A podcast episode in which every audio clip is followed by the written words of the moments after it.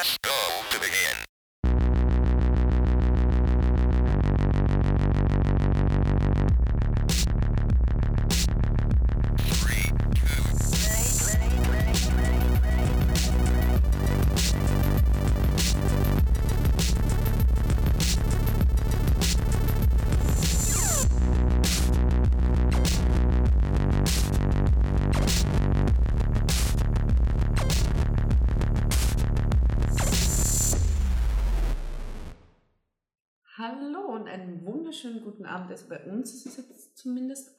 Abend.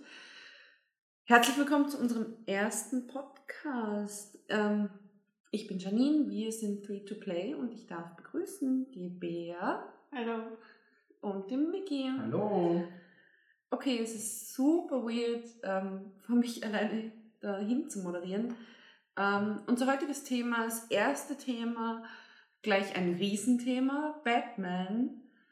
Und ich würde sagen, wir stellen uns jetzt einfach kurz vor und erklären so, was wir sind, was wir machen, was wir noch vorhaben. Und ja, bitte stellt euch mal vor. Ja, ich bin Bea. Batman ist für mich generell, also ich liebe Batman, so viel ich davon kenne. Ich muss allerdings dazu sagen, ich bin da wohl eher ein bisschen casual unterwegs. Das böse Wort mit C. Ähm, also ich liebe die Filme, ist eh klar. Für die Spiele hatte ich nie so richtig den Nerv. Dazu kommen wir eh später noch. Aber ich übergebe das Wort an unseren Batman-Streber. Bitte. Äh, hallo, ich bin Miggy. Ähm, für mich hat Batman schon mit fünf, sechs Jahren angefangen. Seitdem immer großer Teil in meinem Leben gewesen. Manchmal mehr, manchmal weniger. Und ich freue mich riesig auf den heutigen Podcast. Ja, also ähm, mir geht's ähnlich. Ich habe zwar als Kind schon viel Erfahrungen mit Batman gemacht. Und Shame on Me mit dem ersten Film ähm, Batman und Robin, den ich damals sehr cool fand, ähm, wo wir später noch mehr drauf eingehen, uns wahrscheinlich streiten werden und die erste Folge dann die letzte sein wird, weil irgendjemand von uns den Klaus Kinski machen wird und sagen wird, nein. Ähm, das hat sich dann irgendwann ein bisschen verloren. Einfach weil ich auch tatsächlich nie so den Zugang ähm, bis vor ein paar Jahren zu Comics hatte. Und es dann natürlich mit den Nolan-Filmen wieder ähm, anfing und mich halt interessiert hat, was da dahinter steht. Und die Spiele natürlich auch dazu gekommen sind. Und ja, was wir mit Free to Play so machen, ähm, wir sind vor circa einem Monat, ich glaube, tatsächlich ja, circa so vor vier Wochen damit gestartet. Und hatten das Projekt eigentlich schon sehr lange im Kopf, also mittlerweile seit fast eineinhalb Jahren, so lange wie wir drei uns jetzt in der Konstellation kennen, haben dann auch eigentlich eh schon vor circa einem Jahr oder einem Dreivierteljahr ähm, den Namen uns so überlegt und dachten halt jetzt irgendwann, okay, jetzt müssen wir was machen, wir müssen anfangen und ähm, dachten, ähm, wir machen das auch so mit Podcasts, also wir schreiben auch Reviews und dass wir aber wirklich zu den Podcasts auch gekommen sind, kam natürlich durch viele andere tolle Podcasts, unter anderem eben durch Radio Nukular und Rumblepack, die uns heute wahrscheinlich noch ein paar Mal über die Lippen kommen werden, uns auch begleiten werden. Und ja, wie gesagt, vor einem Monat hatten wir dann den Launch und ich gebe, übergebe mal das Wort an unsere kreativen Köpfe, die da eher drin waren, vor allem was das Logo und das Design angeht, weil davon habe ich keine Ahnung. Es war nur das Schöne, das nicht Schöne. Fertig. Ja, das Logo, das ist so eine Sache. Das Äh, Logo. Ich bin nämlich äh, leider etwas prokrastinationsgeplagt, um das Mittel auszudrücken. Und es braucht erstmal ein paar Entwürfe von Miggy, um meinen Kopf da so ein bisschen anzuheizen, damit ich also so richtig, richtig Bock drauf hatte, das Logo zu machen. Ich mache nämlich sowas nicht, wenn ich nicht schon weiß, in welche Richtung es gehen soll. Deswegen waren deine Entwürfe auch so wichtig, dass Die die waren da aber auch nicht annähernd das, was es dann im Endeffekt geworden ist. Ja, klar, aber es, es hilft mir zu sehen, wie andere Leute das angehen würden. Durch tausend Hin- und Her-Nachrichten hat es dann irgendwann funktioniert, dass wir uns zu dritt auf ein Logo geeinigt haben. Ja, als ich halt in der WhatsApp-Gruppe einfach irgendwann alles ignoriert und gesagt, okay, sagt mir endlich, welche Version ich absegnen Ja. soll. Und Janine so, ist doch eh alles gleich. Was? Da ist ein Unterschied? ja. Hatten wir eigentlich, also ich überlege gerade, ob wir wirklich sofort auf den Namen gekommen sind oder Der war- Name war sehr schön gefunden. Was hatten wir? Der Name war Vorschläge. An einem Abend auch wir hatten. Wir hatten viele, die meisten waren Mist. ja, offensichtlich. aber, aber der eine, das, das war bestimmt eine DIN A4-Seite voller Namensvorschläge, die wir gemeinsam dann durchgeackert haben. Ah, du darfst aber jetzt nicht unsere mehr. Geheimnisse auspacken, man Nee, nee, nee, hier nee, nee. irgendwelche Spasten an, klauen es ein. nee, aber der endgültige Name war eigentlich sehr schnell, da hatten wir einen Konsens gleich. ja. Es macht auch einfach super Sinn. Wir sind zu dritt. Wir wollten das Spielen drinnen haben durch das Play und gleichzeitig wollten wir aber auch für Filmreviews etc. offen sein, was einfach mit dem Play auch passt. Genau. ja. Und so sind wir halt gestartet vor einem Monat mit. Einer brauchst nicht Review. aufzeichnen. wir melden sich. Hallo, Herr Lehrer! ähm, nee, ich will nur was erzählen, was ihr vielleicht Bitte. gerade vergesst. Wir waren mitten in der Planung, der Name war fixiert, das Logo noch nicht so richtig. Äh, ich war da gerade auf Urlaub in Prag mit meiner besten Freundin so. Und als ich wieder zurückkomme, ist in Wien genau diese Game City Spielemesse. Mhm. Und wir waren uns nicht so richtig sicher, ob das, was wir machen, überhaupt was ist, ob das eine Chance hat. Das wissen wir übrigens immer noch nicht. Danke für euren Support an dieser Stelle. Aber bei dieser Game City war Charles Martinet. Exactly Charles Martin. Charles. Charles.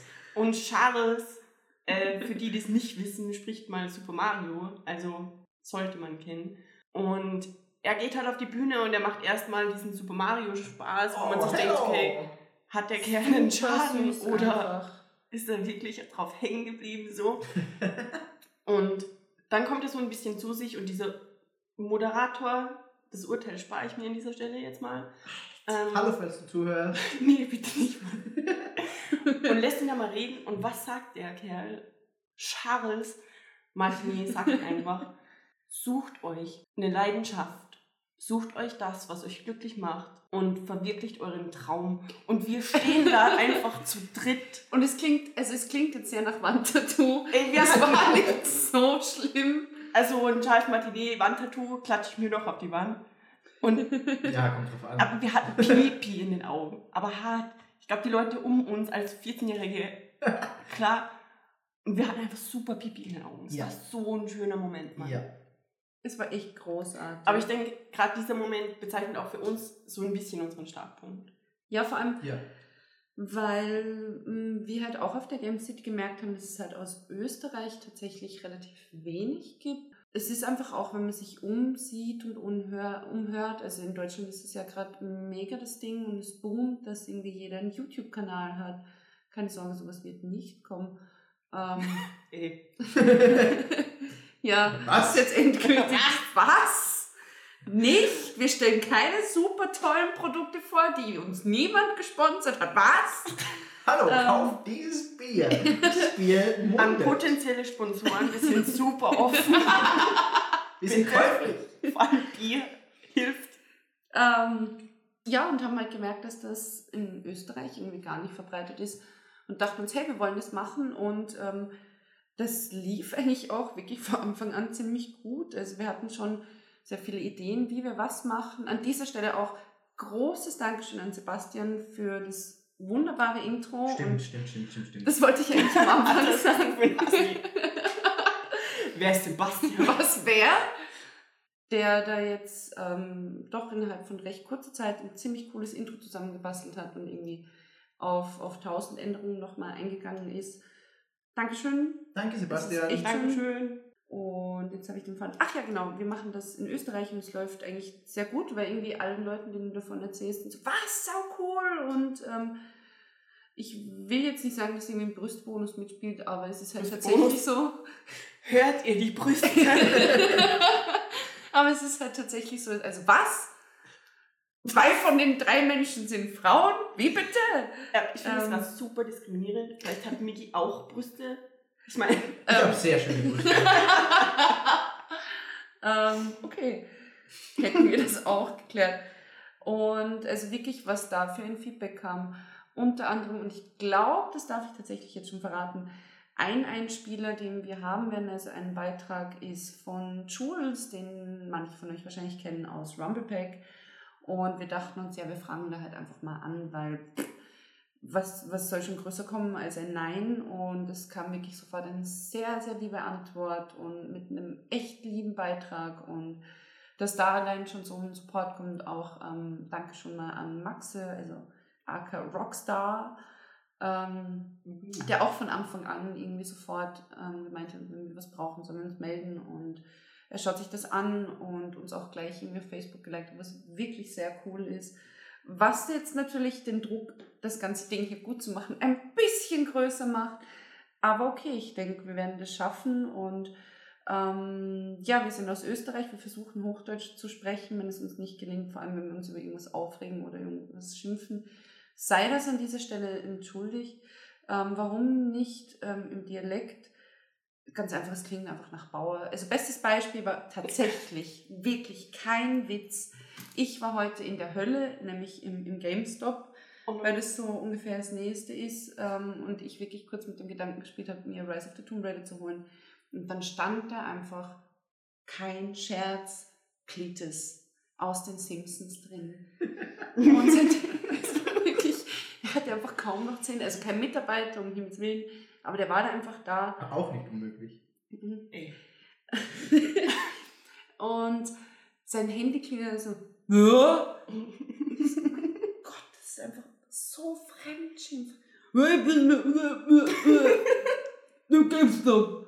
Alter. Niemand versteht, was du gerade fragst. Wirklich, es ist einfach so schlimm. Und dann kamen halt die Menschen, mit denen er telefoniert hat, da auch rein.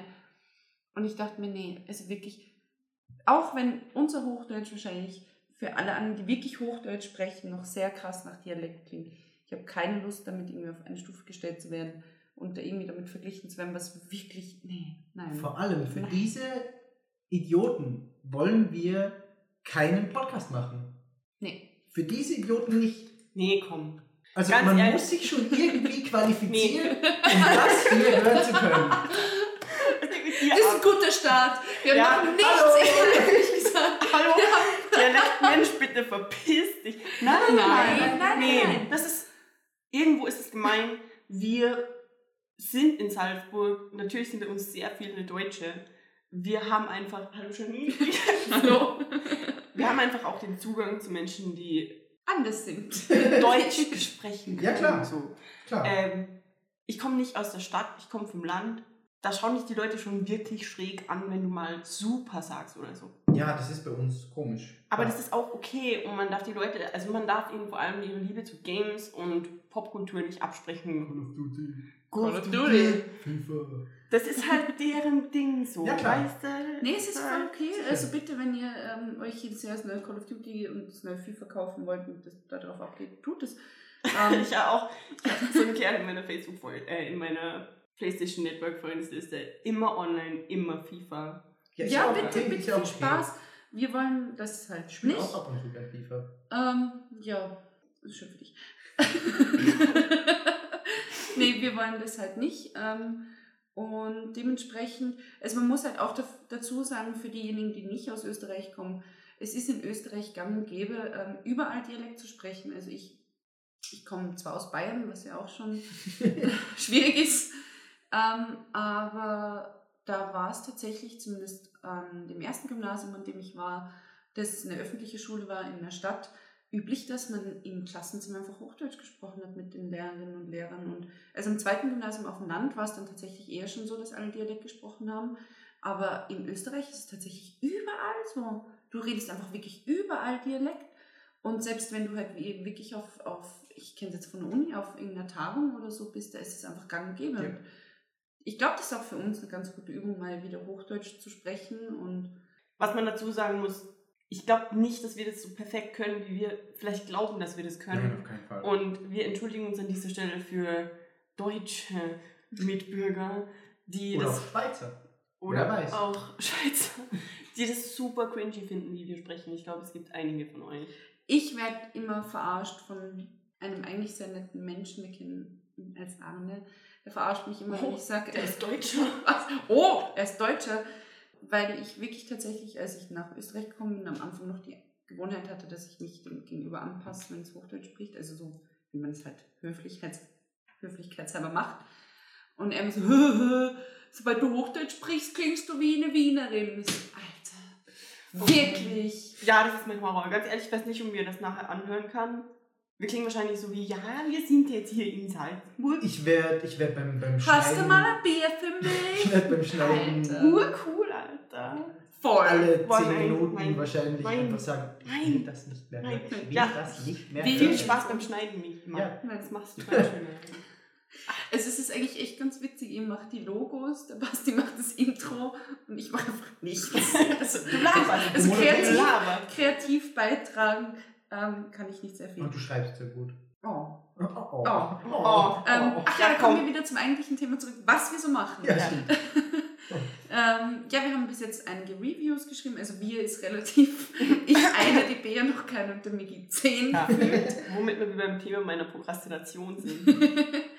ähm, also wir ne, neben dem Podcasting werden wir halt ähm, Reviews schreiben zu Spielen, nicht nur zu aktuellen, sondern auch zu älteren. Also einfach, wir machen halt einfach das, was, was uns so gefällt. Und was- Filmen. Und Ach ja, Comics. Filme, Filme. Filme und Comics. Ähm, wird alles noch kommen. Ist jetzt gerade alles im Starten und ja, dann würde ich sagen, haben wir noch irgendwas Ja. vergessen? Batman, da war was. Was? Ach so! Aber, aber außer Batman. Ich wollte eigentlich jetzt Ich Tschüss glaube sagen. ich glaub nicht, dass wir irgendwas vergessen haben. Wer ist Batman? Aber wir haben, wir haben jetzt eine eigene Domain. Ach ja, yay! Mann. Ähm, wir hatten vorher so eine Blabla-Domain, wo man halt gesehen hat, dass es halt irgendwie so Open Source Ding ist. Ähm, mittlerweile sind wir wirklich wir haben richtig 3 tief in So, die jetzt hat niemand so. gehört, wo er Sorry. hingehen muss. Ma- Ja, Wer, wo findet man uns? passt hier. Hier. Ähm, nein, 3toplay.com ausgeschrieben, also nicht mit Zahlen. Ähm, wobei ich tatsächlich auch glaube, wenn man 3-2 Player eingibt und so. Oh. Nein. Nein? Nein. Stopp.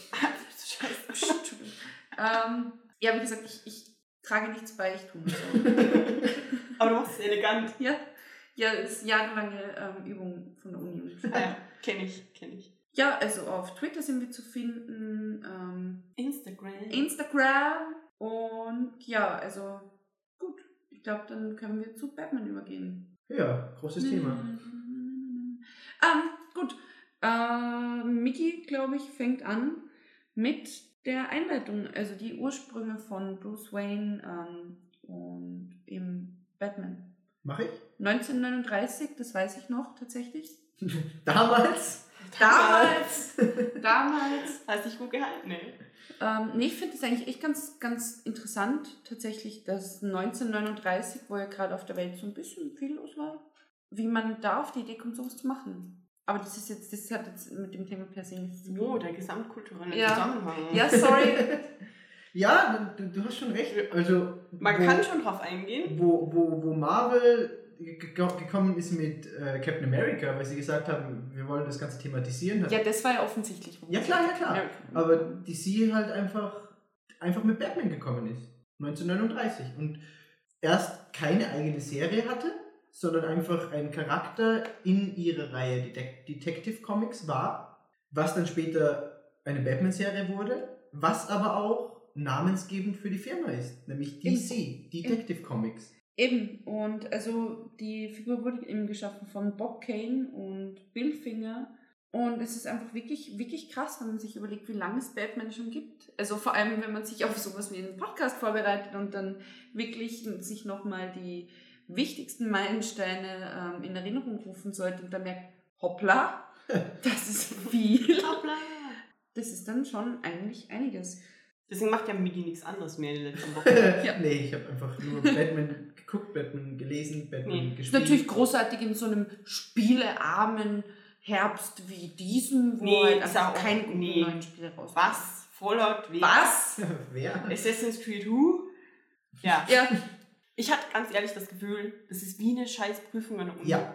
ja. Nämlich, Migi ist der Streber, der hier monatelang im Vorhinein schon Lernen beginnt War ich, ich, ich und allen anderen das. Lernen unter die Nase reibt. Und dann am Ende kriegt er eine Eins und freut sich und behauptet, er hat nichts gelernt. Nee, Ganz, doch. die Person bin ich nicht. Da, da, Oh, doch, ganz aber ehrlich. ganz sicher, Nein. ganz Ich sicher. bin nicht die Person, Klar. die sagt, ich habe nichts gelernt, ich habe viel zu viel gemacht für diesen Scheiß. Ja, komm. Und dann kriegst du eine Eins und sagst, boah, ich habe so viel, eigentlich hätte ich total wenig lernen können, ich hätte trotzdem eine Eins Ja. geschafft. Ja. Und ich bin halt so der Typ so heute, okay, nee, du, heute, heute ist Freitag. Den Freitag, den verwendest du jetzt noch dafür, um dich darauf vorzubereiten. Dann den ganzen Shit, den man halt so erledigen muss, erledigt und dann, oh, jetzt bin ich auch müde. Ja, schaust halt nochmal The Dark Knight Rises. Ja, natürlich eingeschlafen und dann eine Stunde, bevor wir mit der Aufnahme angefangen haben, nochmal kurz alles irgendwie ins Kurzzeitgedächtnis reinpressen. Es ist wirklich wie bei einer Uniprüfung, also Ich- eins zu eins. Ich bin so das Arschloch, das eine Stunde vor der Prüfung lernen. okay, die Ursprünge.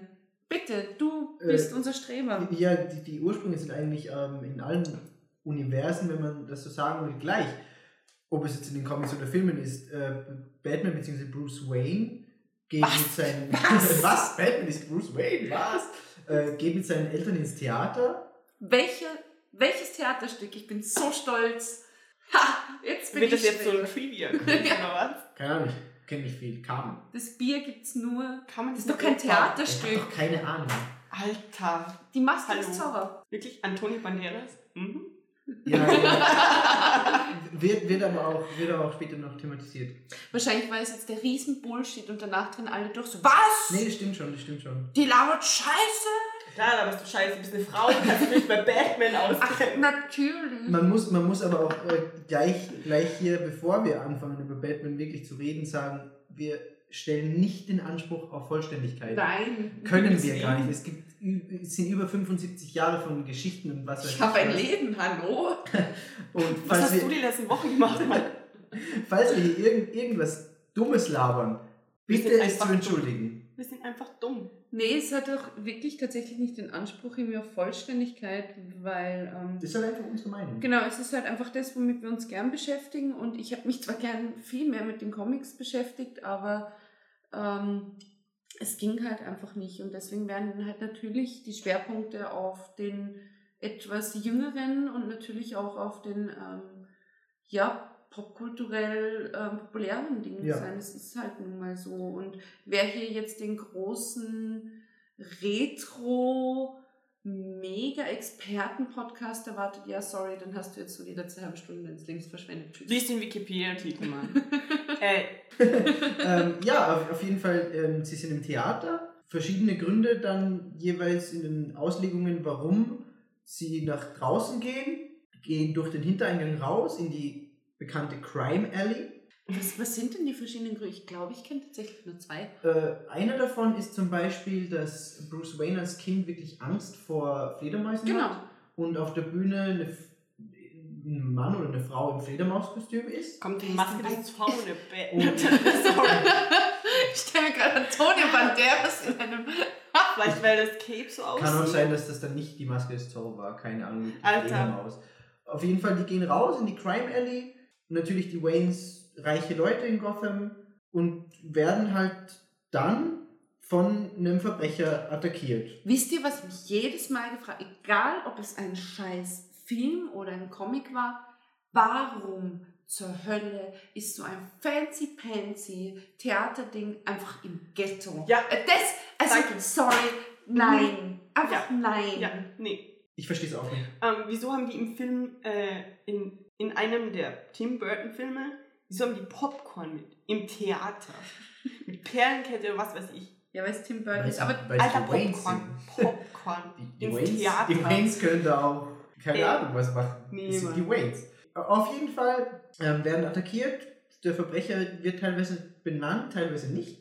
Und die Eltern von Bruce Wayne werden erschossen. Ist immer so. Und Bruce Wayne überlebt, wird gefunden, von wem auch immer. Ja, es hängt ja auch im.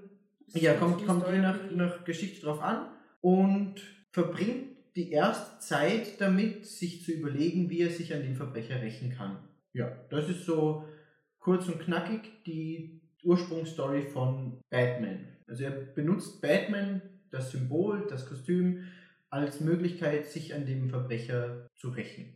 Also Rache ist so sein Motiv anfangs. Ja. Die haben nicht ein Theater äh, spiel, äh, die haben einen Film angesehen. Ja, war, stimmt, war ein Kino. Ich dachte, du kennst dich aus, Mann. Ja, ist Was? ja auch ganz ehrlich, es ist doch kackegal, ob das ein Kino oder ein Theater ist. Sie, Ja. Nein, also Eltern- ganz ehrlich, wenn ich jetzt zu dir sage, hey, lass uns, oder zu euch, Ja, lass uns nächste Woche halt ins Kino gehen und wir gehen ins Theater, die Gesichter will ich mal sehen und dann will ich sehen, ob es dir ja, Ja, klar, ist das Geschichte macht es keinen Erklärt Unterschied. das Popcorn, macht aber immer noch keinen Sinn. Ich glaube nicht, dass solche fancy, super fucking fancy Menschen ins Kino mal gehen, oder? Ich meine. Die haben Privatkino Ja. in Wayne Manor. Ja, kann Ja, stimmt, das macht tatsächlich keinen Sinn. Ja, Ja. Und das ist, das, ist im Endeffekt schon die Ursprungsgeschichte von Batman. Ähm, Beziehungsweise man, man, man muss sagen, Bruce Wayne ist als Kind in einen Brunnen oder in eine Höhle oder was auch immer genau. reingefallen, saß dort erstmal fest und da waren immer Fledermäuse. Und deswegen hat sich die Fledermaus als Symbol in seinen Kopf gebrannt. Als Symbol der Angst. Die Angst, die er dann verbreiten will. Das ist so die Origin-Story. Ähm, wie hieß der Comic, der erste, in dem er aufgetaucht Äh, Detective Comics. Nummer ja. 27. Hast du tatsächlich schon erwähnt. Ja, dann würde ich sagen, ähm, so der ungefähre Ablauf wird sein, wir werden uns jetzt erstmal kurz mit den Spielen auseinandersetzen, dann mit den Comics und weil ähm, die Filme ja doch sehr eben populär sind, wie wir vorher schon gesagt haben, dann mit den Filmen. Also jetzt fangen wir mal mit den Spielen an. Da gibt es natürlich diesen ganzen alten Retro-Mist, Ha, ja. den natürlich niemand von uns gespielt hat, außer Mickey. Und dann die neueren. Also bitte, alter Retro-Mist. Ja, alter, alter Retro-Mist äh, war noch äh, NES-Zeit. Das Spiel hat geheißen Return of the Joker von 1992. Sunsoft hat das Ganze programmiert und das war wirklich also so ein Bullshit. Ja, ich habe ja beim Batman- Paar immer wieder mal reingeschaut. Ja, du, du, du hast mir manchmal zugeschaut. Äh, Batman rennt da mit einer Pistole, die er sich ums Armgelenk gebunden hat oder irgendwie befestigt hat, rum. Man erschießt Ey, ist wie Assassin's Creed, Mann. man, man erschießt die Feinde und kämpft eigentlich kaum. Die Spielmechanik ist so typisch NES. So, wenn du das Spiel nicht auswendig kennst, stirbst du einfach sofort im ersten Level, weil überall irgendwelche Fallen sind, die du auswendig wissen musst. Das ist einfach super dämlich. Also, bäh, richtiger Mist. Gut wurde es dann zu Super Nintendo-Zeiten. 1993 hat Konami zum Film Batman Returns, beziehungsweise die Batmans Rückkehr, glaube ich, heißt er auf Deutsch, einen Brawler gemacht. 93? Also ja, doch, der erste war 89. Der Genau. Und das war so ein Brawler. 92. Genau, und 93 kam das Spiel. Hey, ähm, manche Dinge weiß ich auch mal.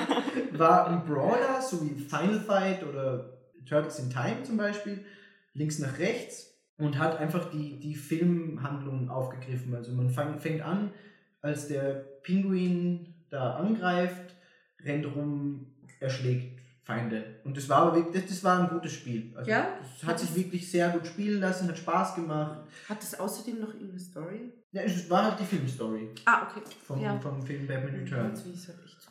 95 kam dann auch für den Super Nintendo Batman Forever und ganz ehrlich, Batman Forever, oh, wir werden über den Film noch reden, aber man kann auch mal über das Spiel sagen, es steht im Film um nichts nach.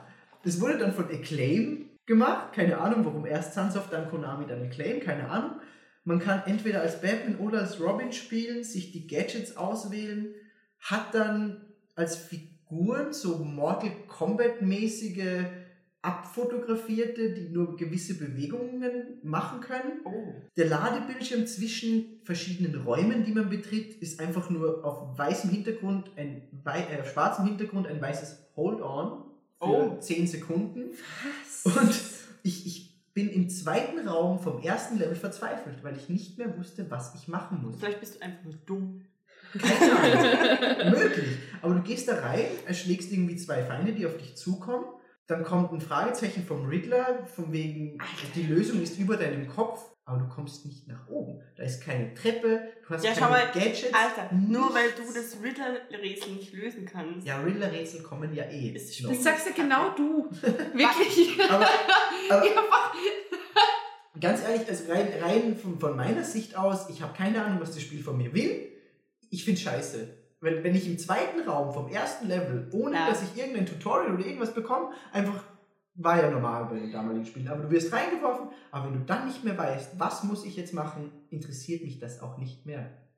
Mm, Ja, manche Spiele spielen aber gerade mit dem, dass sie fies sind. Ja, aber Batman soll einfach geil sein. Das wollte ich sowieso fragen. äh, ich habe die Spiele nicht gespielt. Sind die wirklich scheiße, so aus heutiger Sicht? Oder sind die auch scheiße, wenn du jetzt die irgendwie ja, versuchst, stimmt, Also- dich in die damalige Sicht und in die damalige so State-of-the-Art-Technik reinzudenken? Ich habe damals nur das Batman Returns wirklich gespielt. Vielleicht finde ich es deswegen geil, aber ich habe auch äh, Listen durchgeguckt, wo vorkam, Batman Returns war gut. Die anderen zwei Spiele, die ich jetzt genannt habe, sind nicht vorgekommen. Oh. Okay. Also wow. so die zehn Wow. besten, Wow. die zehn besten Batman-Spiele, äh, Batman Returns kommt vor, die anderen nicht. Aha. Also keine Ahnung, guckt gern nach in irgendwelchen Seiten, was Also- die für Bewertungen geben. Ich fand die richtig scheiße. Ja, und sonst es gab dann noch Gameboy-Umsetzungen der Spiele. Ja, gab dann ein paar Batman of the Future Spiele für den Game Boy Advance. Da war eins dabei, das war ganz okay, aber auch nichts Spektakuläres. Ich weiß auch nicht, irgendwie, das ist nichts für Handhelds einfach. Also, keine Ahnung. Na, Was ist nicht für schwierig. So, so diese Batman-Spiele. Ach, man kann jede Materie irgendwie aufbereiten. Ja, natürlich, aber halt. Ganz ehrlich, so einem Sidescroller für Gameboy hätte Ja. ich- Ja, ein Sidescroller, klar, aber die waren ja offensichtlich scheiße. Ja, bis auf Batman Returns war die Nein. scheiße. Ja, und sonst, was, was kam dann noch? Äh, ja, zu GameCube, PS2, Xbox-Zeiten kam Batman Vengeance. Das war geil. Das war im, im Look der Animated Series, nur in 3D, aber die haben das richtig gut umgesetzt, dass das nach der Animated Series aussah. Hammett hat wieder den Joker gesprochen, Hm. hatte einen geilen Look. Man konnte einfach rumgleiten als Batman, Feinde bekämpfen. War, okay, war, war ein gutes Spiel. Und was dann noch kam, war eben zum Batman Begins, zu dem Film von EA. Ein Spiel mit der Filmhandlung, auch mit echten Filmszenen eingearbeitet, also Zwischensequenzen. Die Grafik war für damalige Verhältnisse gut. Ich habe mir ein Gameplay angeguckt, hat geil ausgesehen.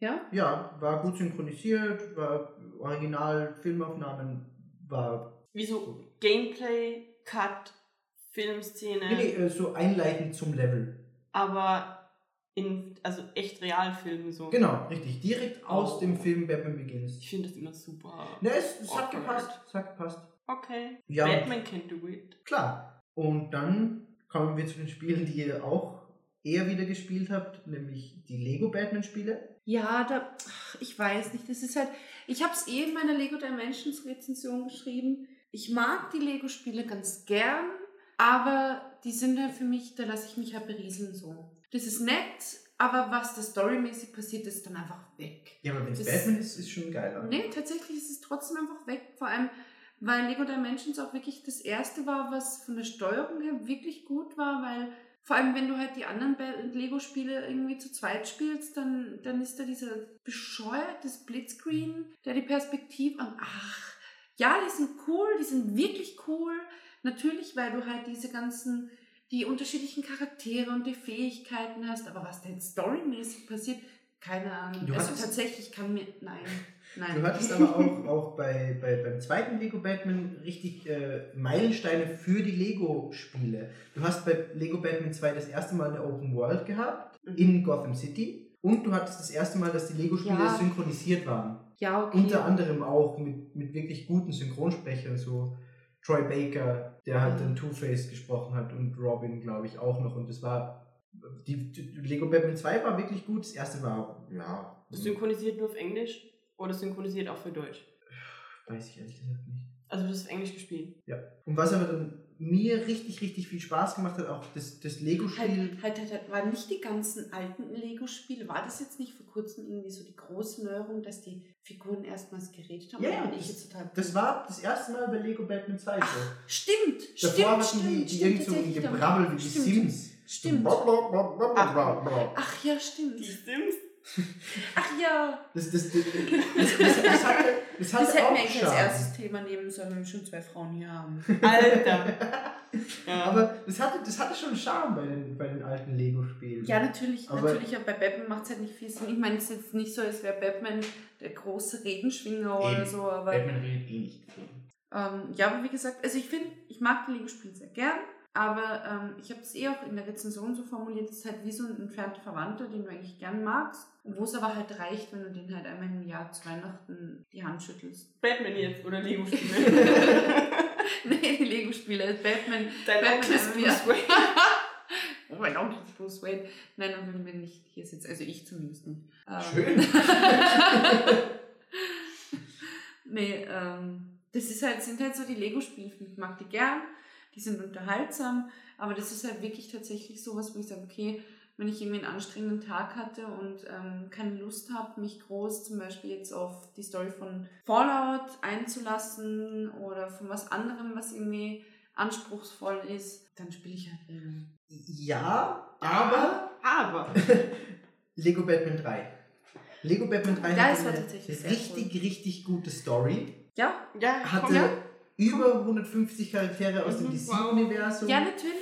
Und hatte, hatte extrem lustige, lustige Seitenhiebe. Du hattest Conan Ja, O'Brien halt Lego. als, als Hausmeister der, der, des Justice League-Satelliten. Kevin Smith war tatsächlich spielbarer Charakter. Oh, wirklich? Ja, du hattest, Alter. du hattest eine Quest im, im Justice League-Satelliten, wo Kevin Smith Oh Gott, ich Ähm, liebe Kevin Smith. Kevin Smith muss man lieben. Der hat irgendwie ein Gegenmittel für das Man-Bat-Serum gesucht und du musstest ihm dabei helfen und wenn du die Quest abgeschlossen hast, Wie? konntest du Kevin Smith als spielbaren Charakter freischalten. Halt, stopp. Warum sucht Kevin Smith ein Serum gegen das Man-Bat-Ding? Weil er Kevin Smith ist. Keine Ahnung. Die Lego-Spiele machen auch nicht immer Sinn. Nein, natürlich So. nicht. Mein Senf zu den Lego-Spielen generell ist einfach, ich habe super Bock. Ganz ehrlich, jedes Mal, wenn ich irgendwo diese Lego-Spiele sehe oder wenn ihr was davon labert, ich mir so, boah, diese Lego-Spiele, so fucking cool. Ich habe nur eins auf iPad, super peinlich. äh, Ich habe bis eine Frau. Ja, stimmt. Äh, ist Avengers. Und ja, das macht Lust und Laune und Dings und so, ist eh klar. Ich versuche Ja, jetzt nicht die ganzen Spiele anhand von diesem IPad-Kack zu bewerten. Gab's einen Euro. Aber ich habe echt so, ich habe eigentlich habe ich super Bock, das zu spielen, aber irgendwo ist nie so, ja, Ja. ich gebe jetzt hier diese 30 Euro oder keine Ahnung, was das kostet, aus, um das Spiel zu kaufen. Ja. ja, ganz ehrlich, ich bin eine Grafikhure. Äh, ich will, dass das schön aussieht und ich liebe Spiele, weil ich in Spielen Dinge machen kann, die real anmuten, aber nicht sind.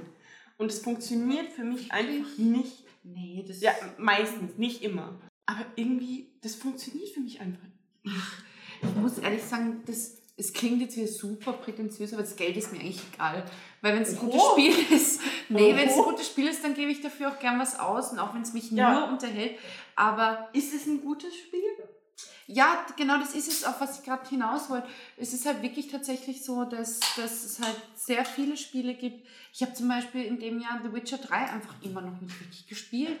Ich habe das angespielt, es war sehr, sehr cool, aber dazu komme ich halt nicht. Und wenn ich dann endlich mal Zeit habe, dann ist es halt wirklich so, ich sage, hm, ja, was spiele ich jetzt? Ja, ich, Und dann ist Lego, dann sind die Lego-Spiele Es- tatsächlich eher so, ja, nee, außer jetzt Lego Dimensions. es ist auch nicht nur die. Grafik, weil das widerspricht sich ja bei mir total. Ich liebe Minecraft. So, ich könnte mein ganzes restliches Leben in Minecraft verbringen. Okay, tschüss. Tschüss. Tschüss, Bea. Nee, aber ich weiß nicht, Lego, das, ich, ich bin Lego-Fan, seit ich denken kann. So, ich hatte immer Lego. Aber bei diesen Lego-Spielen, ihr erzählt doch immer, ja, und Open World, super fucking geil. Aber ich, irgendwie, ist, es macht einfach nicht Klick. Hat ich hatte nie diesen Kaufimpuls. Hat mich auch nicht immer, nicht immer interessiert, aber bei Lego Batman 3 war es was anderes. Keine Ahnung warum. Ja, ich bin ja, weil halt die ganzen anderen DC-Charaktere dabei waren. Jein. Und das ist schon auch der Grund, warum ich jetzt zum Beispiel Lego Dimensions so anmache. Weil Lego Dimensions einfach großartig war. Also wirklich, wie du da Batman spielst und grandios. Allein schon in, wie diese ganzen Anspielungen auf Lego Movie und auch dort gibt es natürlich wahnsinnig viele Anspielungen auf die anderen Batman-Spiele und überhaupt auf dieses ganze DC-Universum, neben den ganzen anderen tausend Universen, die es da gibt, ist einfach großartig. Du hast ja auch zwei Batmans im Lego Dimension Spiel. Ja, ja, klar, einmal den, den richtigen und einmal den, den Lego Movie. Ja, der einfach dumm ist. Ja, Spaß die Batman. Spaß, die Batman, ja. Ja.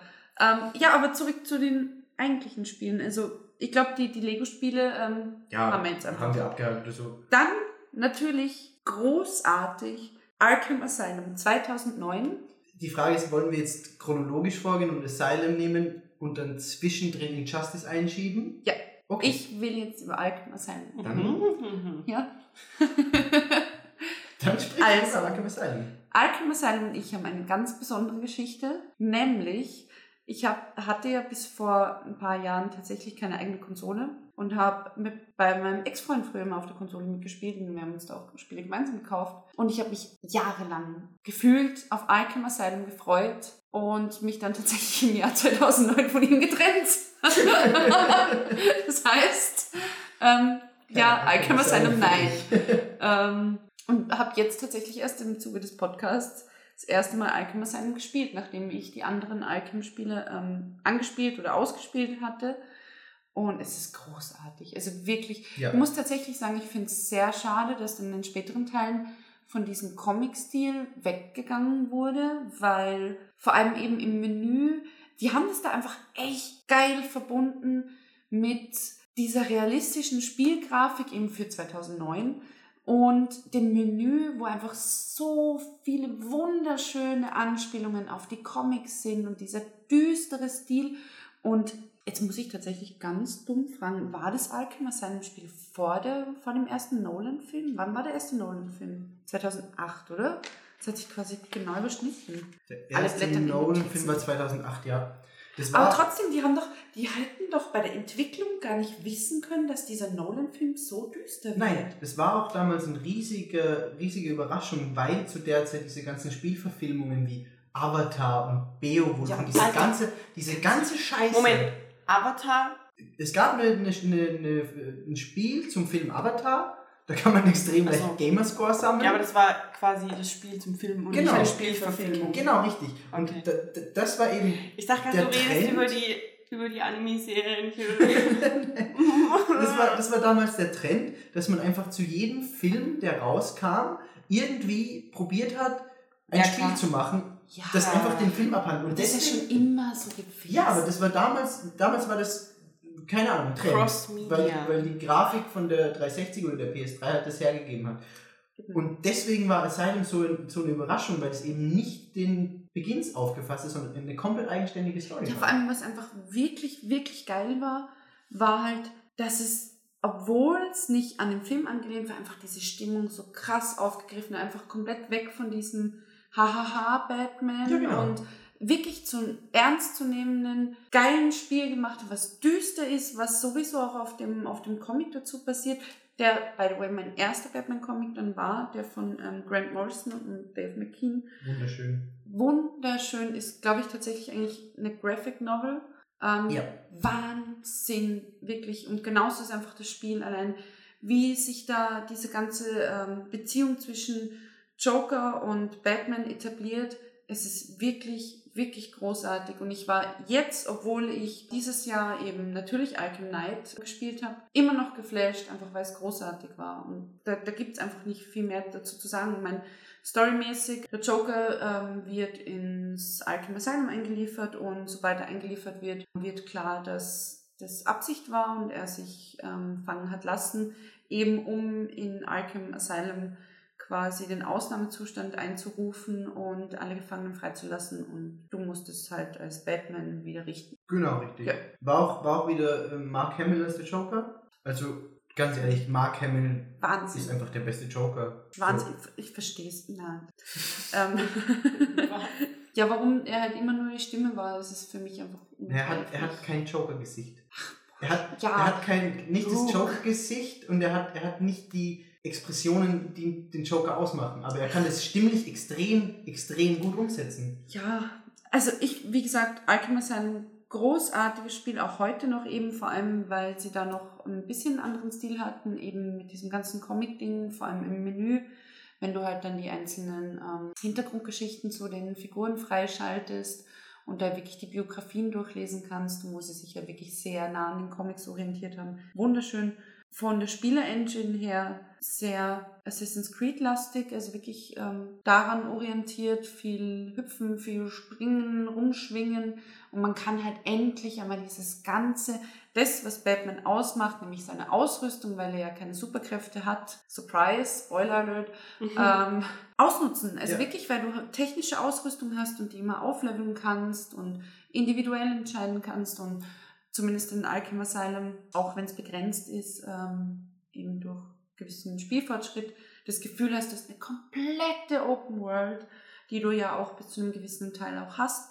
großartig. Also mehr. Ja, du hast, du hast einfach dieses Gefühl, du bist Batman. Es Genau. war auch dann, hat sich als Slogan etabliert, be the Batman. Du warst Batman. Ja, Ich muss an dieser Stelle das Arschloch spielen und wieder Assassin's Creed reinbringen. Es tut mir so leid. Assassin's Creed ist eine andere Story, Assassin's Creed und ich ist eine andere Story und Assassin's Creed und ihr seid erst recht wieder eine andere Story, das weiß ich auch.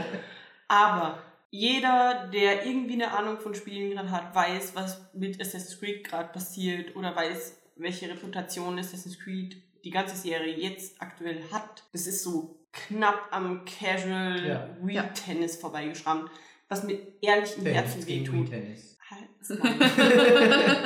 Ich liebe Assassin's Creed, weil Assassin's Creed Dinge gemacht hat. Dieses Open World, dieses Identifizieren mit dem Hauptcharakter. Ich zwinge euch irgendwann mal zu einem Assassin's Creed Podcast. Ohne Scheiß. Ich lasse es da unterschreiben. das ist dann der hab. letzte, weil wir uns hassen Ja. und nie wieder im Aber- Wort miteinander reden aber- werden. Dass Assassin's Creed gegeißelt wird als Spieleserie für die leichte Steuerung, für die was weiß ich. Ja, ich verstehe, dass es viel zu viel Öffentlichkeit gerade kriegt.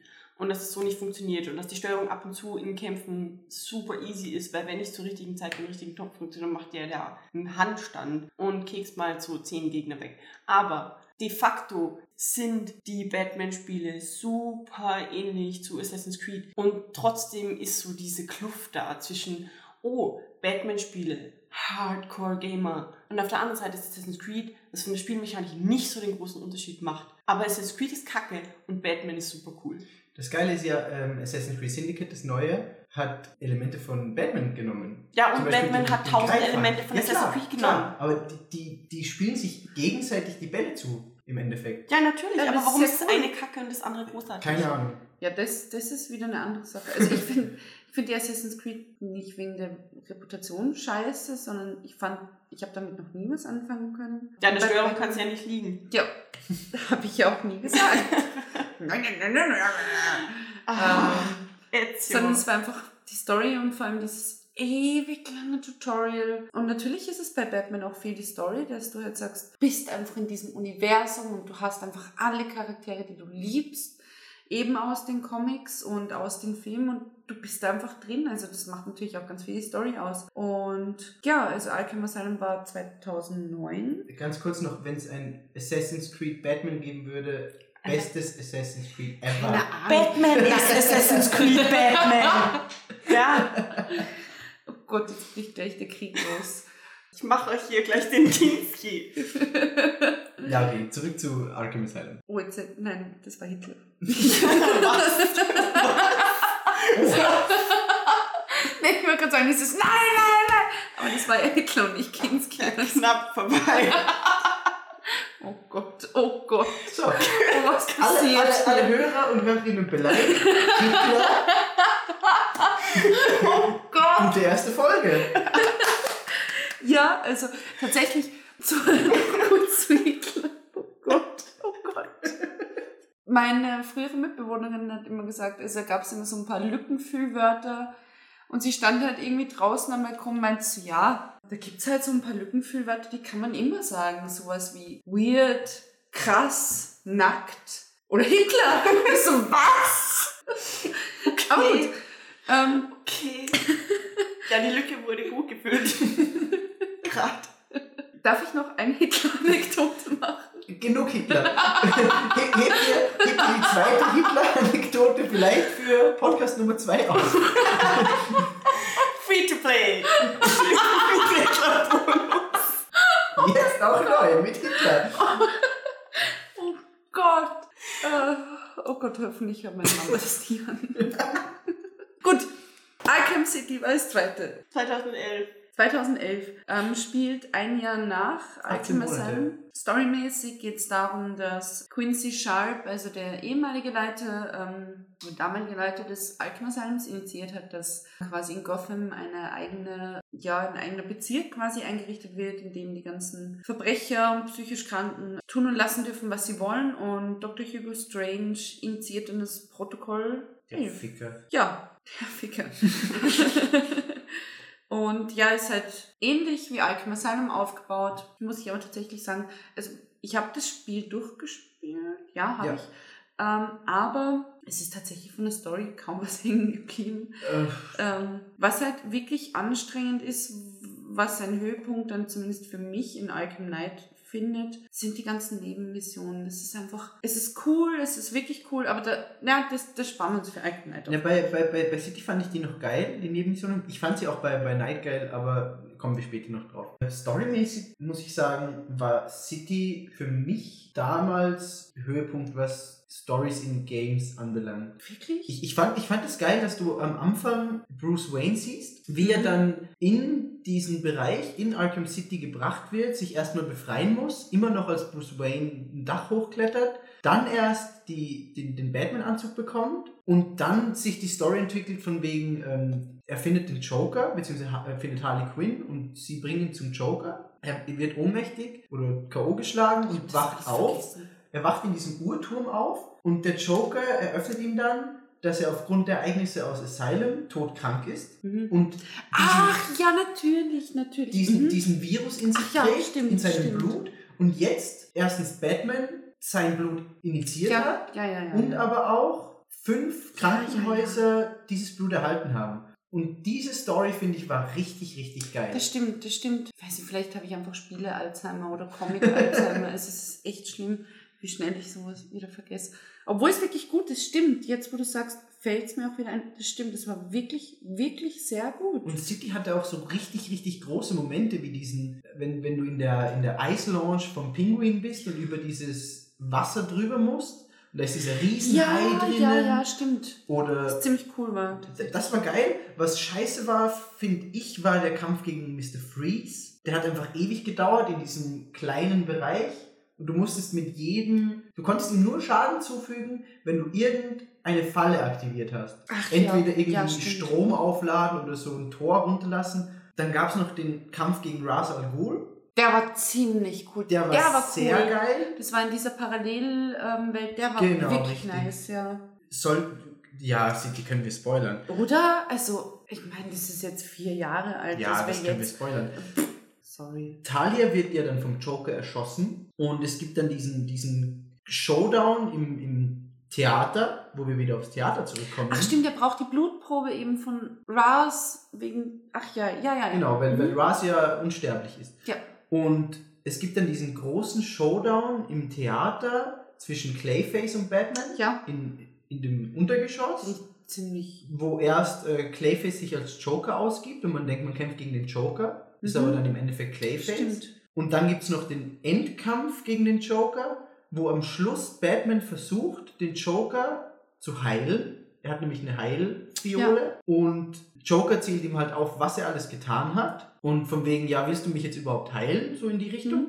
Und Batman guckt ihn an und sagt, im Endeffekt, ich will dich immer noch heilen, versucht es. Und in dem Moment fällt ihm diese, dieses Glas mit dem Heilding runter und zerbricht. Genau. Ja, es ist, es ist echt super krass. Vor allem diese Endszene, wo er einfach Joker rausträgt. Das ist einfach Richtig. so geil, auch an die Comics angelehnt, wenn man eben so an diesen ersten ähm, Tod in der Familie denkt, an diesen großartigen Capture, wo Batman eben ähm, Robin Ja. Wahnsinn, einfach diese, diese Parallel. Ja, wo ihn in der Wüste findet Wirklich und dann hast du einfach, was zu der Zeit von Comics her auch nicht so typisch war, dass du einfach eine ganze Seite hergibst für ein Bild, wo einfach Batman den toten Robin. Und diese, diese Armen Parallele hält. eben mit dem Joker, Ja, sehr schön, sehr schön. Und vor allem, dass man das auch dann nochmal aufgegriffen hat, diese Beziehung eben zwischen Joker und Batman, wo dann gleichzeitig die, die Nolan-Filme so ähm, erfolgreich waren oder geworden sind. Sehr schön. ja dieses, dieses, dieses Joker-Batman-nahe Verhältnis hat man ja immer. Also das wird auch ständig thematisiert, dass Joker ohne Batman und Batman ohne Joker nie so Ja, kommen wie sie dann, sind. Ja, klar. später noch zu. Und ja, auf jeden Fall, City war, war geil. Ja, das war wirklich sehr, sehr geil, das stimmt. Ja, dann. Was hast du für ein Problem mit Arkham City? oh je. Es ist immer dunkel. Es spielt auch nur in einer Nacht. Es ist immer dunkel. Ja, Es war Halloween. Ja, das Na, ist auch Halloween. super Na, cool. Halloween. Aber es ist halt einfach so ein bisschen easy gemacht, oder? Halloween, glaube ich. So, Sicher. Ja, klar. hey, wir brauchen keine aufregenden Lichtanimationen, weil es ist ja eh dunkel. Ja, aber trotzdem von den Animationen her ist es trotzdem einfach Und großartig. ich habe ein Fable für Open World Games und ich hatte, als ich das gekauft habe, so diese Hoffnung, ja, Open World Batman klingt richtig geil. Das ist doch auch. Ja, nee. ähm, Dann hatte ich das zu Hause und ich habe es gespielt, so mehrere Stunden. Du bist ja eh durch die ersten Missionen erstmal so richtig ein paar Stunden zugange. So. Ja, Weil die Story-Missionen auch immer so extrem ineinander greifen, genau. dass du nicht wirklich das Gefühl hast, dass du jetzt in der Open World bist, dass du jetzt machen kannst, was du willst, sondern es ist immer so, jetzt die Mission aus und jetzt solltest du dahin gehen, weil da geht's weiter. Und du bist immer so, es ist was anderes bei GTA oder so, dass die Mission einfach vorbei und irgendwann sagt er, ja, Dude, komm doch mal da vorbei, dann machen wir das und das. Geh Ähm, mit mir bowlen. ja. oh Gott. Hello, here is your cousin Roman. Go bowling with me. Hey, Bowling with Roman. War richtig gut. Aber irgendwie, ich, ich mag diese Open-World-Spiele nicht, die das irgendwie verpeilen, das anzuregen, dass du dich in der Open-World wirklich frei bewegst. Weil sie eigentlich nur anregen, dass du die nächste Mission machst. Und genau das ist es, was Arkham City für mich gemacht hat. Die Missionen, ist nicht unbedingt ein Mangel am Spiel. Natürlich. Überhaupt nicht. Ganz im Gegenteil eigentlich. Das ist ein super, super Argument für die Story. Ähm, weil du einfach wissen, wie es weitergeht. Aber es ist wirklich so, dass du, du kannst auch nicht wirklich raus. Du kannst nicht sagen, okay, ist mir egal, dass die jetzt da stirbt, aber ich mache jetzt erstmal, ich helfe hier mal irgendwie. Habe ich einfach immer gemacht. So, Talia al Ghul will, braucht deine Hilfe. Scheiß doch auf Talia al Ghul. Genau das ist es. Und es, es hört sich immer so an, als ob ein Timer dahinter wäre. Ja, das- so, das stimmt. Komm jetzt dahin! Ja, Und das ist immer dieses Protokoll 11 Genau, startet. Genau. in- Und in Wirklichkeit ist es aber, du hast jetzt Zeit, die Ja. Welt zu erkunden. Hast du aber irgendwie doch nicht, weil das Spiel dir sagt, oh mein Gott, du musst jetzt dahin. Ja, das stimmt schon. Und das Ja. ist mein Problem damit. Es ist ein Open-World-Game, aber es verpeilt der Open-World den Reiz zu geben. Es macht nicht dieses GTA, dieses, oh, die Mission ist jetzt vorbei und dann bist du einfach da. Und irgendwann kommt dann eine Stimmt, SMS ja. von Roman, meinetwegen. und er sagt, yeah, yeah, Ja, du hast, halt, komm mal du hast hier. halt immer diesen, diesen Funkspruch auch, von wegen, ja, Alfred will das. Ja, und aber das- Alfred sagt, Ja. Das passiert viel zu schnell. Ja, du sollst das einfach mit Alfred bowlen gehen können. Ja, oh Gott, wie geil. Bowling with Alfred. Das wäre echt geil. Ganz ehrlich, dafür würde ich zahlen. Oder mit Catwoman auf ein Date gehen und sie danach umfahren können. Oh mein Gott. Wie heißt dieses Taubendating-Spiel? Oh Gott, ich bin so... Was? Ja, ja, ja. Hatoful Boyfriend ja. nur mit Catwoman. Okay. Ähm, Arkham Origins. Nein, Injustice. Ach ja, Injustice. Ja, cool. Es ist, es ist halt ein komplett anderes Genre. Also du hast von den Machern von Mortal Kombat jetzt ein Kampfspiel in der Welt von DC. Ein Kampfspiel von den Machern von Mortal Kombat. Was? Oh mein Gott. Was? In, in der DC-Welt. Und ich, ich fand aber die Story. Da eine Nein, Story. Nein, nein, nein, nein, nein, nein. Warte. Die Story war geil, aber im Spiel war sie nicht gut umgesetzt, weil es, weil es ein Beat'em Up ist. Du kannst in einem Beat'em Up keine gute Story Ich machen. Es gab aber drei, mittlerweile glaube ich, ist es die vierte Comicreihen, die die Story dazu eigentlich sind. Und die sind richtig geil zu lesen. Ja. Das ja. spielt aber für das Spiel per se überhaupt keine Nein. Rolle. Eben, Nein. eben vor allem, ich meine, du, was hast du denn dann für Spielelemente in der Story? Ja, du kämpfst halt so, ja, cool, äh, Ja, aber- ja. ganz Aber die, die, die, die Story an sich ist ja richtig geil. Ja, weil ist der, gut. Der, der Joker lässt Superman glauben, dass Lois Lane, mit der Superman zusammen ist und die schwanger von ihm ist, What? der Joker ist und Superman ist dann so zornig, dass er mit Lois Lane ins Weltall fliegt und sie dort stirbt und er denkt, es ist der Joker. Ach, Und er tötet dann eigentlich sein eigenes Kind und seine Frau, Freundin, was auch immer. Und daraufhin Sie ist doch schwanger. Ja, sicher bei Superman Ja, oder Superman hat die mit Sicherheit gleich geheiratet. und, und dann merkt er erst, dass er eigentlich gerade die umgebracht hat, will dann den Joker umbringen. Batman hält ihn davon ab, natürlich, er ist Batman, niemand darf sterben, auch der Joker nicht. Dadurch haben die zwei einen Streit über diese ganze Thematik und Superman sieht dann die Chance, dass er jetzt, dadurch, dass er so viel Kräfte hat, die Welt zu einem besseren Ort macht und macht es aber durch eine Diktatur. ja, stimmt, da gibt es ja das Kostüm des Sozialisten Superman. Ja, ja, das war die großartig. Geil. geiles Comic. Geil. Superman Red Sun, richtig guter Comic. Aber Sozi-Superman, wie absurd. ja, er, er, er, er hat auch ähm, ähm, Lenin, nein, Stalin als, halt als Superman. Oberchef und muss immer Stalins Aufträge füllen. Geil. Ja, Egal. großartig. Ähm, bei, bei, bei Injustice ist es dann so, dass Batman eine Untergrund-Rebellenorganisation gründet mit anderen Superhelden. Ja, aber das ist ja alles ganz nett und so, aber es ist halt, ja, toll, es, du schaust dir im Endeffekt einen Film an mit Quicktime. Ja, Events. danke. Ja, du hast halt immer diese dummen Quicktime-Events, die einfach scheiße sind. Aber wenn sie die Story einfach nur als Comic rausgebracht hätten und das Beat'em Up, Beat'em Up sein lassen hätten, dann wäre es Ja. viel besser. Ja. Weil das Beat'em Up an sich, Injustice, ist sehr geil. Ja, das ist, es ist wirklich geil, vor allem, weil es endlich mal in, äh, ein Beat'em Up ist, in dem ich gut bin und besser als Menschen, die an diesem Tisch anwesend sind. Hey, ey. Wir haben noch nie gegeneinander gespielt. Ja, toll. Jetzt wissen alle, wer schlechter ist. Sie ja auch nicht. Okay, auf jeden Fall, du hast halt, was halt wirklich super geil war, mich beim ersten Mal extrem geflasht hat, war, wenn du wirklich, wirklich gut bist, so wie ich. oh Gott, oh Gott. Mhm. ähm, dann hast du die Möglichkeit, die, deinen Gegner ähm, in ein anderes Level zu prügeln. Also du brichst dann quasi durch die Wand oder so des aktuellen Schauplatzes und kommst woanders wieder raus, was extrem geil Ja. ist. Und ähm, die ganze Spielmechanik ist sehr genau, soweit ich das im Kopf habe. Ja. Ja, und es ist halt wirklich nicht nur Button-Mashing. Also du musst halt mit Taktik rangehen und vor allem du merkst einfach, wie die ganzen Figuren wirklich unterschiedliche Fähigkeiten haben. Ja, spielen und sich alle ganz anders. Genau, es spielen sich einfach alle ganz anders und es ist einfach ein sehr gutes, sehr schönes Beat'em Up mit einem richtig geilen, mit einer richtig geilen Collectors Edition eben mit der Statue, ähm, wo Batman und Wonder Woman gegeneinander kämpfen. Sehr schön. Ja, Injustice. Das war soweit alles. Es gab dann noch eine, eine Ultimate Edition für die neuen Konsolen, wo alle DLCs dabei waren. Es gab dann noch, glaube ich, sechs DLC-Charaktere. Einer davon war Scorpion aus Mortal Kombat. Ja, super dumm. Ja. Aber es, es war geil. Es war auch einfach mal geil, mit dem Joker Batman so richtig auf die Fresse zu geben. Ja, das So, ist geil. Oder eben mit Harley Quinn. zack auf den Kopf. Und mit geil. Harley Quinn und die Synchronstimmen waren gut, wenn ich mich recht Ja. erinnere, oder? Nein!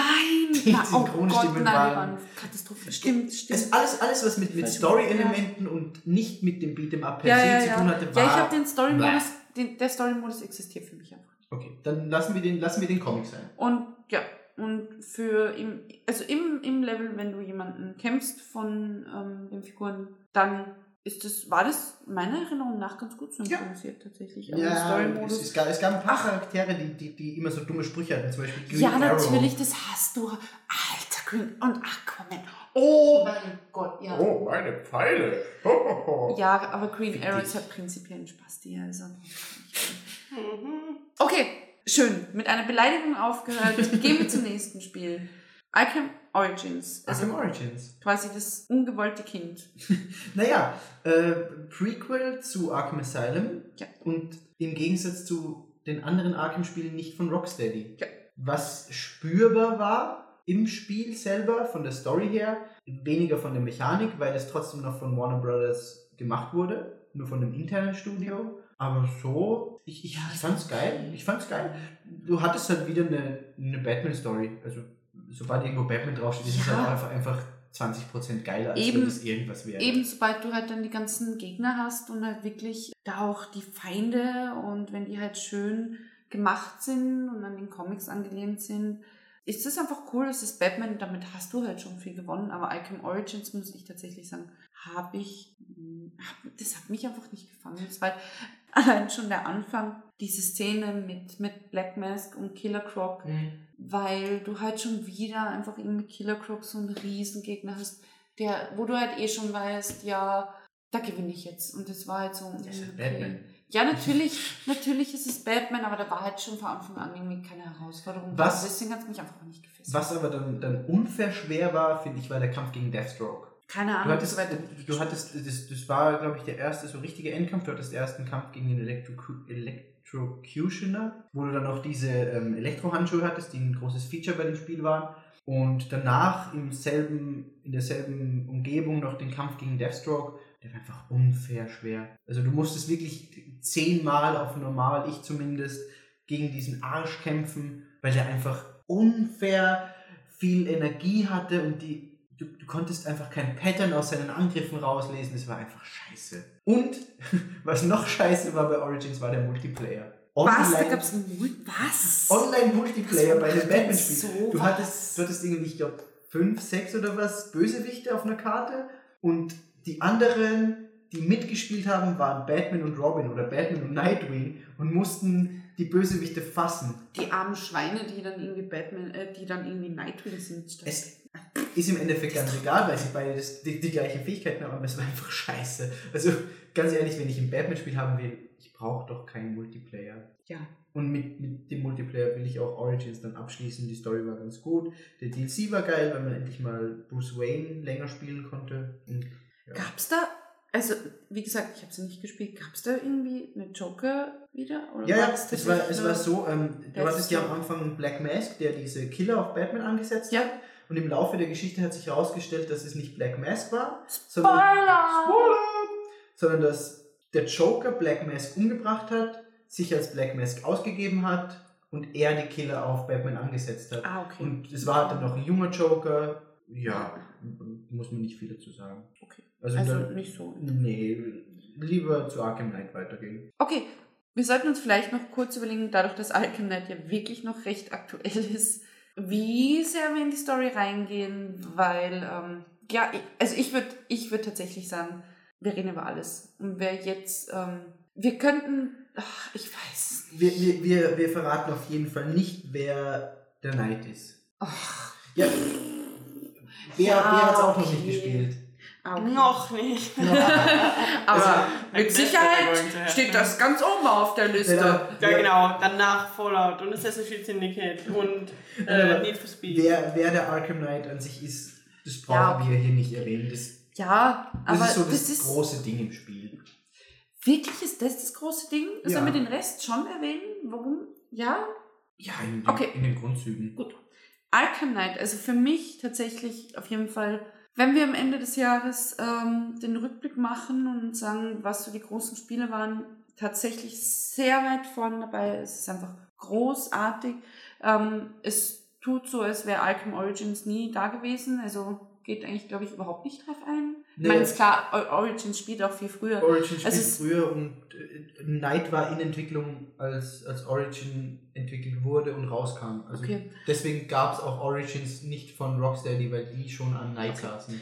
Gut, also es spielt eben quasi nach der Einäscherung von Joker. Fängt an damit. Ja, Richtig Ja. gute Szene. Stimmt, stimmt. Das Fängt ist eh das an. Intro auf dem Trailer, oder? Genau, richtig. Sehr, sehr, sehr schön. Also grafisch unfassbar schön. Wahnsinn. Also Auf PC nicht so. Da gab es jetzt Geld zurück. nee, es gab, es gab auf, auf, auf Steam gab's Asylum City und Origins gratis, wenn du, wenn du Knight gekauft hast. und es funktioniert immer noch nicht problemlos. Es kam, glaube ich, ja letzte, vor zwei Wochen, irgend sowas kam es wieder neu raus für PC und es funktioniert immer noch nicht es ist problemlos. das ist großartig. sehr Vor allem, peinlich. wenn du diese ganzen Facebook-Kommentar-Dullis dir anschaust, die immer sagen, äh, ihr Konsolenspastis, oh, PC ist der Master Race. Und denkst einfach, Master Race. ach, Alter. Das Gruselige ist doch, dass das überhaupt sein kann. Ja, es ist, es ist im Endeffekt so, die haben das für Konsole programmiert, wollten es auf PC umsetzen, haben gemerkt, es funktioniert nicht, so denke ich mir das zumindest, anders kann ich es mir nicht erklären. Hm. Und jetzt funktioniert es halt immer noch nicht. Hm. Tja, Wo sie sich auch extrem, extrem unbeliebt gemacht haben, war, sie haben eine Batmobile Edition angekündigt von dem Spiel. Es gab, es gab das normale Spiel, was, sie haben eine Batman Edition an? Batmobile. Es gab das normale Spiel, die Limited Edition mit der Batman-Statue und eigentlich noch die Batmobile Edition, wo du ein- das Batmobile aus dem Spiel haben hättest sollen und das hättest du auch umbauen können. Und eine Woche vor Release Hat's Amazon verkackt? Nein, nein, nein. Eine Woche vor Release kam von, von Warner Brothers bzw. Rocksteady die Meldung, das Produkt, Ach, ja. entspricht, das Produkt entspricht nicht den Erwartungen, Stimmt. dass es, die, die es erfüllen sollte. Richtig. Und deswegen geht die Batmobile Edition erst gar nicht im Verkauf. Wieso, was war? Richtig. Die hat, die Wir hat, haben das einfach ja, nicht hinbekommen, dass, doch. dass das Batmobile gut Also- aussieht und umbaubar ist. Sorry, es ist scheiße. Ja, Ja. ja, auf, auf, ja kann man so sagen. Es war scheiße und deswegen kam es nie raus. Ach, kacke. Tja, gut. Joker wird eingeäschert. Da ist jetzt Halloween tatsächlich.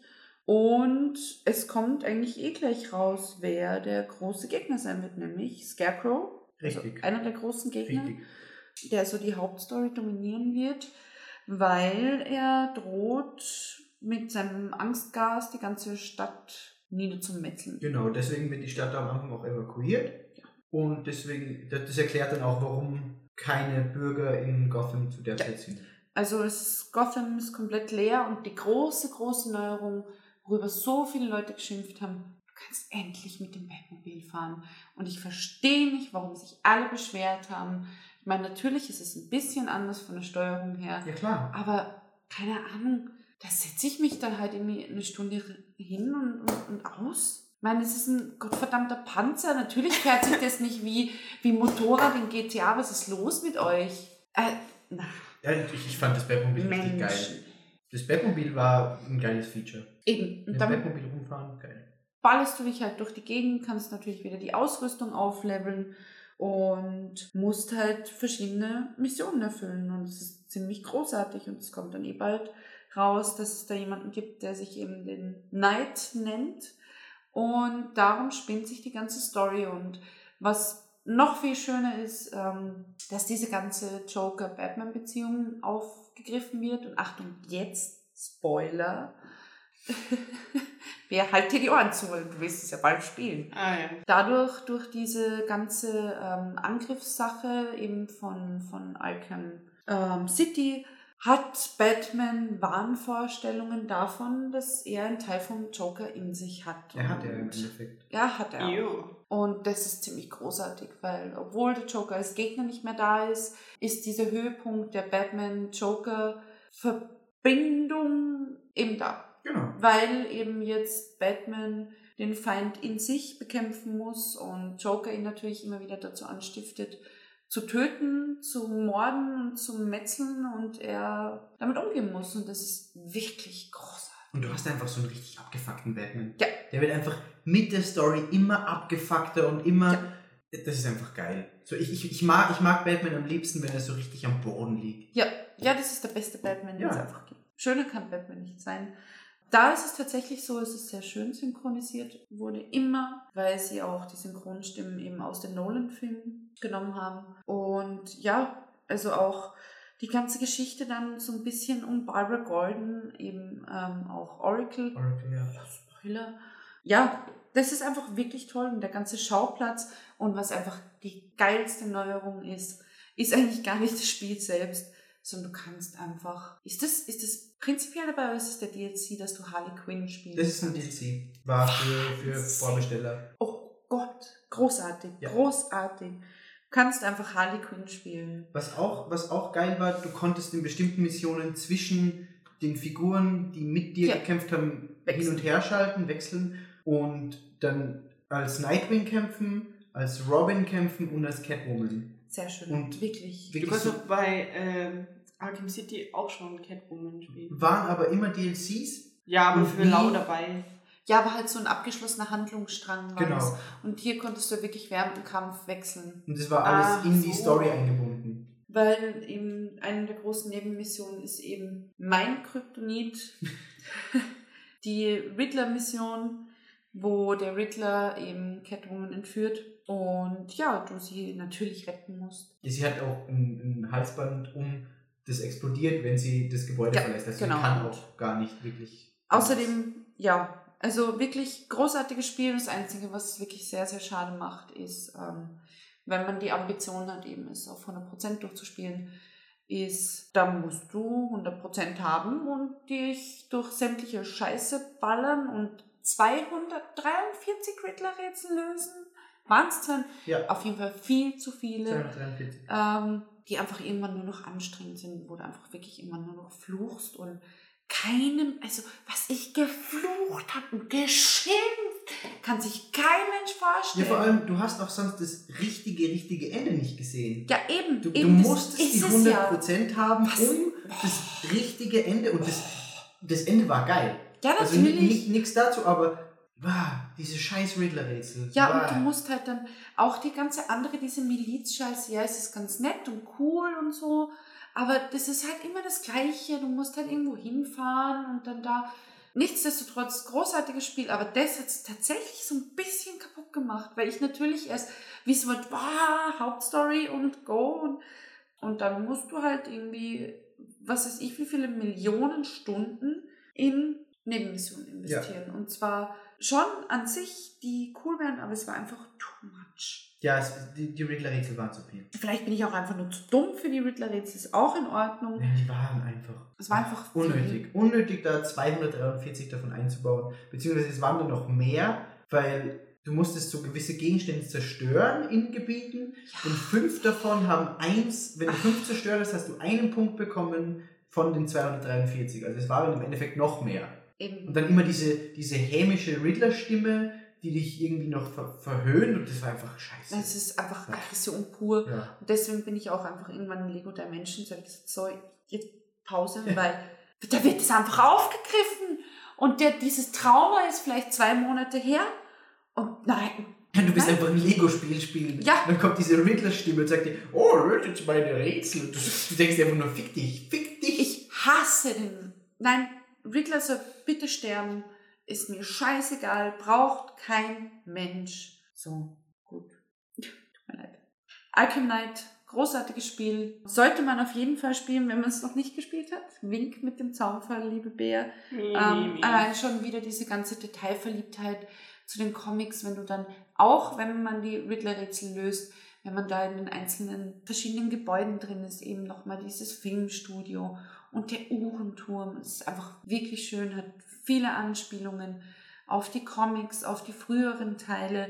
War auch ein, ein schöner Abschluss. Es war, es war Ja. jetzt wirklich, äh, Ja. Rocksteady hat es auch angekündigt, es wird das letzte Arkham-Spiel sein, das sie machen. War ein krönender Abschluss. Ja, das ist aber auch gut. So. Ja, also man, man kann jetzt auch nichts mehr auf die Spitze treiben. Es war Asylum, dann fünfmal größer City, jetzt nochmal fünfmal größer als City. Die ganze Stadt, was, was man jetzt noch machen soll, keine Ahnung. Nee, es, nee, es ist gut und, und besser kann es nicht werden und auch die Charaktere haben sich nochmal krass weiterentwickelt. Also Poison Ivy ähm, hat eine tragende Rolle in dem Spiel, die wirklich großartig ist und vor allem, was ich halt sehr mag. Es ist nicht mehr dieses cheesy, oh, da ist eine Frau und die baggert jetzt Batman. Ich meine, natürlich baggert Catwoman Batman an, weil sie Catwoman ist.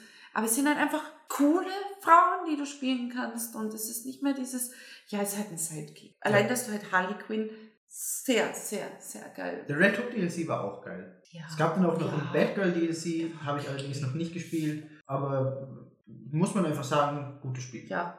Sehr, Auch, sehr, sehr Wie gut. gesagt, grafisch wunderschön. Der Regen.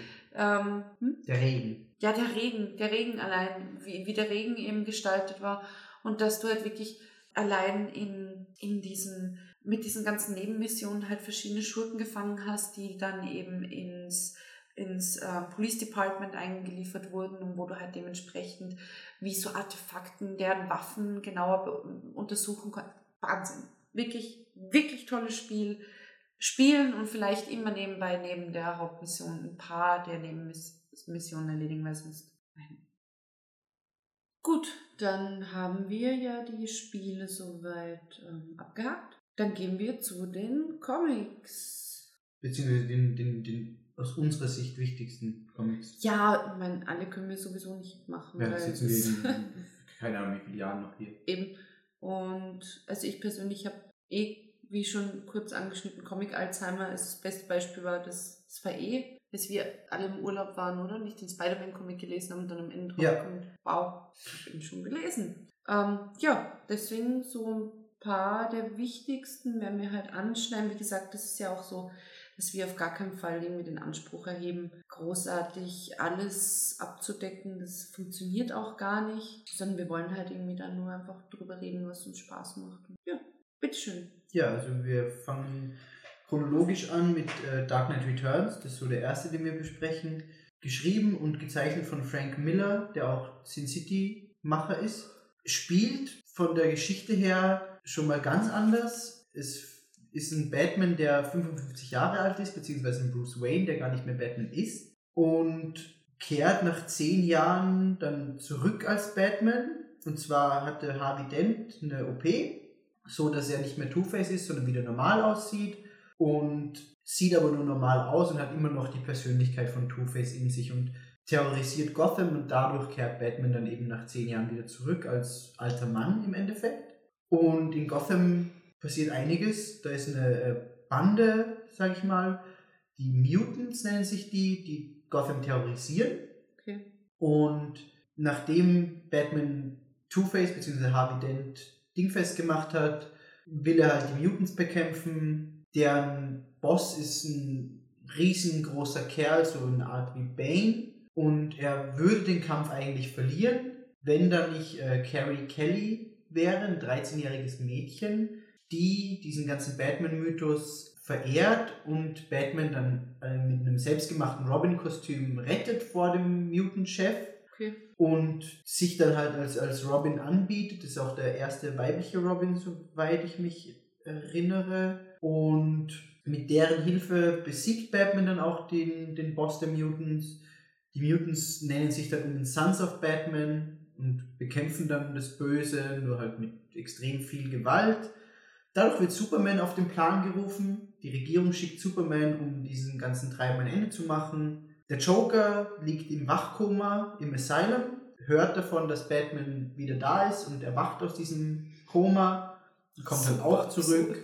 Dann Batman findet dann irgendwann den Joker, der eine Fernsehshow terrorisiert. Und, Was? Batman ist wieder da. Ich lebe wieder. Hallo. und ganz am Schluss von diesem Kampf gegen den Joker bricht sich der Joker selbst das Genick, um es, um es Batman anzuhängen. Ach ja, stimmt. Das war diese große Diskussion mit, ähm, hat Batman den Joker umgebracht oder hat er es nicht? Und ja, Genau, du hast dann immer zwischendurch diese, diese 16 Panel-Seiten mit Nachrichtensendern, die über das ganze Geschehen berichten, so wird die Story vorangetrieben. Es ist zu der Zeit irgendwie Atomkrieg oder was. Superman ist für die Regierung und kann sich gar nicht wirklich um Gotham kümmern oder um Batman kümmern. Und dadurch, dass der Joker dann tot ist und es eben die Sons of Batman gibt, wird Gotham zur sichersten Stadt der USA. Die Regierung fühlt sich dadurch bloßgestellt, schickt dann wirklich Superman, um Batman Einhalt zu gebieten. Batman kämpft dann gegen Superman, hat so eine Rüstung an mit Stachelschuhen und verprügelt da Superman. Green Arrow hilft Batman dabei, indem er einen Kryptonitpfeil hilft der Batman da, indem er einen Kryptonitpfeil auf Superman schießt und der dadurch schwächer ist. Am Ende vom Kampf erleidet Batman einen Herzinfarkt, weil er, weil er, einfach, weil er einfach schon alt ist und, Oh, tot. Sorry. und, und stirbt. Beziehungsweise sieht so aus, als ob er stirbt. Alfred sprengt die Betthöhle, sprengt Wayne Manor, stirbt. Ah. Also ja, es ist- ist einfach so Frank Miller. Ja, es alles anzünden, alles- alles alle anzünden. essen, alle Und- sterben. Und der, der, der ganze, der, der ganz, das ganze Ende ist dann, äh, Superman ist gemeinsam mit der Bat-Familie, die noch übrig geblieben ist, also äh, Tim Drake und Carrie Kelly sind, glaube ich, da dabei, auf dem Begräbnis von Bruce Wayne. Und es ist dann so, Superman, das siehst du in dem Panel, hört auf einmal einen Herzschlag und merkt natürlich durch sein Supergehör, dass das der Herzschlag von Bruce Wayne ist. Gott sei Dank hat Superman super gehört. Ja, äh, zwinkert, so zwinkert dann noch äh, Robin, also Carrie Kelly, zu, weil er quasi zu, sich zu erkennen gibt, dass er weiß, dass Bruce Wayne noch lebt. Und man sieht dann noch ganz am Schluss, dass Batman gemeinsam mit den Sons of Batman und Green Arrow und dem ganzen Rest in einer Höhle ist, nicht in der Bathöhle, sondern unter der Bathöhle. Und die bereiten sich halt auf, auf den großen Kampf vor, der die Welt wieder stabilisieren soll, weil da eben politisch einiges abgeht. Die Story ist schwer, eben Ja, durch es diese ist halt Frank ganzen Miller, es ist halt Wahnsinn. sehr, sehr verkopft. Ja, es ist sehr verkopft. Es ist halt so ähnlich wie, wie im Zocken. Ich meine, es gibt, ich spiele gern auch anspruchsvolle Spiele, aber jetzt vor allem auch im Zuge der Podcast-Vorbereitung, die letzten Wochen waren halt auch so privat sehr, sehr krass. Und dann, wenn man halt sagt, okay, ich bereite mich jetzt auf den Podcast vor und, und rufe mir dann den Comic nochmal ins Gedächtnis und, und lese dann nochmal drüber, es ist einfach super anstrengend, weil es einfach wirklich wie ein, wie ein anspruchsvolles Buch eigentlich Ja, ist zu lesen, was, was sehr Fall. cool ist, weil es halt einfach diese ganze, ähm, hahaha, du liest Comics, ach süß, schaust dir Bilder mit Schriften an, auf was anderes hebt, aber es ist wirklich anstrengend. Ja. Vor allem für damals, ich glaube 1984 oder 86, 86 als es kam es raus, rauskam, ja. äh, rauskam, einfach krass neues Niveau einfach und ich glaube, das Ganze wurde ja auch initiiert ähm, weil irgendwie DC Comics beim Verkaufen einen Einbruch hatte. Ja, Und dann meinten sie, hey, wir wollen jetzt was Neues. Und das sind auf jeden Fall gelungen. Also, es, war, es war einfach diese, diese Zeit, zu der Batman quasi die Comicfigur war. Also im Sinne von komisch, Ja. durch diese ganze Warum Adam? West-Serie und alles. Und sie mit diesem Comic eben probiert haben, beziehungsweise auch geschafft haben, Batman wieder diesen düsteren Touch zu geben. ja. Und man, man muss auch wirklich sagen, die Auswirkungen von Dark Knight Returns merkt man bis heute. Also Dark Knight Returns ist auch äh, Basis für den Batman vs. Superman Film. Ah, Also das- das äh, wusste der Ben. Affleck Batman ist ein älterer Batman, der kriegt schon graue Haare. Man sieht die Superrüstung schon im Trailer, die er auch in Dark Knight Returns gegen so. Superman einsetzt. Mhm, mhm, mhm. Und man merkt den Einfluss auf jeden Fall. Und ähm, es gibt ein paar witzige Sachen dazu. Der Dark Knight Returns hat gemeinsam mit Watchmen den Macher von Comic Sans zur Schrift Comic Sans inspiriert. oh Gott, Das oh ist je. eine Todsünde. Wow, wow. aber Oh aber Gott. das ist halt geil. Der Comic an sich ist richtig düster und abgefuckt und hat richtig geile Einflüsse, aber auch Comic Sans hervorgebracht. Daraus wird Comic Sans geboren. Ja. Krass. Aus Wow. Dark Knight Returns und Watchmen wurde Comic Sans geboren. Ach komm.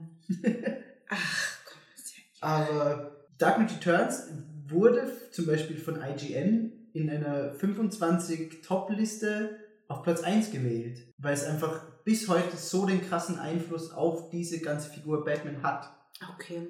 Und Ja. der Zeichenstil für 1986 war was komplett Neues, Ja. nie da gewesen, geil gezeichnet, komplett anders als alles, was bisher kam, was danach kam. Ja, Frank Miller ist auch, was das angeht, einfach ein krasser, krasser Ja, Künstler. der ist einfach also ein wirklich Künstler.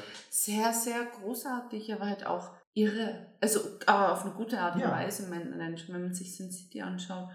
Ja.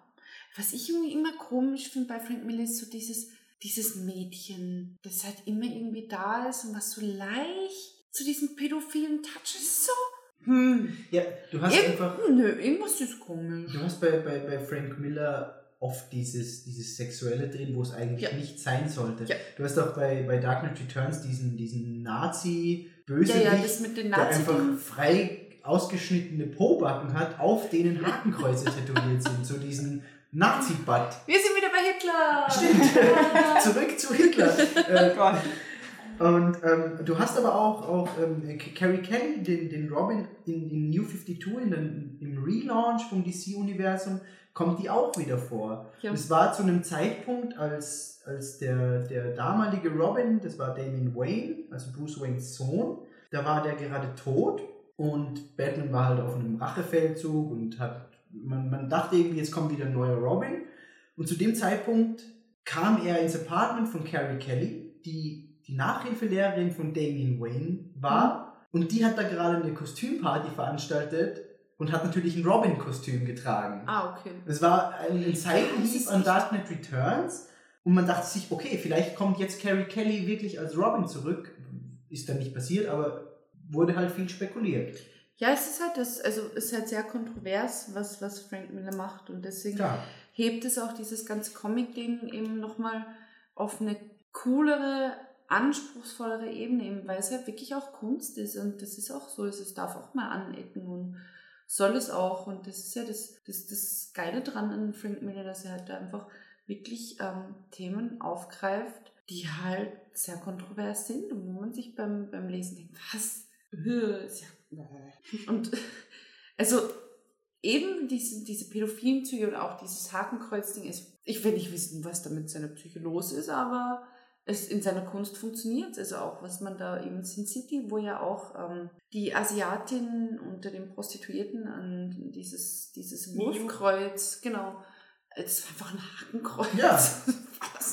Hast halt einfach Also diese, er- diese Provokationen Ja. in den Miller-Sachen immer drin, finde ich aber auch nicht schlecht. Also, Ja, ich meine, Hakenkreuz per se ist schon scheiße. ja, aber er setzt Nein, es gut ein. Ja, also wie, wie er halt dann mit, mit Tabuthemen spielt, Genau. ist schon sehr gut. Ja, also den Dark Knight sollte man auf jeden Fall lesen. War geil. Ja, dann haben wir das und dann kommen wir wahrscheinlich zu dem Comic, der bis heute einer der bedeutendsten ist, nämlich The Killing Joke. Muss ich ehrlich gestehen, habe ich tatsächlich erst dieses Jahr zum ersten Mal gelesen. Ich glaube, ich habe ihn seitdem schon drei oder vier Mal gelesen. Wunderschön, 1988. Also, Auch wieder für, für damals. ja, unfassbar. Der, der hat auch dieses, dieses ganze Miller-Ding aufgegriffen, dieses Düstere und hat es einfach nochmal richtig geil Ja. umgesetzt. Und The Killing Joke ist einfach wirklich großartig. Also prinzipiell geht es darum, der Joker, wo halt auch, wenn ich mich nicht ganz täusche, erstmals so ein bisschen auf die Hintergrundstory vom Joker eingegangen wird,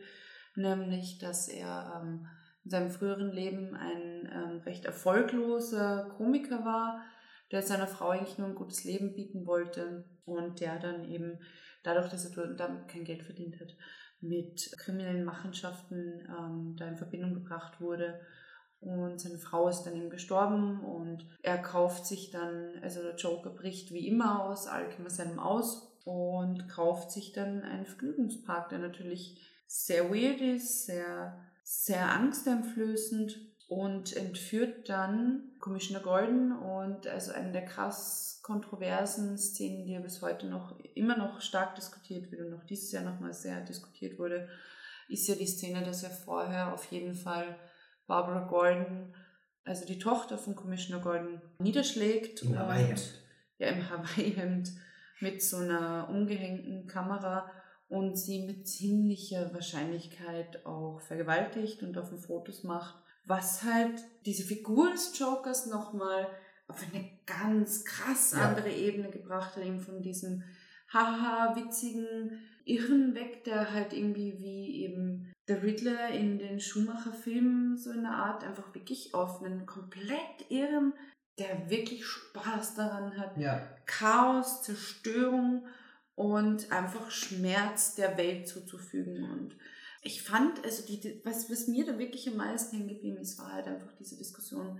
Ja, und natürlich kommt dann Batman, um eben ähm, Commissioner Gordon zu retten. ganz, ganz kurz noch. Ähm, er, er schießt Barbara Gordon ja in, in, in, Ja, in, in, ja, in den natürlich, Rückenmark. natürlich, natürlich. Und dadurch war sie ab dem Zeitpunkt an den Rollstuhl gefesselt und war von dem Zeitpunkt an nicht mehr Batgirl, Ja. sondern Oracle. Ja. Also quasi Batmans Hirn oder Ja, Zweithirn. Batmans wichtigste Hilfe, ähm, die eben nicht im Kampf beiseite steht, Genau. er fällt einfach. Also wie gesagt, die ganze Story ist, es ist auch wahnsinnig schön gezeichnet, sehr detailreich, mega düster, spielt mit Ängsten, die glaube ich alle von uns irgendwie haben. Also wenn man jetzt keine Angst vor Clowns hat und wenn man da nicht dazu gehört, ist ein bisschen komisch, meiner Meinung nach. Okay. Dann halt irgendwie mit diesen Freak-Shows, die es halt da, die halt da völlig überstilisiert sind in diesem Vergnügungspark. Und es ist wirklich einfach großartig gezeichnet. Und wie, wie gesagt, mir blieb halt ähm, dieses Jahr die große Diskussion in Erinnerung mit, ja, und darf man das zeigen, dass... Ähm, oh Darf Gott, er das? Darf er das? Darf man das zeigen, dass, dass die vergewaltigt wurden? Erstens, es wurde nicht gezeigt, es wurde zeichnerisch sehr gut umgesetzt, dass es wirklich nur angedeutet wurde und es bleibt einfach offen. Es ist, es ist zwar keine große Frage und sagen wir mal, wer auch die darauffolgenden Comics gelesen hat, zu 90% sicher, aber es ist eben der Joker und ich, ich weiß es nicht für diese ganze Diskussion, ähm, wieso sollte er jemanden umbringen dürfen, wenn es um, um eine Vergewaltigung geht, der Joker ist einfach irre. Ja, vor allem die, die, die Diskussion wurde ja losgetreten durch ein Alternativcover Ja, für genau. einen das ist- Batgirl-Comic, in dem der Joker hinter Barbara Gordon steht im Hawaii-Hemd und ihr, glaube ich, den Mund zuhält. Ja, genau und, das. Und das war zeichnerisch top. Also es wirklich ist auch komplett 1A. eben daran angelehnt. Ja, das ist klar. einfach der Zeichenstil, wo ich sage, ja, ich meine, natürlich darf man, das ist Kunst, das darf Kunst. Also Kunst soll schockieren und Kun- meine Vergewaltigung passiert Die haben das leider ja auch Gottes nicht gezeigt. tagtäglich eben. Es wurde nicht gezeigt, es war jetzt nicht ähm, wie, wie pornografisch, dass man sich daran aufgeilen kann, sondern es war halt einfach, ja, wie gesagt, Vergewaltigungen passieren leider Gottes tagtäglich und Batman ist halt davon auch ein Abbild, was halt einfach Schlimmes in der Welt passiert. Sicher. Und darum geht es ja prinzipiell. Warum dann nicht? Und das wird halt, ich verstehe es nicht. Also sowas werde ich nie verstehen, diese Diskussion darum. Also es ist einfach ein sehr, sehr toller Comic mit einem großartigen Cover. Und ja, auch wo, wo halt Batman wieder an diese Grenze getrieben wird und vor diesen Entscheidungen stirbt, äh, steht, bringt er ihn jetzt um, bringt er ihn nicht um. Und das weiß man dann am Ende auch nicht. Genau, und das weiß man nicht. Und es ist einfach großartig, weil es dieses ganze, diese Beziehung zwischen den beiden, ich glaube tatsächlich, dass das wirklich diese Nolan oder diesen, diesen zweiten Nolan-Film, den, den großen, berühmten, wird es so nicht geben, wenn es The Killing Joke nicht gegeben hätte. Ist ja auch, das, das Ende ist ja auch so, als, als Batman da mit Joker auf dem Dach steht, ihn in der Luft hält, Joker erzählt ihm einen Witz, glaube ich. Mhm. Sie lachen gemeinsam und du siehst am Schluss nur noch die Schatten und das Gelächter in der Spiegelung von der Pfütze und du weißt am Ende nicht, hat Batman den Joker jetzt getötet Richtig. oder nicht. Und du weißt auch nie, ob diese Origin Story, die vom Joker erzählt wird, mit diesem Familienvater, ob die wirklich so stimmt. Es Eben, wird alles einfach ja dir als Leser offen gelassen und das, so liebe ich Comics. Und darüber werden wir später noch ausführlich diskutieren. Deswegen ist The Dark Knight einfach ein großartiger Film, weil es genau daran anschließt und du nie weißt, ob der Joker, der Heath Ledger, die Story ist weg, das stimmt. Und es ist genau das. Und was ich einfach zeichnerisch großartig an The Killing Joke fand, waren das diese Übergänge eben von der Gegenwart ähm, zu den Flashbacks. Da war die letzte und die erste ähm, Pose oder die halt diese Figur in dem ähm, Panel einnimmt, einfach genau gleich. Ja. Und das ist einfach so, in, so detailverliebt und großartig und hat auch eben den Joker auch nachhaltig geprägt, weil du halt eben diesen einen berühmten Satz ähm, eben mit One day separates the sane from the psychotic. Genau das ist es. Ja. Genau das ist es, was den Joker ausmacht. Großartig, wunderschön, sollte man auf jeden Fall irgendwann sich mal zu Gemüte führen. Ja, es Sehr, gibt auch äh, großartig. 2005 erschienenen Band, wo das Ganze nochmal mit Zusatzseiten und Sketches und Skizzen und was weiß ich noch aufgearbeitet wurde. Sollte in keiner Sammlung fehlen. Ja, ist wirklich, wie gesagt, sehr, sehr empfehlenswert und ja, hat das ganze Game gechanged. Wieder mal. Zwei Okay. Jahre nach Dark Knight Returns. Ich muss tatsächlich gestehen, dass ich nicht auswendig weiß, wer ihn gezeichnet hat. Shame. Mm. Alan Moore. Oder Alan Moore war entweder der. Zeichner oder der, der Ja. Schreiber. Das muss ich Ähm, jetzt tatsächlich kurz nachschauen. Warte, äh, Alan Moore geschrieben, Zeichnung Brian Bolland. Ah ja, ja, ja. ja. Genau. Ja, und als nächstes auf unserer Liste kommt dann Nightfall. Der Ja. wieder, wenn wir schon als da waren, dass es eine Basis für den Nolan-Film war, wieder eine große Basis für den der, der Dark Knight, was war der dritte? Rises. Dark Knight Rises war. Also ähm, Nightfall spielt nach dem Death in the Family, in dem der Joker Jason Todd, also den Robin, umbringt. Wo es die Abstimmung darüber gab. Genau richtig, bei, bei Death in the Family gab es eine Abstimmung der Leser per Telefon, ob Robin sterben soll oder nicht. Sie haben sich en schlussendlich entschieden, ja, Robin soll sterben. Joker hat Robin getötet und Batman hat lange Zeit behauptet, das war sein, sein größter Fehler oder sein, sein, seine größte Niederlage, dass er eben Robin Jason Todd sterben hat lassen. Ja. Und Reden wir gar nicht über den, den, den Death of the Family Comic 1988? Haben wir den nicht drin? Schon. Hm, Du kannst kurz was drüber sagen, wenn Ja. du möchtest. Bitte. Also hier ist Robin eben Jason Todd, wie schon angedeutet. Was ich mir da notiert habe, was ich ziemlich krass fand und was eigentlich auch eben für 1988 erst mit The Killing Joke, ähm, die eben diese Vergewaltigung von Barbara. Robin und Batman springen, sprengen am Anfang einen Kinderpornoring. Also wo ich wirklich beim Lesen so, okay, ist 1988. Ich kann mich nicht daran erinnern, dass in den letzten Jahren oder in den Comics, in denen ich zumindest gelesen habe, so ein krass sensibles Thema aufgegriffen wurde. Und das ist eigentlich auch noch sehr beiläufig erwähnt, aber das hat da wirklich mit, mit Problemen, dass die halt wirklich so thematisiert werden. Ja, es ist eh diese, diese klassische Robin-Story. Robin wird während dem Einsatz übermütig. Ja, Batman sorgt sich und trennt sich quasi infolgedessen von ihm, weil er halt ähm, Sorgen hat, dass ähm, Robin dann irgendwann bei einem Einsatz halt ähm, stirbt. Der Joker ist wie immer mal wieder aus dem Gefängnis ausgebrochen und Story, die Story setzt eben direkt nach Killing Joke an. Und auch hier gibt es eben wieder diese Anspielung auf Barbaras Vergewaltigung, weil ähm, der Joker irgendwann sagt, the woman only got what she was obviously asking for. Also sie hat halt das bekommen, was sie halt offensichtlich irgendwie wollte. was ja ganz gern mal so ein, so ein Argument ist, wenn irgendwie Frauen sexuell belästigt werden. Ja. So, ja, sie war halt in die Schlampe angezogen, so eine Art. Was ich sehr, sehr spannend fand, dass halt da wirklich Dinge, über die heute noch sehr kontrovers diskutiert werden oder heute wahrscheinlich kontroverser denn je, dass die damals schon so eingeflossen sind und zwar ohne, dass man groß das thematisiert hat, sondern so mit einzelnen Sätzen. Also wirklich auch wunderschön wieder gezeichnet. Ich mag den Zeichenstil sehr gerne. Auf jeden Fall plant der Joker, Raketen aus dem Nahen Osten, äh, an den Nahen Osten zu verkaufen. Also so eine nukleare Waffe. Auch wieder sehr zeitaktuelles Thema. Eben, eben auch wieder sehr aktuell.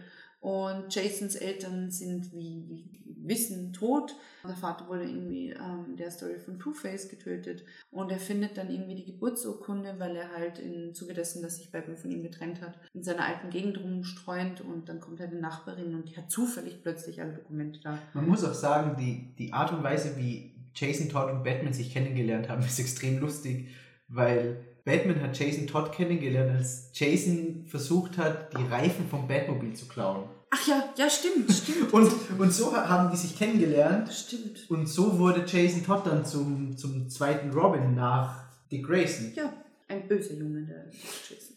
Auf jeden Fall findet er die Geburtsurkunde und der Name der Mutter stimmt nicht mit seinem überein. Das heißt, ähm, sei- die Frau, die er eigentlich für seine Mutter gehalten hat, ist nicht seine Mutter und er begibt sich halt auf die Suche nach seiner Mutter, die ja dann offensichtlich noch leben muss. Ja, was mich gestört hat an dem Comic war, dass ähm, Jason eigentlich recht jung sein soll und aber tatsächlich nicht viel älter aussieht als Batman. Und ähm, er reist auf jeden Fall dem, also Batman reist dem Joker nach, in den Libanon nach, wo zufällig eine ähm, potenzielle Mutter von Jason ist. Also es gibt halt drei Frauen, die dafür in Frage kommen. Und ja, er reist ihr halt nach und die erste ist halt nicht. Und die zweite ist es auch nicht. Und die dritte ist es dann, da sind sie irgendwie in, ähm, äh, in einem Flüchtlingslager in Ägypten. Und Jasons Mutter ist dort Ärztin. Sie bittet ihn halt, das Zelt zu verlassen, ähm, weil sie arbeiten muss. Also erst fallen sie sich in die Arme und Batman und Jasons Wege kreuzen sich dort wieder und Batman und er versöhnen sich so halbwegs und beschließen dann irgendwie im Zuge dessen, weil der Joker dann plötzlich dort auftaucht, den Joker zu jagen. Langes Hin und Her. Ähm, Superman taucht dann auch irgendwie kurz auf. Ähm, im Ende, am Ende ist es halt so, dass ähm, der Joker Sheila, so heißt Jasons wahre Mutter, umbringt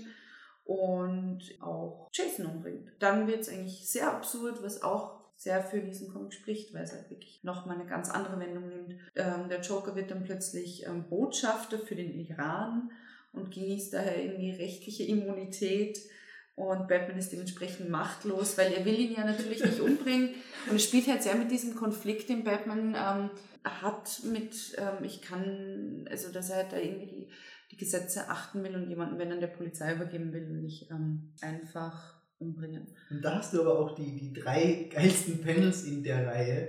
Erstens das, wo der Joker Jason mit der Brechstange erschlägt.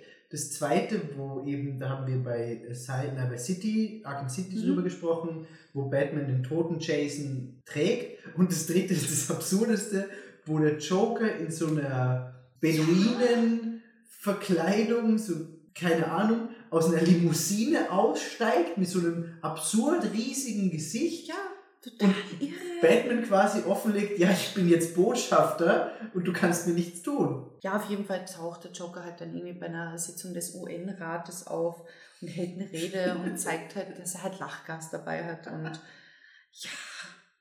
Und ähm, der Security neben ihm ist dann Superman verkleidet, der dann das Gas aufsaugt und der Joker wäre natürlich nicht Joker, wenn er keinen absurd. Alternativplan hätte und hat Sprengsätze dabei, die er halt verteilt und flieht und Batman jagt ihm hinterher und der Heli stürzt ab und es ist offen, was mit dem Joker passiert. Das ist so quasi der erste Death of the Family. Ähm, In. ah, Death in the Family. Ja, Genau. genau, tatsächlich. Der, der Also- aktuelle heißt der. Von der Geschichte her einfach Ja. so absurd, von den Panels her wahnsinnig geil. Ja, wirklich schön gezeichnet. Ja. Und eben, dann Nightfall setzt daran an. Bitte. Genau, richtig. Ähm, Nightfall, kurz und knapp, äh, Bane taucht auf in Gotham und lässt erstmal alle aus dem Arkham Asylum frei und Batman muss alle wieder einfangen. Und dadurch wird Batman immer schwächer. Bane entführt dann auch Robin und versucht konstant Batman psychisch einfach zu zerstören. Es ist dann so, Bane weiß, dass Batman Bruce Wayne ist Ja. Er weiß es einfach. Er ist sehr klug in, in, in, in den Comics. Und was mir aufgefallen ist während dem Lesen, die alten, so Nightfall zum Beispiel, ist nicht darauf ausgelegt, dass du quer einsteigst. Bei den neuen. Comics hast du immer die ersten ein bis zwei Seiten, eine Kurzerklärung, was ist bisher passiert. Wenn du in Nightfall irgendwo in der Mitte einsteigst, hast du keine Ahnung, was passiert. Ja, es ist halt, es, da hat sich halt irgendwie auch diese Verkaufsstrategie einfach geändert. Klar. Meine, da hat, ist man halt irgendwann draufgekommen, man kann, das geht so nicht. Also wenn man, wenn man halt irgendwie was verkaufen will. Und es ist dann halt so, äh, Bane bricht in Wayne Manor ein, schlägt Alfred bewusstlos. Batman bekommt noch irgendwie den letzten Funkspruch und merkt, dass Alfred in Gefahr ist, kehrt zurück nach Wayne Manor und Nightfall Nummer 11 heißt The Breaking of the Batman. Nachdem Batman eben alle Bösewichte wieder ins Asylum gebracht hat, kommt der Showdown gegen Bane. Bane schlägt ihn dann in die Robin-Vitrine. Da hat er ja die, die, das Kostüm von Jason Todd in der Bathöhle ausgestellt, in der Vitrine. Und er reibt ihm nochmal unter die Nase, dass Jason Todd sein greatest failure war. Und dieses prägnante Bild ist dann, wo Bane Batman nimmt und übers Knie Ach zerbricht. Mhm. Also wirklich the, the breaking of the Batman, der zerbricht ihn einfach. Und ja, es ist, kommt dann so, dass jemand anders für Batman übernehmen muss, weil dieses Symbol, das Batman einfach über Gotham Mhm. hat, dann nicht mehr da ist. Und das ist dann Azrael, beziehungsweise Sean Paul. Das John Paul. Sean Paul. Oh, B ist auch noch da. Ähm, Hey! und Bier. Es ist dann so, dass, dass eben Azrael, der ist bei so einem Geheimorden wurde auch schon von Bruce Wayne trainiert. Robin ist damals noch zu jung, das ist Tim Drake dann. Und der ist aber dann, Alter, ganz ehrlich. Es ist, als ob ihr die Bibel rezitieren würdet. vor allem mit Sean Paul. Mit Shonda Paul. Schande Paul. Alter. Naja, und Aber dann, lass dich nicht aufhalten. äh, Azrael übernimmt dann für Batman, ist viel brutaler, Azrael-Story. überlegt dann auch... Azrael ist die Katze von den Schlümpfen. oder? nee, die hieß anders, oder? Die hieß Azrael. Azrael, stimmt, ja. ja und er, er, er, schafft sich dann ein neues Batman-Kostüm mit Krallenhänden und Okay, sorry, aber es bedrohlicher- klingt jetzt schon so. Ja, hallo, danke. Der, der, die, die Nightfall-Story war noch nicht so. Es war dann, Bane hat auch gleich gemerkt, dass es nicht der echte Batman ist, der dann eben Ezreal, der als Batman auf die Straßen ging. Und Ezreal besiegt Bane dann aber. Dadurch wird dann quasi eine neue Ära eingeleitet. Das ist die Night Quest. Sollen wir die auch besprechen Die- oder gehen wir direkt Gehört, gehört noch, noch, noch dazu. Okay. Es ist dann so wie im, wie im Film Dark Knight Rises. Äh, Bruce Wayne macht sich auf, auf eine Reise und trainiert neu, um Batman wieder. Begins. Nein, nein, äh, Dark Knight Rises, wo er in, in dem Gefängnis dann sitzt. Ach ja. Macht sich auf eine Reise und trainiert einfach, um wieder zurückkommen zu können. Währenddessen ist Azrael Batman in Gotham und es ist auch dann hier so, dass Batman am Schluss von seinem Training den Abgrund meistern muss. Da muss er aber nicht in eine Grube rauf, sondern er muss 500 Fuß fallen und sich dann im letzten Moment noch retten. Und da ist er lange nicht bereit dafür, weil er noch zu wenig trainiert hat. Und am Schluss ist es so, man hat natürlich den unausweichlichen Showdown zwischen Azrael und dem richtigen Batman, der nicht in einem wirklichen Kampf endet, sondern Bruce Halt, Wayne. dann ist es halt auch kein Showdown. Nein, Bruce Wayne lockt Azrael mit seiner großen Rüstung in den kleinen Durchgang in der Bathöhle, nämlich dorthin, wo er als Kind runtergefallen ist und quasi dann zu Batman wurde. Da scheint dann Licht rein, weil Bruce Wayne die Luke aufmacht und dadurch erkennt Azrael dann, dass er nicht der Richtige für Batman ist. Diese ganze Geschichte hat dazu geführt, dass, dass Batman diese Bat-Familie gegründet hat. Diese, diese ganzen Me- Menschen um sich, so Nightwing, Catwoman, Robin, Red Robin, die halt ihm helfen. War wie gesagt die Basis für den Dark Knight Rises. War seit 1985 das erste Mal serienübergreifend, also dass du mehrere hattest, Detective Comics, Batman ineinander übergreifen. Und ja, war es eigentlich soweit zu dem ganzen Nightfall, Night Quest, Ach so. End. Sowieso. Du verkackter Strebermann. Ja, habe ich tatsächlich nicht mehr geschafft zu lesen. Hatte ich auch vorher noch nicht gelesen. Werde ich nachholen, wenn ich dann vergessen habe, worum es geht. Damit es halt doch noch ein bisschen spannend ist. Aber es ist halt tatsächlich so, ich glaube, wenn man das selbst nicht gelesen hat, ist es halt so, hm, cool. Willkommen in meiner Welt. ja, dann kommen wir jetzt zu Hush. Hush, wirklich, wirklich, wirklich ganz kurz. Ich habe übrigens gerade gelesen, Achtung, Pornhub reports a 10% traffic drop the day Fallout 4 came out. So, ähm, nice. you. Sorry.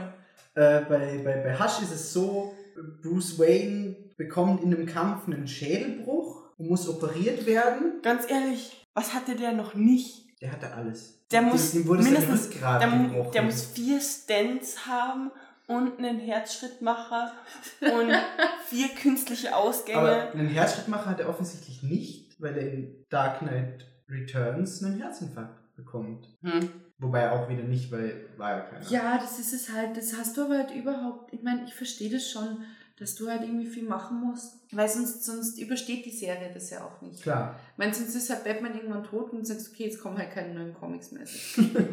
Das geht ja nicht. Das geht Eben, nicht. Da, das da wäre die komplette Welt wieder Eben. beleidigt, Und ich finde das halt- sagt, Ich finde das halt total Nee. lächerlich. Ich habe das erst vor im, im, im Zuge der Recherchen wieder gelesen, wie alle so, ja, nee, das ist voll blöd. Dann, dann steht Batman wieder auf. Ja, wer ist der Liebe ist tot? Was ist mit, was ist mit den Leuten los? Die hat dann irgendwelchen Foren, der so eine Scheiße reinschreiben. Machst du gerade einen Kinski? Also, nein. nee, also, Was ist nee, mit so den Leuten? was ist mit den Leuten? Ja, was, was, was wollt ihr denn? Ist euch das lieber, wenn. Ja, gut, dann, dann gibt es ja keine neuen Comics mehr. ja, dann ist Batman tot. So die letzten 75 Jahre jetzt für den Arsch. Ja, aber genau, genau das ist ja, wo, wo wäre denn die Fallhöhe? Eben. Die Gefahr muss theoretisch da sein, dass Batman auch sterben könnte. Und genau das macht es ja auch aus, dass man nicht weiß, ob es nicht vielleicht irgendwann, es gibt genug Comicfiguren, die komplett abgelöst wurden von jemand anderes. Ja. Zur Ähm, Zeit Wolverine. Genau. Thor. Oder Thor. Thor ist nicht gestorben. Oh, Spoiler! Ähm, aber wenn die Fallhöhe nicht da wäre, dass er nicht tatsächlich sterben könnte, wäre es auch nicht interessant, wenn Batman mal am Boden liegt. Eben. Weil man ja wüsste, hey, der stirbt doch nicht. Ja, wie gesagt, ich, ich mag diesen Batman am liebsten, der wirklich am Boden liegt und sich wieder hochkämpfen muss. Ja, das ist wirklich tatsächlich der, der einfach am spannendsten ist. Das Weil hat er halt eben nicht nur einfach dieses Das hat- Rich Kid ist. Ja, ja, es hat ja auch in den Filmen lange genug gedauert, dass überhaupt mal ein ansatzweise erschöpfter, später dann Ja. sogar verletzter Batman irgendwo da ist. Eben. Ja. Und das ist auch der Grund, wenn, wenn halt viele sagen, ja, Nolan soll jetzt die Filme weitermachen. Er würde das mit Sicherheit gut machen. aber Gut. Ja, nee, es muss einfach dann jemand Neues machen, weil, weil du halt einfach sonst das Problem hast, dass, dass ja nichts Neues kommt. Hast du auch meine, bei du kannst Comics. ja, du kannst ja keinen kein Batman sterben lassen, wenn, wenn du weißt, okay, der und der Regisseur und der und der Drehbuchautor sind jetzt für die nächsten zehn Jahre dazu verpflichtet, alle zwei Jahre einen Batman-Film abzuliefern.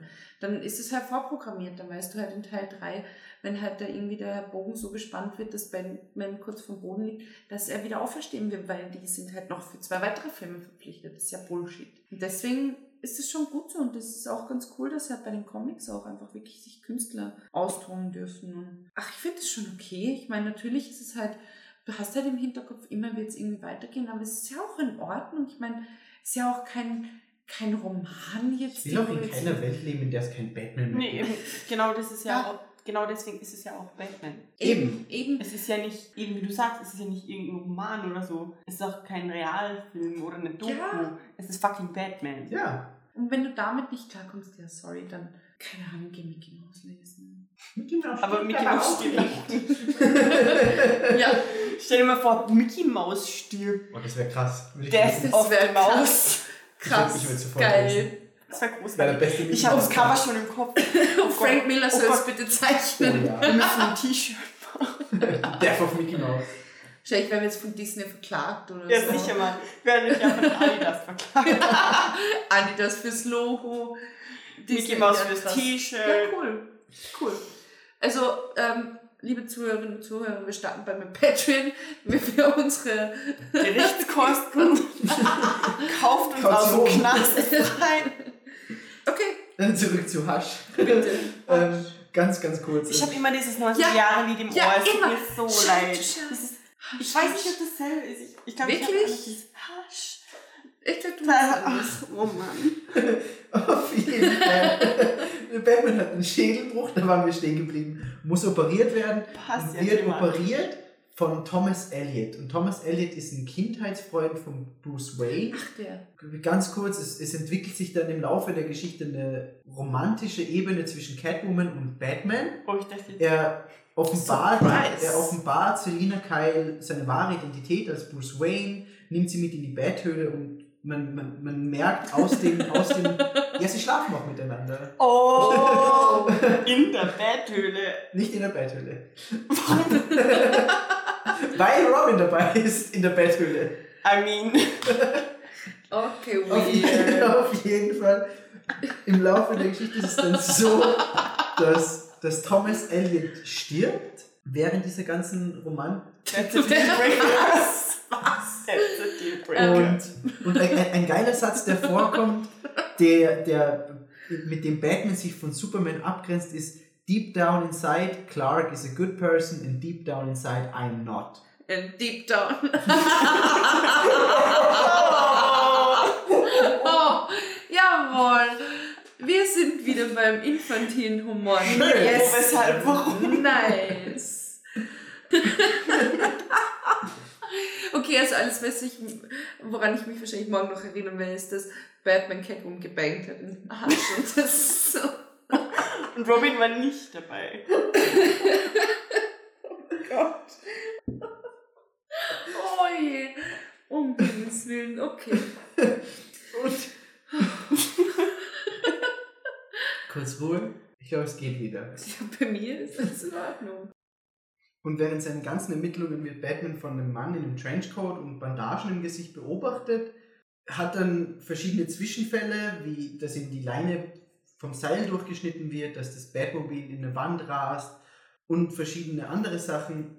Es passiert dann, dass er diesem Mann gegenübersteht, der nimmt die Bandagen ab und unter dem, unter den Bandagen ist plötzlich Jason Todd, der von den Toten zurückkehrt, aber dann doch nicht, denn es ist nur Clayface, der sich als Jason Todd ausgibt und im Endeffekt ist der wirkliche Mann unter den Bandagen Thomas Elliot, der Kindheitsfreund von Bruce Wayne. Sorry, wo ist der Faden? Jason Todd Clayface oder der Clayface den Auftrag gegeben hat, sich als Jason Todd auszugeben und Bruce Wayne, dem Kindheitsfreund, einfach eins auswischen wollte. Am. Schluss, am Schluss kommt raus, dass der Riddler das alles eingefädelt hat. Das, war auch der Punkt, wo ich mir dachte, okay, warum jetzt noch der Riddler, aber gut. ganz hinten steht der Joker. Und- Ja, Und am Schluss, damit es für die anderen Comics einfach leichter ist, weiterzuschreiben, hat Catwoman die Beziehung zu Batman beendet, da Batman zu misstrauisch geworden ist, ob er ihr vertrauen kann. ja. Und das Ja, war- das ist halt so die Never-Ending Story, oder? Bei Äh, mach- denen? Ja, eben. Also man hat immer so dieses Ja, nein, vielleicht, keine Ahnung. Ja Aber es war, es war ein krasser Moment, als Aber jetzt muss ich tatsächlich ehrlich fragen. Ja, jetzt kommt dann wieder so, oh, die machen einen Batman-Podcast und die kennen sich gar nicht aus. Ja, haben wir nie behauptet. ja, haben wir auch nie behauptet. Warum ist genau der Comic dann so wichtig? weil er, der Comic einfach viele Handlungsstränge ineinander führt, sehr gut gezeichnet ist und storymäßig wirklich gut erzählt. Und du hast diese ganze Batman-Catwoman-Story so stark wie sonst nirgends. Ah, okay. Und auch dieses Auftauchen, wo man denkt, es ist Jason Todd, im Endeffekt nicht, Ja. aber Ja, es war so halt- dieses erste okay. Wiederauftreten von Jason Todd nach der, der Warum, in wann, der Family Story. wann ist Hasch? Der ist ja von Hush ist 2002 oder 2002, genau. Also Jason Todd war so wirklich lang- sehr, so sehr lange lange gedauert. Krass. verschollen im Endeffekt. Ja, cool. Also es klang jetzt nicht so spannend. Vor allem, ja, es ist halt, es ist halt immer schwierig, ähm, die Stories von Comics irgendwie wieder zu erzählen. Eben, Weil, weil es ist ja nicht dafür gemacht, sonst wäre es ja ein Roman. eben. Und es ist ja halt auch viel die Bildsprache. Ja. Und also wenn, wenn jetzt hier irgendjemand sagt, Alter, die Story, dann ist das natürlich nicht, weil wir sagen, Gott, die ist beschissen, sondern weil es halt einfach komisch klingt, weil du es halt eigentlich selber lesen musst. So. Gut, wir haben noch was vorbereitet. Wir haben's, ich habe es eh am Anfang schon, schon angekündigt. Der wunderbare Jules vom wunderbaren Rumblepack hat uns einen Einspieler gesendet und den werden wir jetzt abspielen. Viel Spaß und vielen, vielen Dank nochmal an Jules. Hallo und danke erstmal, dass ich meinen Senf zu Batman abgeben darf. Wie vielleicht ein paar von euch wissen, die meinen Podcast Rumblepack hören, bin ich riesengroßer Batman-Fan. Am besten fange ich hier einfach mal ganz kurz an, wie das überhaupt angefangen hat. Ich habe Batman, ich denke 1996, das erste Mal gelesen. Vorher habe ich schon die Tim Burton-Filme geschaut, also Batman und Batmans Rückkehr. Die fand ich super klasse, auch wenn sie mir als Kind immer wieder mal Angst gemacht haben an diversen Stellen. Den Film mit Joker, also den ersten Batman von 89 mit ähm, Michael Keaton als Bruce Wayne, Schrägstrich Batman und Jack Nicholson als Jack Napier oder eben auch der Joker. Ehrlich gesagt nicht so. Hm, Der Nachfolger aber, besonders den Pinguin und ähm, alles, was ihn so umgeben hat, wie er sich gegeben hat, das war immer so ein bisschen als, ich glaube, Sechsjähriger, sechs war ich, als ich das erstmal gesehen habe, war das für mich immer so ein bisschen so, hm, irgendwie habe ich ein ungutes Gefühl dabei. Naja, und 96 habe ich dann das erste ähm, Comic mit Batman gelesen. Es war kein Batman-Comic, sondern es war die DC vs. Marvel Comic-Serie. Das war auch so das erste Mal, dass ich richtig mit Comics in Berührung kam. Ich habe vorher immer Mickey Mouse und lustiges Taschenbuch und sowas gelesen und hatte eigentlich nie so auf dem Schirm, dass es Batman auch in Comicform gibt, einfach weil ich nie danach gesucht habe, mich nie danach umgeschaut habe äh, und so weiter und so fort. Auf jeden Fall habe ich als Achtjähriger diese, diese Comics am Kiosk entdeckt, DC vs. Marvel, Marvel vs. DC. Und ihr war erstmal hin und weg. Ich habe natürlich nichts gerafft. Für mich, ähm, ich hatte nie die, das Verständnis darüber, dadurch, dass es zwei verschiedene Marken sind und jede dieser Marken eigene Superhelden hat. Also Marvel hat ja Spider-Man, die Fantastischen Vier, die X-Men, ähm, die Avengers, wo dann auch Iron Man, Captain America und so weiter und so fort drin ist und DC eben Batman, Superman, Wonder Woman. Und ich hatte eben nie, oder damals halt nie, hatte ich ja gar nicht das Verständnis, als ich das erstmal gesehen habe, so, hey, so, ne, das ist was, das ist was Besonderes in Anführungszeichen. Hier arbeiten zwei Verlage zusammen. Dementsprechend cool. Nein, ich habe nur gesehen, oh, da ist Spider-Man drauf, da ist Batman drauf, da ist und ganz viele andere Helden, die ich zu dem Zeitpunkt noch gar nicht kannte, drauf. Und das fand ich klasse. Also habe ich das Comic mitgenommen, habe danach auch alle, die danach erschienen sind, mir gekauft, habe die Sammlung mittlerweile vervollständigt, dank Nachbestellungen und ähm, eBay und anderen Sammlerbörsen. Ich glaube, das umfasst jetzt insgesamt äh, über 50 Comics sind es ungefähr. Und da war eben auch dann ähm, mein heutzutage, würde ich behaupten, immer noch Lieblingscomic, aber eher nicht, weil es zwingend gut geschrieben ist, nicht weil es ähm, besonders gut gezeichnet ist, obwohl die Zeichnungen mir sehr, sehr gut gefallen. Ähm, gut geschrieben ist es auch, sondern eher, weil es für mich einen sehr sentimentalen Wert hat. Wie gesagt, ich war damals dann großer Spider-Man und Batman-Fan.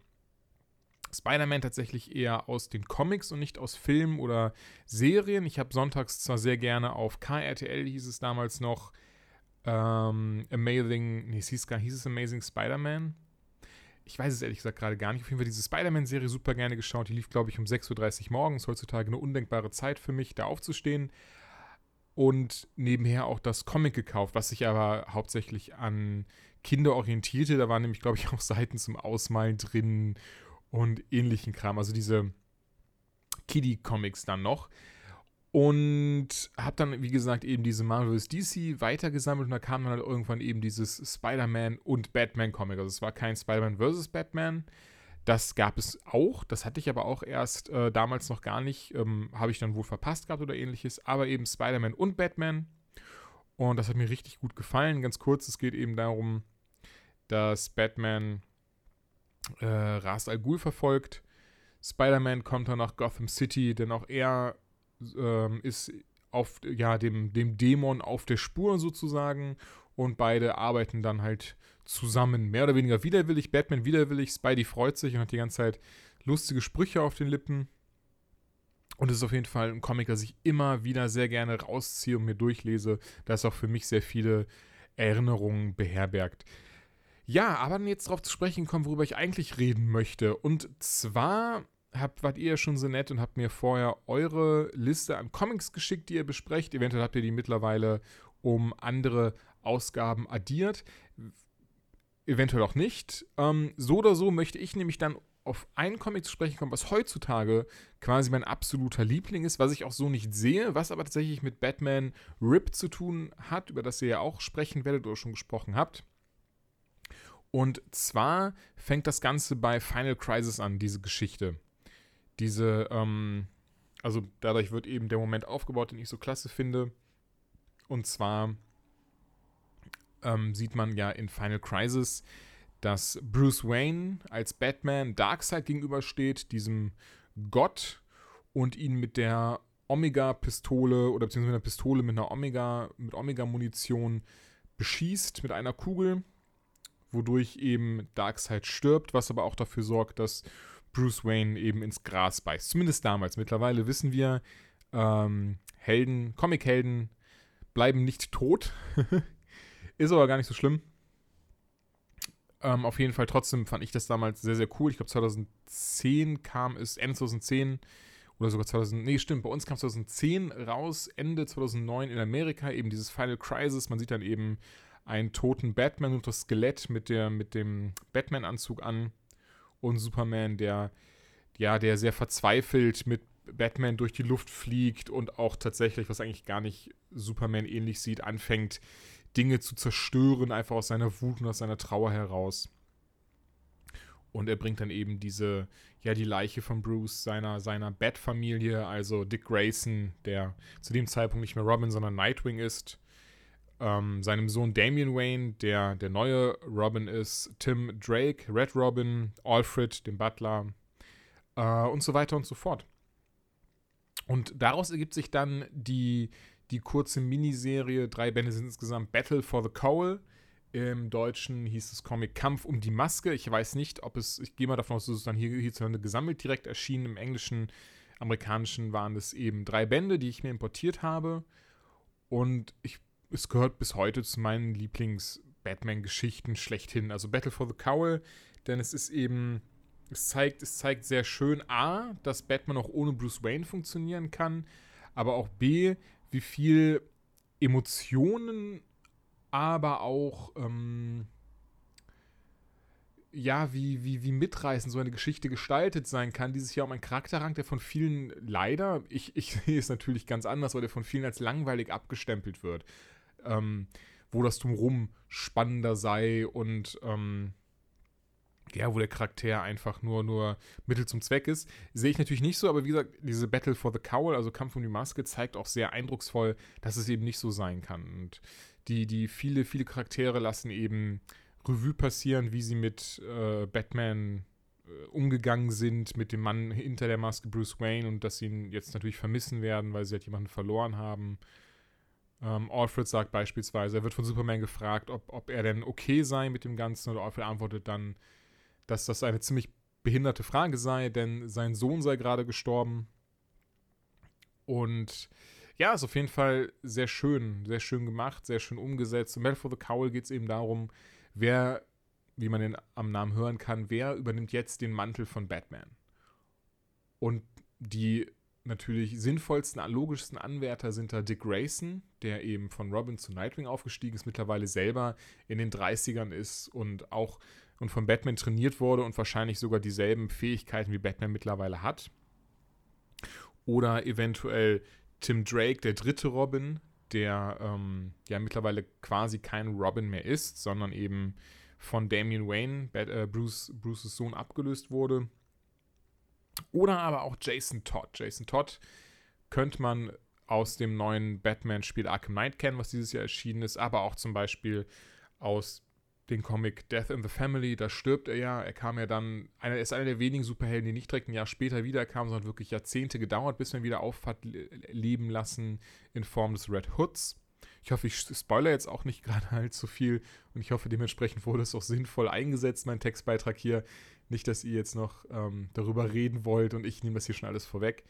Auf jeden Fall kommt er eben wieder und sieht sich natürlich direkt als rechtmäßiger Anwärter auf den ähm, Mantel, auf den Mantel der Fledermaus, aus dem Grund, dass ähm, Dick Grayson Nightwing ja Nightwing ist und eben nicht in, diese Robin, in dieser Robin-Rolle geblieben ist. Tim Drake ist zu jung und niemand anderer käme da in Frage. Nur, dass eben seine Vorstellung von Batman tatsächlich, ich merke gerade, das ist ein super Vergleich, ähm, dem Arkham Knight entspricht. Also er rennt dann mit einem etwas futuristischen Batman-Anzug rum, hat zwei Kanonen dabei und macht auch nicht halt davor, Bösewichte zu erschießen. Und dafür steht ja Batman eigentlich nicht. Nun ja, auf jeden Fall, ohne auch zu, zu viel vorwegzunehmen, das auch zu lange machen zu lassen.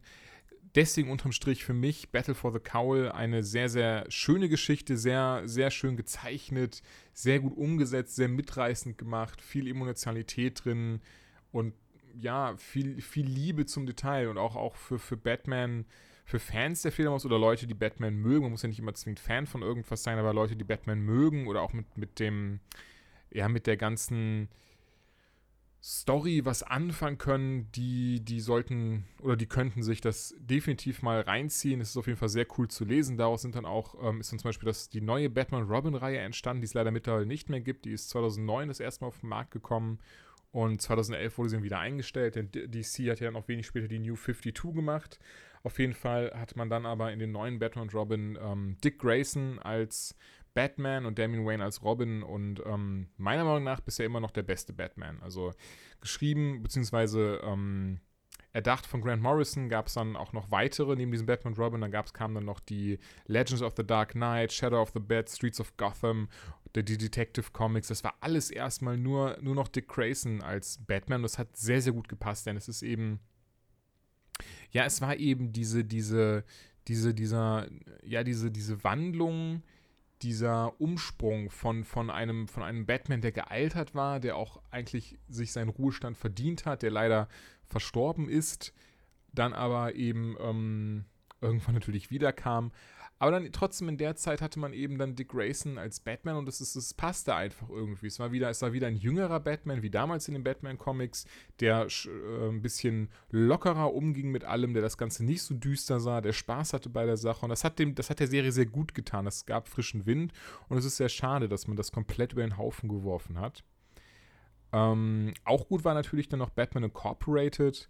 Batman Incorporated kam ähm, auch um die Zeit raus. Bruce war wieder da und zwar kam er zurück in ähm, äh, The Return of Bruce Wayne hieß die Comicreiche, es waren fünf oder sechs Ausgaben und am Ende hat er eben Batman Incorporated gegründet. Also der Single hat gesagt, nein, du, Dick, bist weiterhin Batman, ich bin auch Batman, wir sind beide Batman und du bist der Batman von Gotham City und ich bin da Batman, wo ich gebraucht werde. Auch sehr cool gemacht. Ähm, sprengt natürlich jetzt den Rahmen, wenn ich sage, das, das, das und das und das und das und das lesen. Dementsprechend, also, ähm, ja, Final Crisis muss nicht gelesen werden, denn da geht es wirklich um die letzten fünf Seiten oder so, aber immerhin mal um, in Kampf um die Maske reinschauen. Sehr, sehr, sehr, sehr cool gemacht, sehr tolles Comic. Schöner Anfang, schönes Ende. Und ja, vielen Dank, dass ich über Batman reden durfte. Ich hoffe, das war jetzt nicht allzu lang und ihr konntet was damit anfangen. Tschüss! Okay, vielen, vielen Dank, Jules, für den Beitrag. Wahnsinn. Ich kann mich dann nur wiederholen. Ähm, ich freue mich sehr darüber, dass wirklich Jules von Rumblepack uns da was geschickt hat. Und ja, danke. Ja, und äh, ku- kurz noch auf, auf Batman Rest in Peace, das er ja jetzt angesprochen hat, war eine richtig gute Geschichte. Man hatte dann in der Zeit, in der Batman tot war, eine Reihe The Return of Bruce Wayne, beziehungsweise The Return, in der Batman durch verschiedene Zeitepochen reist. Ist irgendwie im- bei den Höhlenmenschen in der Urzeit und als Pirat und das ist sehr lustig zu lesen gewesen. Und als er dann zurückkommt und eben, wie Jules gesagt hat, Batman Incorporated gründet, dem der Kampf war zwischen, wer ist jetzt wirklich Batman, ist es Jason Todd, der wieder da ist, ist es Dick Grayson. Sehr, sehr gute Geschichte. Sehr cool, ja. Also ich habe ich hab ihn nicht gelesen, ich habe mich halt nur ein bisschen drüber informiert eben und habe halt irgendwie auch drüber gelesen, dass halt irgendwelche Blogs und, Magazine es halt kritisiert haben, weil die Elemente der Story halt irgendwie repetitiv sind und es ist halt so, ja, keine Ahnung, ist halt auch das, wo, wo wir eh vorher schon drüber gesprochen haben, wo ich sage, ja, ich meine, Batman, das ist eine Story von 2009 und 10. Ja, natürlich wiederholt sich das dann irgendwann klar. irgendwie.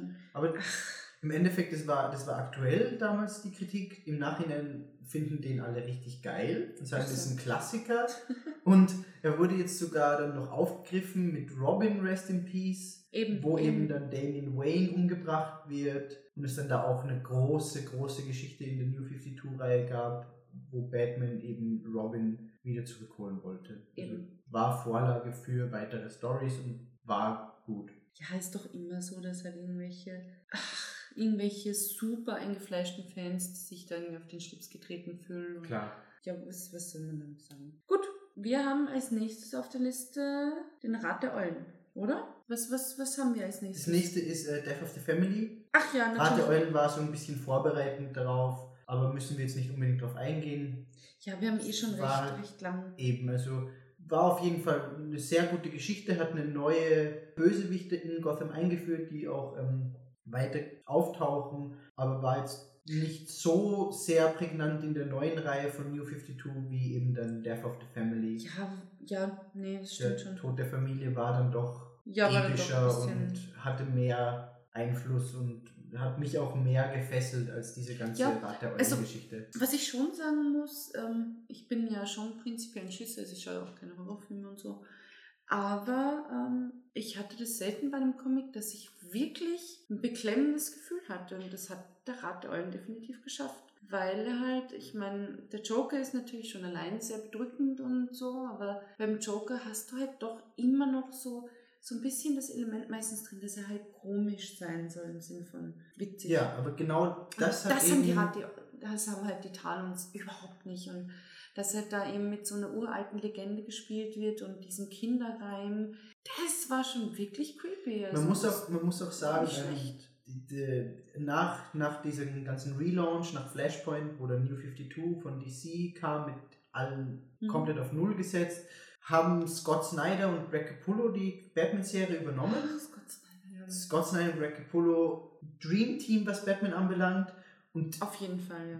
Diese Nacht der Eulen, Stadt der Eulen war der erste Teil ihrer Trilogie, Mhm. die eben dann mit Tod der Familie weitergeführt wurde. Ja, Und großartig. bei Tod der Familie hatte ich eben genau das, was du gerade beschrieben hast, dieses beklemmende Gefühl. Da du wirklich einen Joker hattest, der dieses Komik-Element überhaupt nicht mehr hatte, finde Ja. ich. Also geht ja, geht ja los bei, bei Batman Nummer 1 damals, als der Joker ins Asylum gebracht wird und sich dort vom Puppenmacher, glaube ich, heißt ja, er, das Gesicht abtrennen lässt und dann einfach verschwindet. Und die, das letzte Panel von Batman 1 ist einfach, wie du auf der Wand im Asylum das Gesicht vom Joker hingepinnt hast. Das und der Joker einfach ist weg Echt, echt gruselig. Ja, und taucht eben erst wieder zu Tod der Familie auf. Da würde ich jetzt gern wieder ansetzen. Bitte. Er kommt eben zurück, der Joker, nachdem er lange weg war. Da war eben diese ganze Rat der Eulen Story Ich dazwischen. glaube, ein Jahr oder so tatsächlich. Genau, Dass er überhaupt nicht aufgetaucht Genau, ist. er war komplett weg,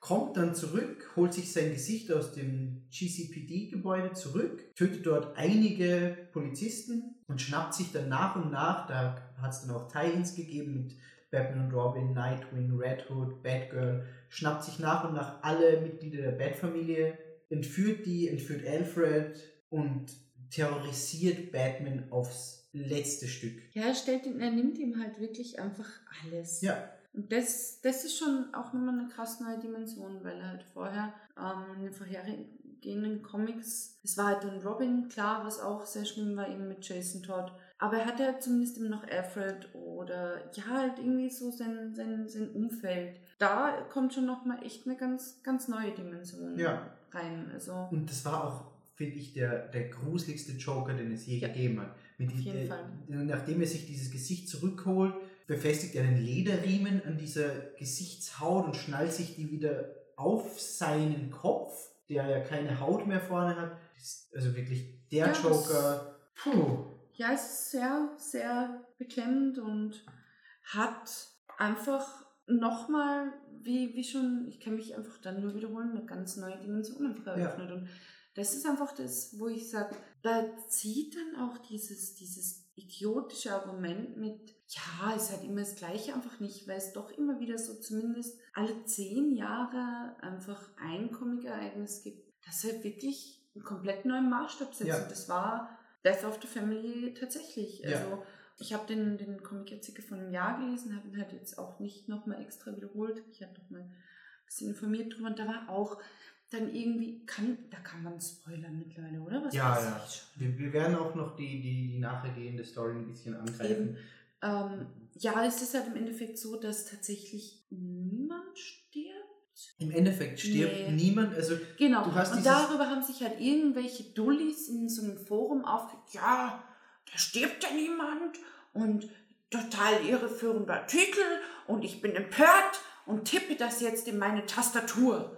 Ich sag, Alter, ich meine, das heißt jetzt auch nicht, So wie eben der erste, hieß ja auf Deutsch Tod in der Familie, sondern es heißt Tod der Familie. Und Und im Endeffekt ja, passiert ja auch genau das. eben weil alle misstrauisch sind, nur noch allen Genau. gegenüber und Und da bricht halt die Familie selbst auseinander. Was ja nicht heißt, dass wirklich körperlich jemand sterben muss, aber es sind einfach, das sind einfach dumme Menschen. ja, Und das ist halt, da hat halt wieder, da kommt halt wieder so, ein- so ein bisschen so dieser künstlerische Anspruch. Es muss nicht einfach irgendwie Gemetzel und Tod sein. Es kann halt eben einfach auf, auf so einer psychologischen Ebene arbeiten und sagen, die Familie bricht auseinander, eben weil dieses Misstrauen da ist und einfach was Neues. Und ach, Ne, du, hast, du hast richtig, richtig geile Szenen. Du hast diese, diese Szene, wo Batman von, vom Joker auch dann entführt wird, in Ja. der Höhle gebracht wird.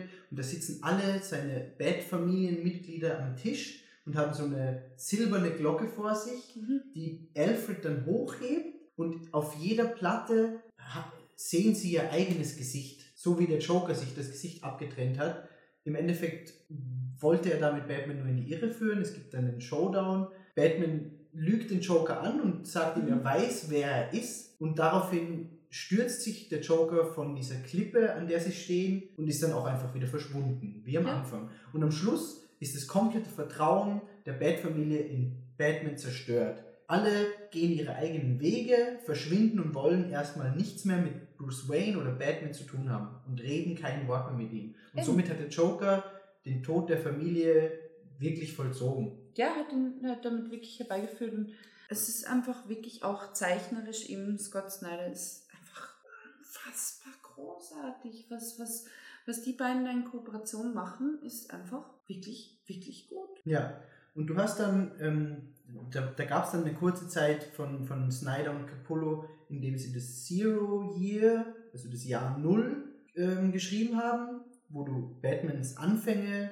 kennenlernst. Und nach dem Year Zero gab es dann die, die glaube fünfteilig, nee, sechsteilige Reihe Endgame. Und Endgame wurde schon lange vorher angekündigt von Scott Snyder als sein abschließendes Kapitel zur Joker Story. Und es ist dann so, äh, Superman greift Batman an und hat diese Joker-Fratze. Und plötzlich hat diese ganze, ganze Justice League die Joker-Fratze. Und du merkst, okay, irgendwas ist im Gange, irgendwas passiert jetzt. Der Joker kommt zurück. Und kommt er dann im Endeffekt auch? Und also Endgame war wirklich, wirklich ein würdiger Abschluss für diese ganze Geschichte. Ja, habe ich tatsächlich noch nicht gelesen.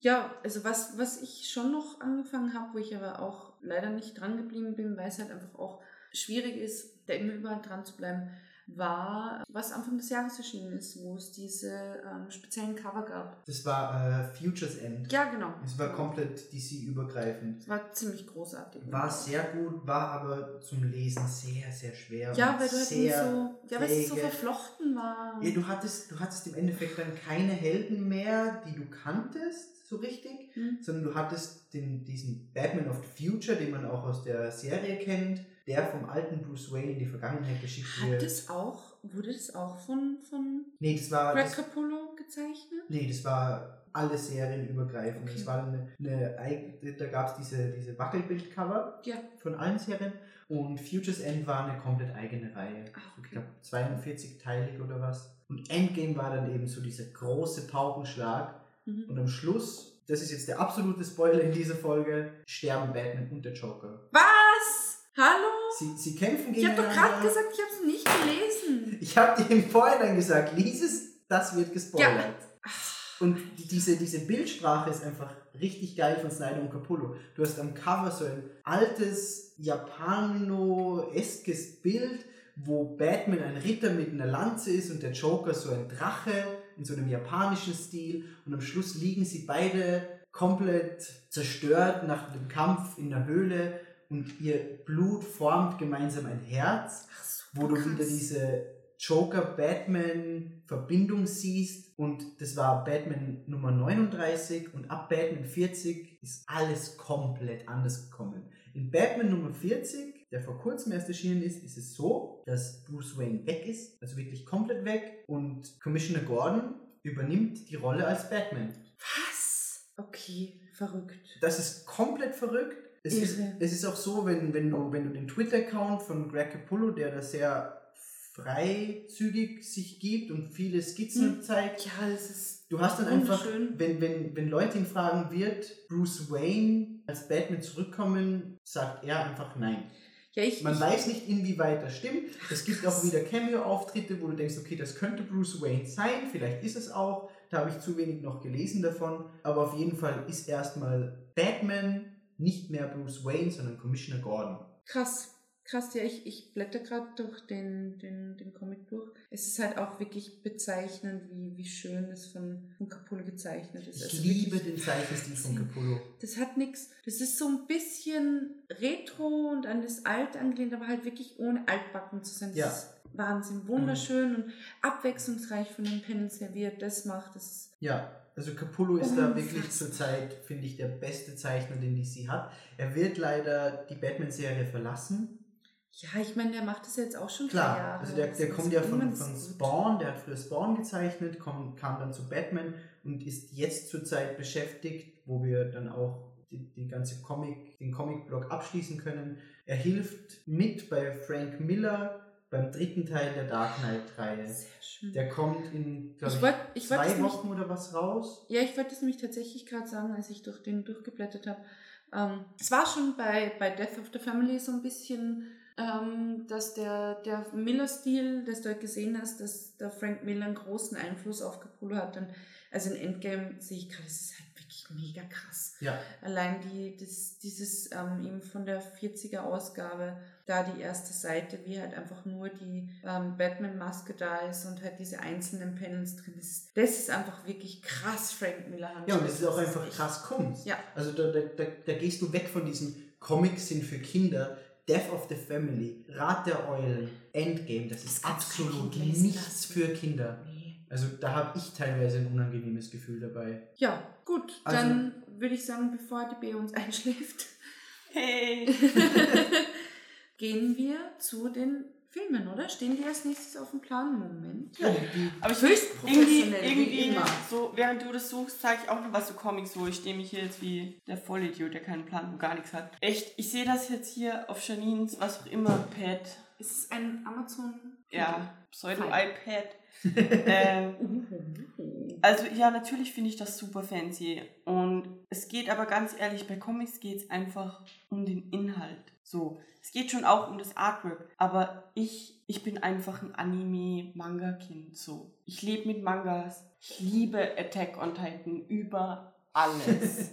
und ich sehe jetzt hier das und ich habe alle, weiß nicht wie viel Attack on Titans, die ich gelesen habe. Und ja, das ist super fancy. Und ich weiß nicht, ich glaube, es berührt einen immer, umso mehr man sich in die Story reinleben kann. klar, sicher. Und das weitet sich eigentlich aus, auch auf die Spiele und so. Ich glaube, das lebt einfach alles mit dem Mythos Batman. Klar. So wie, so wie Anime mit der Story funktioniert, so wie Attack on Titan mit der Story funktioniert. Es ist einfach, wenn du in der Story drin bist und im Fall von Batman jetzt ist ja wesentlich personenzentrierter als so ziemlich jeder Manga oder Anime, glaube ich, den ich kenne. So. Sobald Batman draufsteht und drin ist und es die Batman-Story ver vorantreibt, egal jetzt in welchem Universum spezifisch, ist es einfach großartig, weil es Content zu Batman ist. Klar. So, wenn es jetzt Mini-Comics zu Attack on Titan gibt, dann bin ich da auch dran. Klar. Und mach mir in die Hose, weil irgendwie großartig gezeichnet ist. Ja, das gibt's halt bei Attack on Titan so nicht, weil Mangas einfach anders funktionieren als diese amerikanischen Comics. Aber das eben weitet sich auch auf die Spiele aus. Ich glaube auch, dass das um wieder auf diese Thematik mit Assassin's Creed und ja, Assassin's Creed ist kacke und Batman ist geil, obwohl das Gameplay ungefähr das gleiche ist. Ich glaube einfach, die Marke Batman und dieser Mythos, das ist es, was es ausmacht. Ja, so, da ist es, das ist natürlich das, Klar. was produziert wird durch das Produkt. Sicher. Aber die Produkte funktionieren eben auch durch den Mythos, Ja, auf jeden Fall. den sie selbst produzieren. Klar, das ist ja halt, ich meine, jetzt ist es ja sowieso schon wieder sehr krass, aber da kommen wir eh später auch nochmal kurz drauf, wenn wir über Merch und so reden. Das war jetzt zum Beispiel in den USA schon immer so, dass halt alles, was du irgendwie Kindern kaufen konntest, an Kleidung, hat halt, war halt irgendwie Superhelden gebrandet. Ja. Das setzt sich jetzt bei uns langsam auch durch und das ist halt, ja, das ist schon auch einfach so die, die Marke an sich und wie gesagt, da werden wir später eh noch genug drüber sprechen, wenn, wenn du halt irgendwelche Mädels siehst oder es sind ja nicht nur Mädels, es sind ja auch Jungs, die halt irgendwie ein Batman-T-Shirt anhaben und du weißt, die haben vielleicht mal den Nolan-Film gesehen und das war's. Ich meine, ist okay. Ja, wie gesagt, werden wir später noch drüber sprechen. Apropos Filme. Haha, wunderschöne Überleitung. Wir werden jetzt tatsächlich, dadurch, dass wir wirklich schon recht viel Zeit in Anspruch genommen haben, auf die, nur auf die Spielfilme eingehen. Wir haben ein paar der, der ähm, ja, und auf die, und auf die Serien natürlich auch. Also auf alles, was halt nicht gezeichnet ist, nicht weil die Animated Series und was weiß ich nicht, alles die animierten Filme nicht gut sind. Im Gegenteil, ähm, ich fand zum Beispiel, ich habe Under the Red Hood gesehen, der ist glaube ich von 2010. Wahnsinnig gut, wirklich. Ähm, aber das wird halt jetzt in den Rahmen springen. Da gibt es einfach so viele davon, die wirklich großartig sind. Und bevor wir hier dann nur ähm, einen Teil anschneiden und da halt wirklich großartige Sachen übersehen, ich meine, wir haben jetzt zwar bei den Comics auch nur einen Teil angeschnitten, konzentrieren wir uns halt auf die ähm, Real. realen Genau.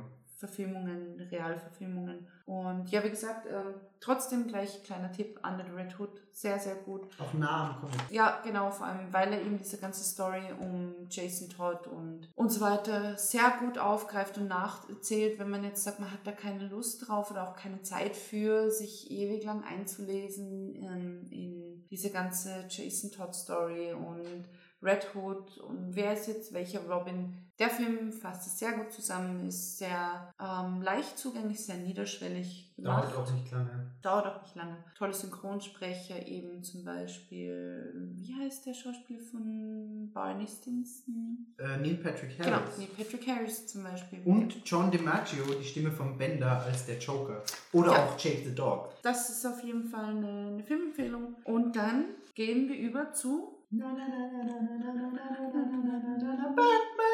den. Spider-Schwein.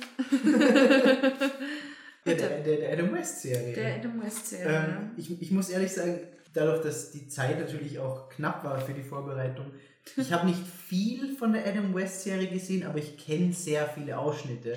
Und ich habe jetzt die erste Folge ange angesehen und die startet einfach mal in Moldawien, wo der Präsident. Was? Ja, ja, die startet in Moldawien und der Präsident von Moldawien oder, oder Senator oder keine Ahnung bekommt eine Torte und die explodiert und daraufhin siehst du einen Cut auf das, auf das Büro von, äh, vom Bürgermeister von Gotham. Der hat so ein rotes Telefon unter einer Glasglocke. Wie bei Powerpuff Girls. Ja, genau, wie bei Powerpuff Girls, mit dem er Batman anruft. Und als, als beziehungsweise Bruce Wayne, er weiß ja nicht, dass es Bruce Wayne ist, aber er ruft halt dort an. Und als Batman abhebt, kommt vom Bürgermeister der Spruch, welch ein Glück, er ist zu Hause. Was? Und du hast, du hast dann in dieser, in dieser Adam West Serie, da, da, da steht überall ein Bett vorne dran. Wenn sie, in Ja, die klar. Bett, wenn sie in die Betthöhle gehen, ist ein Schild hinter diesen, hinter diesen ähm, Poles, wo drauf steht Access to the Batcave via Batpoles. Und eine, auf einer ist ein Schild, wo drauf steht Dick und auf einer steht drauf Bruce. Und sie, sie fahren halt Können wir mal ganz kurz Ja, Entschuldigung, danke, danke. danke. Können wir mal ganz kurz Er heißt halt er einfach Dick. Master Dick. Alter, Klar. Seriously, sorry, wer macht denn Master sowas? Dick. Also, nein. Seriously? Dick Grayson. Ja, komm. Ja, aber warum? Nein, Dick, nein. äh, sorry. Mal ganz ehrlich. Nee. Ich meine, sagst ja auch nicht, dass... Ähm, und Penguin in Batman Returns, diesen Pussy-Vergleich mit Catwoman. Oh, oh ja. Okay, können wir das später machen? Ja. Okay. Ja, Batman okay. Returns. Aber ja, krass. That's another chapter. Okay. Auf, auf jeden Fall, du hast halt in, in dieser Adam West But it's so all Dick and Pussy. ganz, ganz viele absurde Momente. So, Batman hat ein Telefon im Batmobil, das auch in Rot ist. Der Ist das Hörer, das Batphone? das ist das Batphone. Ja, natürlich. Der Hörer hat die Form von der Fledermaus und Batman geht an dieses Telefon ran und Batman, ja bitte. Oder ähm, sie, sie, sie, sie klettern dann eine Wand rauf und das ist ja auch so geil gefilmt. Du siehst einfach, die gehen angestrengt von links nach rechts und die haben das Bild einfach um 90 Grad. Und sie Geil. stehen dann da oben und machen, Geil. machen die Gitter von so einem Fenster ab. Robin nimmt das Gitter und will es nach unten werfen. Und Batman sagt nur, Vorsicht Robin, beachte bitte die Fußgänger. Nimmt aus seinem Gürtel den Bathook. Klebt ihn an die Wand und hängt dort das Gitter auf, damit die Fußgänger nicht in Gefahr sind. Batgitter. Das, nein, das ist nur ein normales Gitter. Oh Mann. Sag- Sie fangen dann noch den, den Riddler und Den Bad Riddler. Bad fangen. Und, und Robin sagt zu Batman, leg ihm die Bettschellen an. Du hast einfach Oh in dieser Serie so ganz viele Hinweise auf Moral und Gesetz. Es ist dann, Batman will den Riddler in einem Club stellen, geht an die Club. Riddler Club, Oh, wow. geht an die Bar und bestellt sich einen großen frischen Orangensaft. Kein Bad O-Saft. Einen Oh, jetzt Orangensaft. hätte ich gern Bad und, und tanzt dann zu irgendeiner Musik, zu einer Disco-Musik dort in einem Bettkostüm. Das ist einfach so absurd. Aber das, das ist ja. Ja, ich meine, natürlich ist es aus heutiger Sicht absurd, aber das war halt damals Ja, das war auch damals Batman. so. Das war halt einfach so krass komikesk und Ja, klar. Anfang vom Fernsehen, du hattest Ja, viel diese mm. Moral und Ja, und du zeichnest halt, äh, also das, das zeichnet halt ganz schön diese Entwicklung von Batman ab. Eben Oh von ja. diesem absolut lächerlichen Vollidioten. Naja, nee. So darf man das nicht sehen, weil zum damaligen Zeitpunkt war, war, war es eben nicht das. eben, zum damaligen Ja. Zeitpunkt war es Batman und er war cool. Ja, aber das, das, das, darauf wollte ich eigentlich hinaus, dass du halt sagst, okay, du nimmst das halt nicht ganz so ernst. Ja, Damals Ich mein- haben die das ernst genommen. Mein, wirklich? 100.000 Prozent.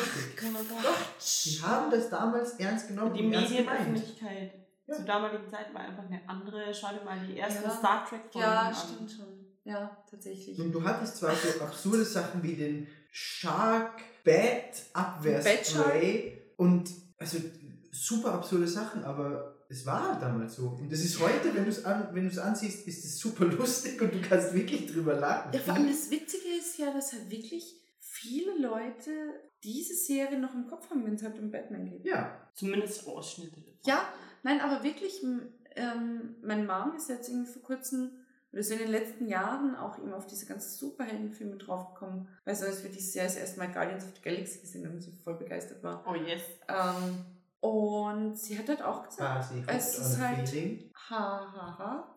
Ähm, Nee, es war hooked on Chris Pratt. ja, das auch.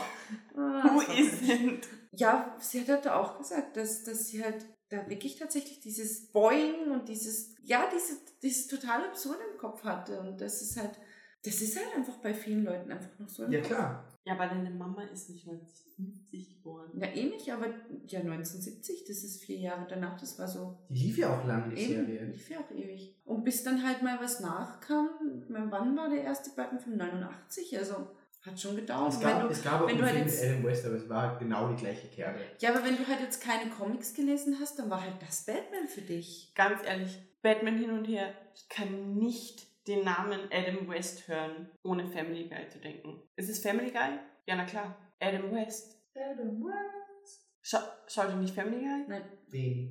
Oh mein Gott. Adam West ist der Bürgermeister von der Stadt, in der sie leben. Oh, schaut nicht Family Guy? Oh Mann. nee. Es ist großartig und er ist super exzentrisch und hat einen super Schlag. Und es ist großartig. Ich glaube, der hat auch aber auch wirklich einen Schlag. Adam West. Ich glaube, er hat sich sogar anfangs selbst synchronisiert. Kann ich mir gut Stimmt wahrscheinlich überhaupt gar nicht. das super. Auf jeden Fall, äh, äh, die alte Serie würde ich gerne mit einem Zitat abschließen. No, Robin, they may be drinkers, but they're also human beings. Alter. Ja, darauf trinke ich. Das Tschüss. ist fast so wie die Aussage. Auch Frauen sind Menschen wie wir. Ja, das war, war halt damals so. Drinkers are also human beings. Okay, dann Auf Tim Burton 1989. Ich habe natürlich, ähm, nein, ich habe halt auch ein bisschen recherchiert, was ganz witzig war, was das Ganze natürlich noch viel großartiger gemacht hätte. Ursprünglich war tatsächlich Bill Murray als Batman geplant. Bill Murray. Bill fucking Also, Murray! ich liebe Bill Murray. Ja, natürlich.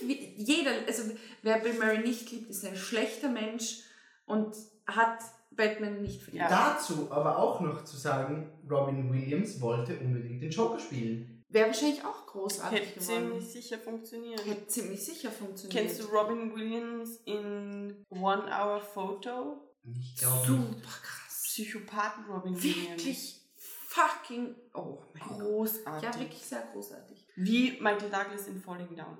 Auf jeden Fall wäre Bill Murray ursprünglich als Batman geplant gewesen. Ja, leider nicht passiert. Das Ding ist, ich habe gar nicht im Kopf, Also man muss ja thematisieren, dass bei Batman immer das Kinn wichtig ist. Ja. Ich habe keine Ahnung, was Bill Murray für ein Kinn hat. Hat der überhaupt? Der hat ein Aber Michael Kind. Keaton hat jetzt auch nicht unbedingt das Batman. Eben. That's another story. Michael Keaton, da kommen wir noch drauf. Okay. oh Gott. Ja, ich glaube, Bill Murrays Kinn wäre schon okay, oder? Also, Muss ich das jetzt googeln? Kannst du ihn einfach groß googeln und dann den, den Rest des Gesichts ab, abdecken. Ja. Tim Burton, 1989, Batman. Ich glaube, der hieß nur Batman, Der hieß nur oder? Batman, Ja. Batman. Kim Basinger als Vicky Vale. Ja, ein großartiges Batman-Kinn, oder? Mach das mal Nee. groß. Du ganz ehrlich. Nee, du. Also, ich liebe Bill Murray. mal. Aber das Problem ist das Ja, Doppelkinn. hallo. Außer er kann das Doppelkinn unter dem Batsuit, Bat, Sicherheit. Fettschürze Das verstecken. Batkin. Aber ich liebe Bill Das Murray. groß. Ganz ehrlich, wer Bill Murray Batman, ich würde ihn noch viel mehr lieben. Ja. Punkt. Der Soundtrack ist von Danny Elfman. Ja, Danny Elfman, aber das ist Tim Burton typisch. klar. Aber man muss sich das auch mal auf der Zunge zergehen lassen. Die Person, die das Simpsons-Intro und den Soundtrack für Avengers Age of, Age of Ultron gemacht hat, Ja. hat den Soundtrack zu Ja, weil Danny gemacht. Elfman einfach großartig Ja, auf jeden Fall. Es geht darum. Wie gesagt, wir haben Kim Basinger als Vicky Vale. Was mich tatsächlich überrascht hat, wo ich dann extra noch gegoogelt habe, ist tatsächlich die Person darstellen soll, ist Harvey Dent ist schwarz. Ja, Harvey Dent ist schwarz. Sehr cool tatsächlich, dass es 1989 halt irgendwie schon, dass man halt da sich einfach, dass Tim Burton sich da halt einfach irgendwie die Freiheit genommen hat.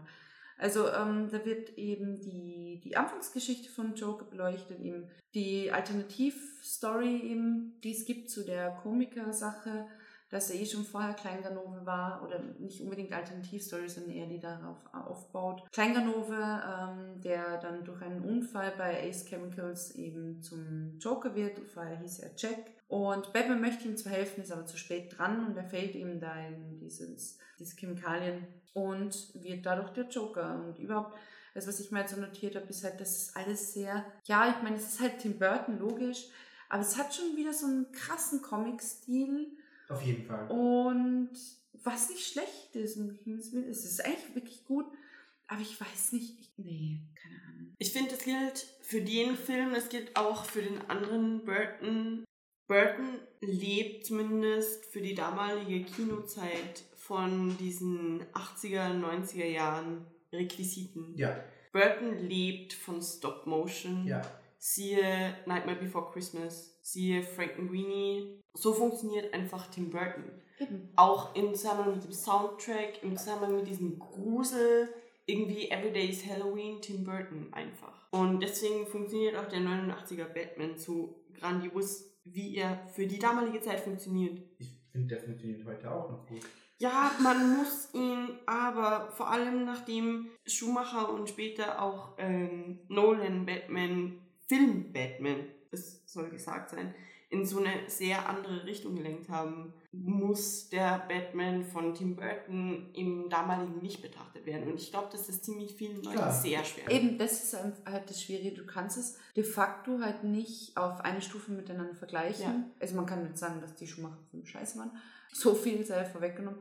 Aber du musst es halt immer im Kontext sehen, wo Ja. Batman gerade eben auch irgendwie eben mit den Comics auf der Stufe war und eben auch mit den technischen Möglichkeiten natürlich. Und also kurz nochmal zurück zur Story. Batman datet Vicky Vale, was irgendwie super absurd ist. Und Joker erwacht aus seinem ähm, ja, komatösen Zustand, wie auch immer, und lacht erstmal. Und was halt da wirklich bezeichnend ist, eben für Tim Burton, ist die Musik. Also erstens mal, dass das Stilmittel der Musik nicht einfach halt irgendwie nebenbei läuft, sondern es wird krass bewusst eingesetzt.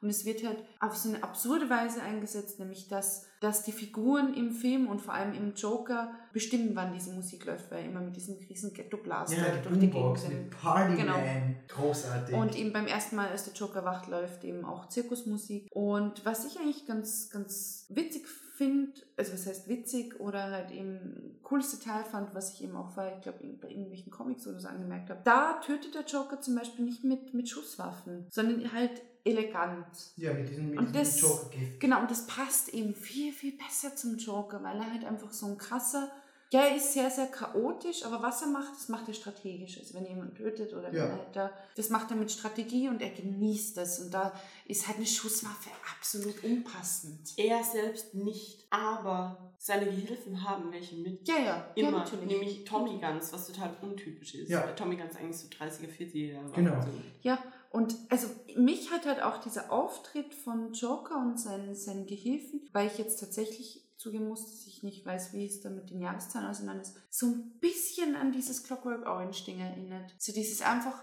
pure Zerstörung und Chaos und aber halt auf eine Weise, wo du sagst, das ist halt, ja, ich weiß nicht, es, es kann auch sein, dass es einfach nur eine Assoziation von mir ist, aber ich weiß, ich schaue jetzt tatsächlich nach. Wann war Clockwork Orange? Mm, Früher. Ja, schon früher, ach, Ja, vor allem Clockwork Orange.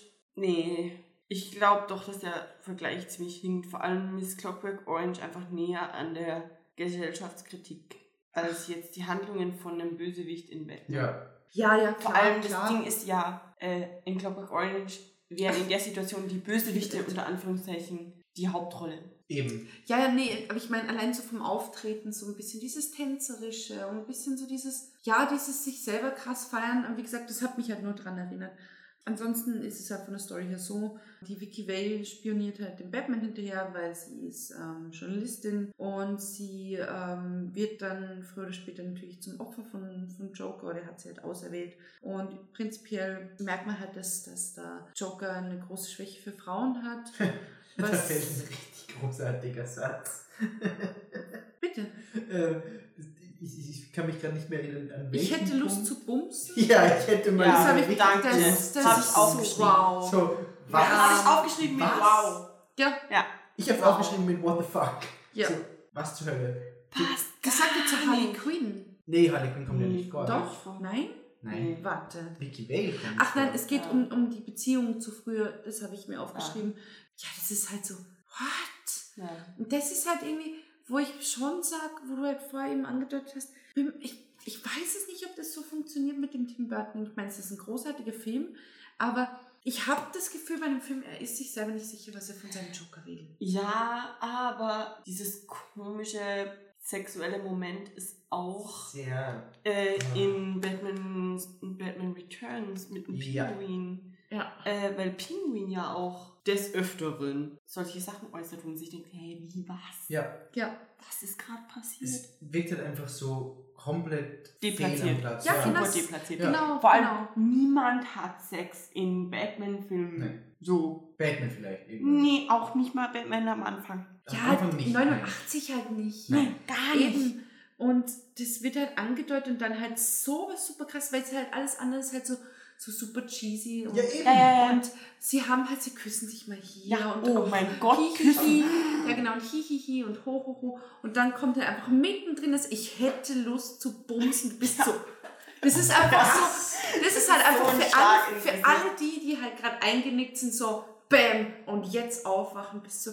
Es dient schon auch der Rolle. Natürlich. Weil Ja. es eben genau das will. Es ist super absurd. Und es ist eben auch dem Zuschauer, wie du sagst, es ist auch dem Zuschauer gegenüber diese, diese verbale Schlag im Gesicht. Ja. Dieses, Vor allem, es war 89, das war halt nicht so wie heute, wo halt in jedem zweiten Satz halt Ficken fällt oder vor so. allem jetzt Bumsen so. Äh, Ja, Bumsen sagt halt einfach Nee, das niemand. echt sagt halt niemand. einfach Keine Sau mehr. nee. Kein Schwanz mehr.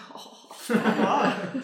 Ja, ich, ich mache jetzt kurz die Story fertig und dann. Ja. Sein Plan ist natürlich, er möchte Got Gotham vernichten und zum Beispiel, das macht er eben mit seinem Lachgas. Da verkündet zum Beispiel eine Nachrichtensprecherin eben irgendwelche total wichtigen Nachrichten und beginnt halt dabei zu lachen, eben weil sie diesem Lachgas schon ausgesetzt war. Und dann wird der Joker eingeblendet. Er beschafft aber Vicky Vale eine Atemmaske, hat sie quasi auserkoren als ein spezielles Opfer, weil sie halt nicht einfach so umbringen möchte. Und was ich mir da notiert habe, aber da gehe ich später nochmal drauf ein, weil sonst kommen wir jetzt wieder in eine Diskussion, mache einfach schnell den Inhalt fertig. Es gibt dann einen Streit zwischen Vale und Wayne nach Batmans Rettungsaktion. Und Bruce Wayne ist halt sehr unsicher und ist ihr sehr zugeneigt und weiß halt, ja, es ist halt dieser übliche Batman-Konflikt. So, ja, äh, ich mag sie, aber ich bin Batman und deswegen kann ich sie nicht bumsen. ähm, ja, ist und typische. stottert halt viel rum und ja, auf jeden Fall Joker inszeniert halt da so ein Treffen mit der Vicky Vale, was auch super absurd ist, weil sie da auch so halb betäubt und dann mit ihr rumtanzt und dann kommt natürlich Batman Ja, in diesem sie. ist es am Mhm. Schluss. Nee, es ist, tatsächlich, glaube ich, schon ein bisschen früher.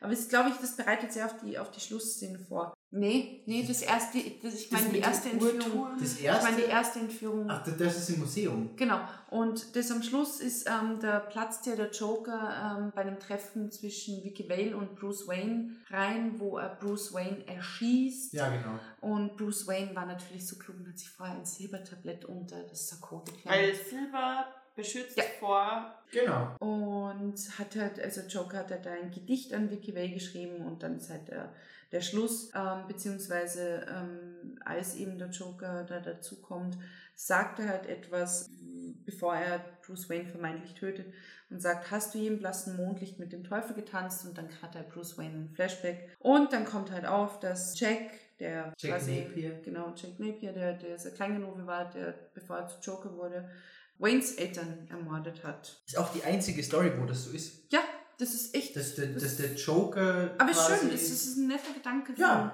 Es ist schön, dass seine Eltern ermordet Schön. Schön. Hi. Auch erklärt. Sehr toll. Ähm, nein, einfach so dieses, dieses geschlossene, ja doch, mag ich. Also hat schon was. Ja. Und dann ist eben so diese absurde Parade, Die Parade. weil eben Joker verkündet, er ähm, lässt irgendwie 200 Millionen Dollar ähm, auf die Leute regnen und dann stellt halt Menschen da vor die Frage, wem, wem sie halt da vertrauen. Und die Leute sollen halt dann mit diesen Ballons, die mit Lach Lachgas gefüllt sind, vergiftet werden. Und natürlich endet es so, dass Batman eingreift und das Ganze zum Guten hinwendet. Und ich bin mir tatsächlich nicht mehr sicher, weil es so absurd klingt, ob das wirklich so war. Bruce Wayne bzw. Batman tötet den Joker, Ja, oder? ja. Super krass. Das habe ich mir auch gedacht. Ja, Das, ich, ich, ich bin mir nicht mehr ganz sicher, ob er ihn tötet oder ihn einfach sterben lässt. doch, ich glaube, er tötet Aber ihn. er, Doch, er, Joker, er schubst ihn ja von diesem Uhrenturm. ja, er, er stirbt auf. Ja, genau, genau, genau, so war es. Er fliegt von diesem Uhrenturm. Ich bin mir gerade nicht sicher, ob er wirklich geschubst wird oder Ja, fertig doch. bringen. Doch. Der wird geschubst. Wird geschubst. Batman schubst.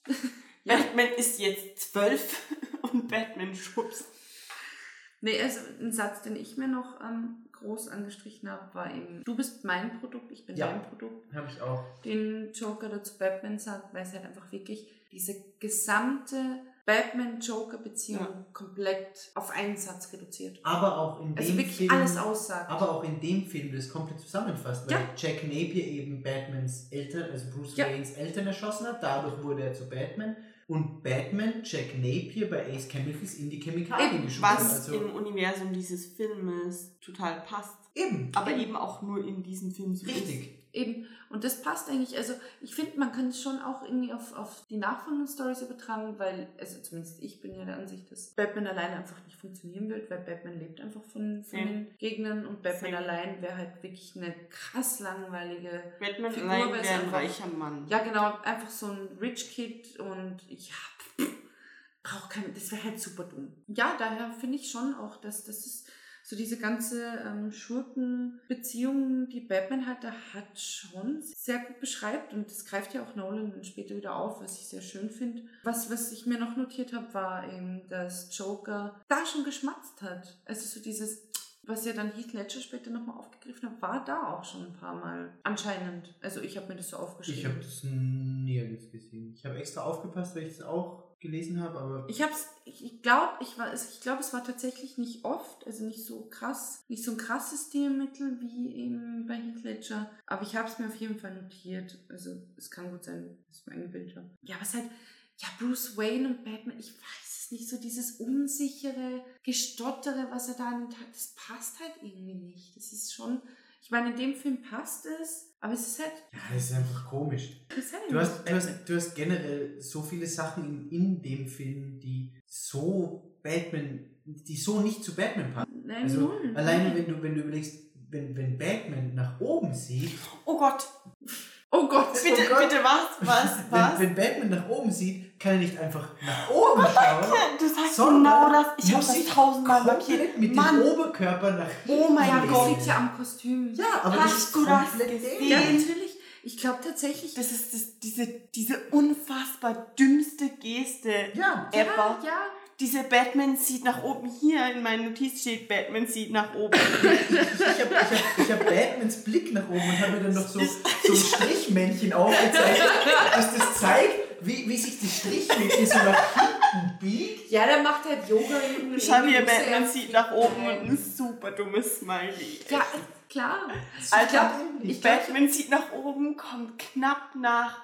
Val Kilmer Batman freut sich drüber, dass die Olle auf ihn steht. Und das Zweite, was aber auch ist, der Michael Keaton Batman macht permanent ein Duckface. ja, das ist einfach nicht oh auszuhalten. Oh Es ist einfach nicht auszuhalten. Ich weiß, Ah, vielleicht kriegt er da ah. besser Luft und schiebt die, die Maske. Ich weiß Keine. Ahnung. Ich glaube, die haben ihm gesagt, dass er im Gesicht mehr Falten braucht, damit das Gesicht mehr Kontur hat und das Kinn damit mehr Kontur Ich hat. habe keine Ahnung warum, aber. Das wäre mit Bill Murray nicht passiert. Das- es- Ganz einfach. Es war übrigens auch Michael J. Fox im Gespräch für Batman. Nein! Es gab, es gab, es gab eine Liste von, ja von krass verzweifelt. 10 oder? bis 15 Ich hätte gerne Lenny Schauspielern. Kravitz als Batman. Hm. Mhm. Ha. Ja, ließe sich diskutieren. Ganz ehrlich? Damit schließt sich der Kreis. Man braucht Schauspieler mit großartigem Kinn. Aktuelle Schauspieler mit großartigem Kinn. Ben Affleck. Drop the mic. ja, auf, auf Ben Affleck kommen wir dann eh noch zu sprechen. Okay, können wir? Ja, zurück zu Batman von 1989. Ja, wer nörgelt als erstes? Ich, ich habe mich zurück für den Anfang. Ach, warum nörgeln? Wie wir schon gesagt haben, du musst diesen Film einfach betrachten als Abbild der Ah. 80er Jahre. Nein, Ja. ganz, ganz ernst. Ja. Der, der Film Doch. ist ein perfektes Ja. Abbild der 80er. Ja, Die 80er waren es ist sehr aber übertrieben. 89. Ja, aber Ja. er greift diese ganze Popkultur aus den ganzen 80er Jahren komplett auf. Eh, aber, Songs by Prince. ja, fucking fabulous. Ja, Klar. natürlich. Also hallo. Aber- Alle Weiber in diesem Film sehen mal original zum Verwechseln gleich aus. Die Olle von Jack, bevor er zum Joker wird. Ja. Und Vicky äh, Vale. Vicky Vale. Ganz ehrlich, ich, also ich, ich habe den Film als Kind gesehen, ich habe das nicht verstanden. Ich dachte, das ist dieselbe Person. Ja, aber ich glaube, das ist ja gewollt so, oder? Weil er sich ja durch sie daran erinnert fühlt. Ich habe keine Ahnung, ich war einfach super verwirrt. So habe Nee, ich das auch versteh- Ich verstehe verstanden. das auch so. Also, ja, wie gesagt, das war halt cool damals, aber ich muss sie mir jetzt tatsächlich nicht so. Den es, ist nicht, ein, es ist ein guter Film, es ist nett, es ist vor allem, weil es diesen Joker auch, ja, er ist schon grotesk und er ist auch sehr lächerlich, aber er hat halt wirklich dieses zentrale Joker-Motiv mit einfach alles zerstören. Und scheißegal was, wichtig ist, ist, dass am Ende etwas brennt. Ja, Und das finde ich schon sehr cool. Das hat schon einiges. Also muss ich tatsächlich zugeben. Und wie gesagt, es sind halt viele Stilmittel drin, die halt sehr Tim Burton sind. Eben die absurde Musik und diese ganze Maske und ja auch, dass diese Helfer vom Joker super lächerlich sind und diese, diese Tim Burton Gesellschaftskritik, mit der halt alle Leute super geil auf Geld sind und sich deswegen quasi fast umbringen. Das, das ist okay ja, war kann okay. man sich anschauen. Also was mir halt dann super auf die Nerven, aber es geht mir halt bei jedem Batman-Film die Nerven, ist dieses tussige Tun mit hier rumknutschen. Ja, und hier. klar. Ist halt, Was man, noch, gut, was ist- man noch sagen muss, was, was bei dem Batman Michael Keaton erfunden hat, ist der Satz, ich bin Batman. ja, Ja, ganz ehrlich, es ist aber nicht Also, so weit hergeholt. Also der, der erstens- Satz, der Satz erstens- hätte aber eigentlich lauten sollen, ich bin die Nacht, beziehungsweise I am the night, kann auch mit K geschrieben werden. Aber er hat einfach draus gemacht, ich bin Batman. Ja, und der Satz ist aber bis heute in Ja, den Filmen Ja, natürlich, aber präsent und wichtig. ich meine, es ist ja ich, nett, das dass er das erfunden hat, aber es ist halt, es war halt auch der erste Film. Bin ich jetzt super Arschloch, wenn ich sage, I am the Night ist irgendwie cooler. Ich finde es auch cooler. Es Klar, ist wirklich aber viel es hat, sich, es hat sich bis in die, bis in die Nolan-Filme behalten, dass er sagt, Aber, ich bin er Batman. ist halt einfach verdammt nochmal Ja, Batman. das ist halt jetzt keine Ahnung. Das ist so wie, ich bin ein Mensch. Ja. Who fucking knew? Ja, klar. No shit, Sherlock. Okay, gut. Wie gesagt, es war auch der erste Film. Es ist Ja. jetzt nicht so. Du Ja, tust gerade so, als gäbe es schon zehn Filme. Ja, nee, das ist Ja. der Anfang. Das war so. Es, wir reden ja von Filmen. sicher. Also ist jetzt nicht so, als hätte er mit Michael Keaton irgendwie das Rad neu erfunden. Nein, aber es hat sich bis heute erhalten. Michael cool. Keaton ist auch für das, dass es der erste Batman-Film war, der erste Realfilm Batman, ist er. Er verkörpert die Rolle wirklich gut, aber im Vergleich zu moderneren Batman, aha, Plural, es, wie du sagst, ist einfach dieses eingestanzte Duckface. Ja, Und prinzipiell finde ich einfach im Vergleich, natürlich ist es nicht sonderlich nett gegenüber Michael Keaton, weil man natürlich beachten muss, dass er einfach der Erste war. Aber er, er dieser, dieser, er spielt diese Gap nicht gut. Nein. Dieser, Mhm. ja, Batman als Playboy, vermutlich ist es auch nicht seine Schuld, überhaupt nicht. Ich glaube nicht, dass man das auf den Schauspieler Nee, niederwälzen das glaube kann. ich auch. Das ist Aber das dass Batman da, Batman per se als Batman, finde ich ganz okay. Ich meine, das mit dem Duckface ist eine andere Sache. Aber auch Bruce Wayne ist einfach so eine versteinerte Hülle Ja. von, von Mensch, die einfach nur dieses Klischee erfüllt von, ja, ich habe viel Geld, ich bin irgendwie besser als alles andere. Aber mehr, mehr Tiefe ist da auch gar nicht. Aber es ist okay, weil, weil es muss auch nicht alles irgendwie Tiefe haben. Aber da, hier konzentriert sich halt die Tiefe tatsächlich eher auf den Joker. Ja, ja. Das ist okay, Ja. weil Jack ich Nicholson hat auch mehr Geld bekommen als Michael Keaton. ja weil es ist einfach. ja, es war Ja, es ja, war- es es war war- so fucking Jack Nicholson. Eben. Also der Film lebt hier Ja, für es war Nicholson Nachschein. und das ist halt-. Ja, aber dann, dann, dann heißt der Film halt Jack, äh, Joker und nicht Batman. So. Ja, dann verkaufst du weniger Karten und weniger. Ja, ja, natürlich. Wir gehen dann nachher drauf ein, auf diese, wer ist der beste Joker und so. Ja, Ja. zwangsweise müssen wir darauf eingehen. Spoiler. Ja, dann ähm, würde ich sagen, haben wir den ersten soweit, oder? Also, Nee, ich hab- halt, stopp. Ich muss hier wirklich noch was einfügen. Bitte. Dieser erste Batman, wie gesagt, ich finde ihn super großartig für das, dass es der erste Ja, Batman war. ja. Aber ich finde, man merkt bei diesem Film, und ich habe, ich sehe ab und zu Filme aus den 80ern, 90ern und ich liebe sie. Und ich finde auch, dass Statisten oder Komparsen immer auch wieder mal gut spielen. Aber die Komparsen in diesem Batman sind die schlechtesten Oh ja. Oh, Komparsen der Oh Welt. ja. Ganz ehrlich, bei dieser Parade von, von Joker, Ja, die da dieses Geld. Excuse me! Was kann ich? Und dann wäre ich im ersten Batman. Vielen Dank. Ohne Scheiß, das ist mal hier Hauptschulschauspielniveau. Wie alt warst du da? Minus eins. Ja, minus eins. Danke. Konnte ich wahrscheinlich damals auch. Ich habe noch nicht mal existiert und ich konnte das besser besser. gekonnt. Nee, Ja. I'm sorry. Vielleicht Ich- waren die Anweisungen komisch. Aber Ja. Was brauchst du da für eine Anweisung? Nee, Stell dich auf man die Straße kann und sich das, man kann sich das nicht ansehen. Nee, das ist einfach echt. Wa- wa- Was brauchst du da für eine Anweisung? Ja, das Stell ist halt- dich hin, sammel Geld auf, fang das Geld. Und die, und die Leute Die haben halt ihr ganzes Geld in Jack Nicholson gesteckt und also es ist halt nicht nur so, dass Jack Nicholson irgendwie Ja. Michael Keaton an die Wand spielt, nein, muss einfach alle an die Ja, Wand ehrlich, aber ich das würde merkt doch man dafür, auch. Kim ich würd Basinger doch dafür ist- zahlen, wenn ich in einem Batman-Film als Komparse spielen Aber könnte. Dann damals- lasse ich mich nicht zahlen Damals dafür. gab es davor noch keinen. Eben. Damals war Batman so, ja, wir machen jetzt einen Film aus einem Comic. Ja, wow. Ficker. Ja, gut, mit diesen wunderbaren Worten gehen wir über zum Batman, zum zweiten. Teil. Äh, genau, Batman Returns. Ja, bitte, ähm, Batman Returns. Äh, ja, Batman Returns, beziehungsweise Batmans Rückkehr aus 1992 ist bei mir der Batman-Film, den ich am öftesten gesehen habe und den ich auch als erstes gesehen habe. Es war, ja, es war damals der Film, den mir meine Mom damals als erstes gezeigt hat, die auch großer Batman-Fan ist. Und den habe ich wirklich bis heute zig Male mir angesehen und finde den immer noch richtig geil. Für mich war es auch der erste Batman. Hm. Aber ich habe ihn nicht so oft gesehen. Ich habe den nur damals als Kind mal gesehen. Ich habe unfassbare Angst. Oh ja. ja. Es war, finde ich, auch der gruseligste Batman. Ja, der ist super creepy. Ja. Wie heißt der Schauspieler vom Shrek? Ja, Ah, Max äh, Nein, nein, nein, nein, nein, nein, nein, nein, nein, nein, nein, nein, Sleepy Hollow. Ja, eben. Ähm, er ist so großartig, bitte. Das gibt's hier nicht. Alter, Ah. wie heißt der denn? Moment. Christopher Walken. ja, Genau. Christopher Walken. Christopher Walken. Wo auch, wo auch Tim Burton gesagt hat, äh, Christopher Walken scares the shit out of me. Ja, Und deswegen hat er ihn dann auch für Sleepy Hollow besetzt. Weil er großartig. Weil er ist einfach richtig, richtig absolut gut. zu Recht. Wirklich. Wobei Christopher Walken mit weißen Haaren auch echt so nur knapp an der Gruseligkeit hinter Christopher Walken auf Sleepy Hollow vorbei. Ja. Ja. Der ist super gruselig. Ja. Und äh, generell auch, auch die Figur vom Pinguin. Boah. Ja, Ja. Pinguin. Ich habe echt so Angst gehabt damals. Ich meine, ich war drei, als der Film rauskam. Ja. Keine Ahnung, wann ich den dann das erste Mal gesehen habe, aber boah, also der Pinguin war schon wirklich das Gruseligste, was ich bis zu dem Zeitpunkt gesehen habe. Prinzipiell, Mickey als Pinguin-Liebhaber.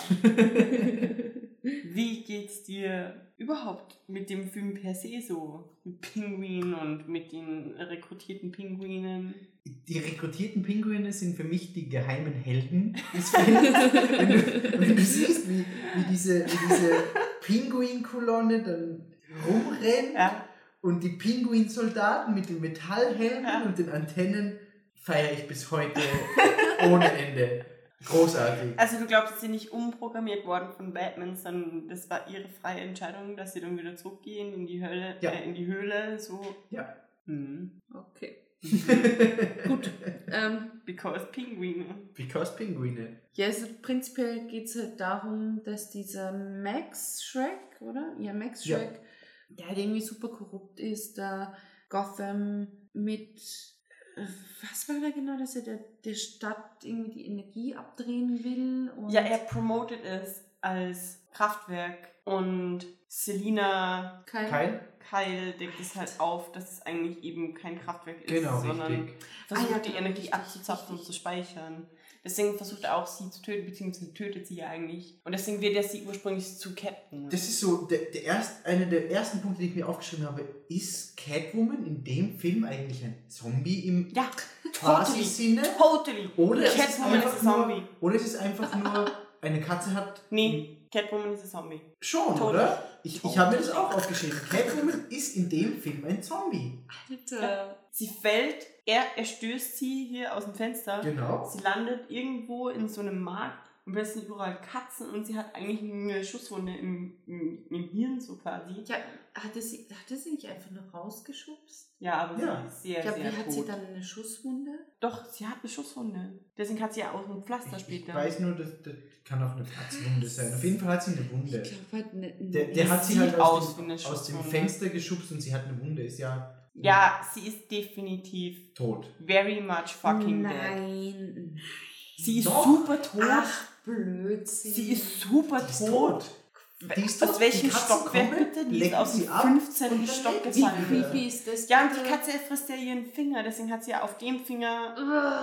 Eben. Ja. Und das Geile ist, wie sie die Katzen dazu gebracht haben, dass sie zu ihr kommen. Sie haben einfach ihren Anzug mit Thunfisch eingeschmiert. Stell dir mal vor, wie der Anzug gerochen haben muss. Ew. Ja, das habe ich mich aber tatsächlich gefragt im Film. So, wie? Ja, ich wie haben die das geschafft? Die haben den Anzug mit Thunfisch eingeschmiert. Ja, klar. Was sonst? Okay, Catwoman, Zombie, Selina Kyle. Ähm, Sie hat ein Schrankbett. Können wir mal Ja, kurz Alter. besprechen, wie geil Schrankbetten sind? Ja, ich will auch, wir sollen hier äh, einen Schnitt machen. Der große Wie super Schrankbett-Podcast. sinnlos das eigentlich ist, dass wir alle glauben, wir brauchen ein Bett, das in einem Raum ist steht. euer Ja? gottverdammter Ernst? Was Ja, ist denn ja. los? Wieso? Ganz ehrlich. Was du, ist denn hey, los Wenn ich eine Wohnung kaufe und ich so, oh nein, scheiße, ich brauche ein Schlafzimmer. Ja. Nein, brauchst du Ich habe einfach ein Was Schrankbett. ist Außerdem, Ganz ehrlich, liebe Zuhörer und? Zuhörerinnen, google mal fucking Schrankbetten. Also ohne fucking, wenn es geht. es gibt so tolle, geile, moderne Schrankbetten. Die einfach aussehen wie so eine Medienwand, sogar mit Fernseher Also- unten drauf. Brauchst also- nie wieder ein Schlafzimmer. Ich Scheiß darf auf nicht weiter über Hitler reden und hier kommen wir auf die Schrankbetten. Du Was ist Hitler mit los? Schrankbetten? Alter. Schrankbett. Schrankbetten. Schrankbetten Was? sind die Was? großartigste So Erfindung. ein Ja. Shit. Unfassbar. Großartig. Schrankbett. Du Halleluja. kannst es ja nicht mal als Schrank nutzen. Ich habe keine Tattoos, ich lasse mir mal ein Schrankbett tätowieren. Geil. Ikea, Das symbolisiert warum Ikea Flexibilität mehr Weil als so ein chinesisches Suppentattoo. Ja, warum? Du kannst es ja nicht mal als Schrank nutzen. Nein. Doch, das rundherum so. Ja, das rundherum. aber Es gibt das- sicher Schrankbetten, wo man unterm Bett dann Regale Ganz hat. bestimmt. Die Schubladen oder so, die verschließbar sind. Fix. 100% Schrankbetten. Schrankbetten.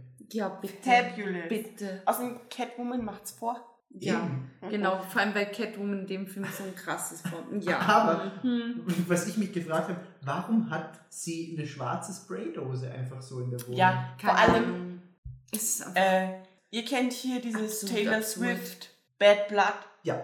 Dieses, ich nehme eine schwarze Spraydose und ich gehe entlang und sprühe das. Und vor allem auch in dem Video, das ja das Vorbild für Taylor Swift war, nämlich 21 Coming Home. In was für eine. Richtung entwickelt sich das denn Die hier auch, jetzt? die auch eine schwarze Spraydose nehmen und einfach mal so eine Schnur entlang. Wofür? Warum? Keine Ahnung. Was ist das Symbol? Keine Ahnung. Ist das eine geheime Katzenlady-Symbolik, die wir nicht drauf haben? Ich steige jetzt dann aus. Ich bin super also jetzt ich ich mache ich eine euch schwarze Spraydose. Jetzt, jetzt mache ich euch dann den Klaus Kinski, aber wirklich. Also, hallo, Schrankbetten. Vor allem hat sie ja dieses Catwoman-Kostüm einfach mal im Schrank rumhängen. Ich meine, sie schneidet das dann noch zu, Ja. aber eigentlich ist es bei ihr im Schrank. Ja, natürlich. Hast du das nicht? Vor allem- Jede ordentliche Frau, was- spätestens zu Halloween. Was du wirklich auch Natürlich da hast. slutty Warum, Catwoman. warum, warum sieht das Catwoman-Kostüm so sehr nach Edward mit den Scherenhänden aus? Ja. Because Tim Burton. Ja, aber Ja, get your genauso. shit together. Ach komm schon. Es ist Tim Burton. Genauso das Du kannst- die Hände vom Pinguin. Du kannst original alle Tim Burton. Ich liebe Tim Burton. Ja, ich auch. Aber du kannst original nicht. zumindest Epochen geteilt Ja, Tim Burton Filme aneinander schneiden. Sie sind äh, im Endeffekt so. also. Der würde auch wenig Sinn ergeben. So Edward mit den Scherenhänden, mit Catwoman und dann kommt irgendwo noch Batman rein. I ship it. Kann ich mir schon vorstellen. Inhalt Inhalt. des Films. Inhalt, hallo? Oh Gott. Kontenance, ich glaub's ja nicht. Batman und Catwoman kämpfen und verlieben sich halt irgendwie und ach, Janine ist begeistert. resigniert. Nein, wirklich. Ich Im Notfall so können wir ein immer noch Scheiß über. Schrankbetten sprechen. Ja, aber ohne mich. Wirklich. Ich gehe dann zu Hitler. Ich bleib beim Schrankbett, sorry. Ähm. Ja, und dann sind wir halt auf irgendeinem komischen Kostümball. Das ist die Pinguin-Story. Und dann, was? Was? Ja, Das- was? Ach so. ja, jetzt sind wir erst bei Catwoman, oder nicht? Also, auf jeden Fall, ach Gott. Ja, da ist halt so eine Eisprinzessin, die halt irgendwie da ist bei dem komischen, korrupten Ding. Und bla bla. Dann ist halt Batman. Ich bin komplett, ich habe mich echt zerstört einfach. Schrankbetten, Janine. Schrankbetten. Ich halte das nicht mehr aus. Die Story ist im Endeffekt, dass es, der ganze Film beginnt eigentlich mit Pinguins Origin Story. Richtig. Ja, Äh, danke. und zwar damit, dass er eigentlich von einer wohlhabenden Familie geboren wird, die ihn aber dann einfach mal aussetzen, Ja, nachdem er- eine Katze gegessen hat, was ich bis heute nicht verstehe. Keine Ahnung. Weil Pinguine, Katzen, Ja. not so much. Er ist doch vorher schon Ja, er ist so eine Ja, er hat, er hat halt diese, diese Krankheit oder was auch immer, diesen, Diese, diese. Behinderung, Ja. dass er einfach nur so Flossen als Hände hat. Ja. Ja, und The Face. Ja, und die, die, die Nase, die auch dann ab dem Film in den Comics aufgegriffen wurde, dass der Pinguin eben ja, das ist ziemlich cool. Das ist halt da, so diesen Schnabel quasi hatte. Also ein Pinguin-Mensch-Hybrid hätte ja potenziell die Möglichkeit, ziemlich süß auszusehen. Der tut das definitiv Nee. nicht. He doesn't. No. Nee, ich hätte. Nee, egal. Ich hätte jetzt den Gedankengang gehabt, wie es zustande kommt, aber dann kommen wir nie weiter. ähm, no. okay, also dann setzen sie, die Familie setzt ja dann den Pinguin aus, quasi so. Ich weiß es nicht, genau das wollte ich vorher tatsächlich noch ansprechen. Wie Moses. Ganz genau, ganz genau. Nein, wirklich, mir ist es nämlich schon im ersten Tim Burton-Film aufgefallen, so dieses bisschen, diese biblische Symbolik eben mit dem Uhrenturm. Ich habe mir da was aufgeschrieben. Ich mal hab da was vorbereitet. Willkommen zur Bibelstunde, meine Damen und Herren. Bibelstunde mit Janine. Ähm, oh Gott. Ah, das kann ich selber nicht ernst nehmen. Ja, das katholische Privatgymnasium hat doch was Oh shit. Nee, tatsächlich ist mir im ersten Film irgendwie eine, eine Stelle aufgefallen, die eben so eine Bibelanspielung erinnert hat. Aber ich habe mir natürlich nicht aufgeschrieben, was es genau war. Deshalb. Ähm, Psalm 57. Altes Testamentbuch. Lege dich nicht mit den Clowns in eine Blumenwiese. Joker ist kacke. Steht original so in der Bibel. Oh ja. Fix. Nee, da war halt irgendwie so, so ein Ding mit Joker und Batman und ich habe es vergessen, was war. Auf jeden Fall hat mich das an die Bibel erinnern und dieses Moses-Ding auch und jetzt kommt Mhm. Schalten Sie nächste Woche wieder ein zur Bibelstunde mit Janine.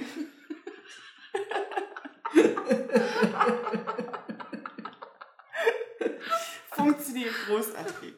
Ja, wunderschön. Ähm, Ja, im Grunde ist es einfach diese Origin-Story vom Pinguin. Pinguin hat halt einfach irgendwann die Schnauze voll vom Untergrund und kommt nach oben Genau. und das trifft ist auf genau bei diesem Event. Genau, und Genau. trifft eben auf Max Shrek und versucht eben den irgendwie zu entführen. Und er sagt ihm dann, ja komm, bring mich doch nicht um, ich kann dir helfen, du kannst deinen Ruf Ah ja, retten und ich kann dich groß und berühmt und bekannt und beliebt machen.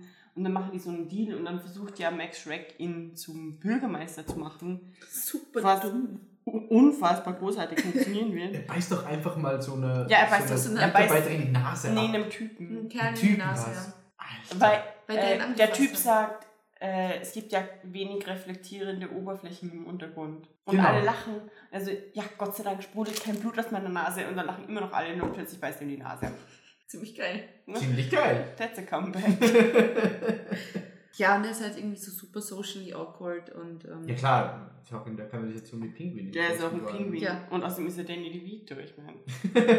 ja, das vergesst, das ist, das blende ich irgendwie komplett aus, das ist einfach der Individuum. Wirklich? Ja, Ich kann es nicht Ja, ausblenden. doch, Ich auch weil nicht. doch tatsächlich, weil ich Danny DeVito, was mir sofort einfällt, ist entweder, na, ist entweder im Zusammenhang mit Arnold Schwarzenegger Genau. Twins. oder, ja, keine Ahnung, wie der Scheißfilm heißt. Twins. Oder die absurde Friends-Szene, wo er der Stripper ist. Das Ja. meine zwei Danny Der, der dicke DeVito-Szenen. Polizistenstripper. Und das ist, ich bin sehr froh, dass ich das da ausblenden kann, tatsächlich.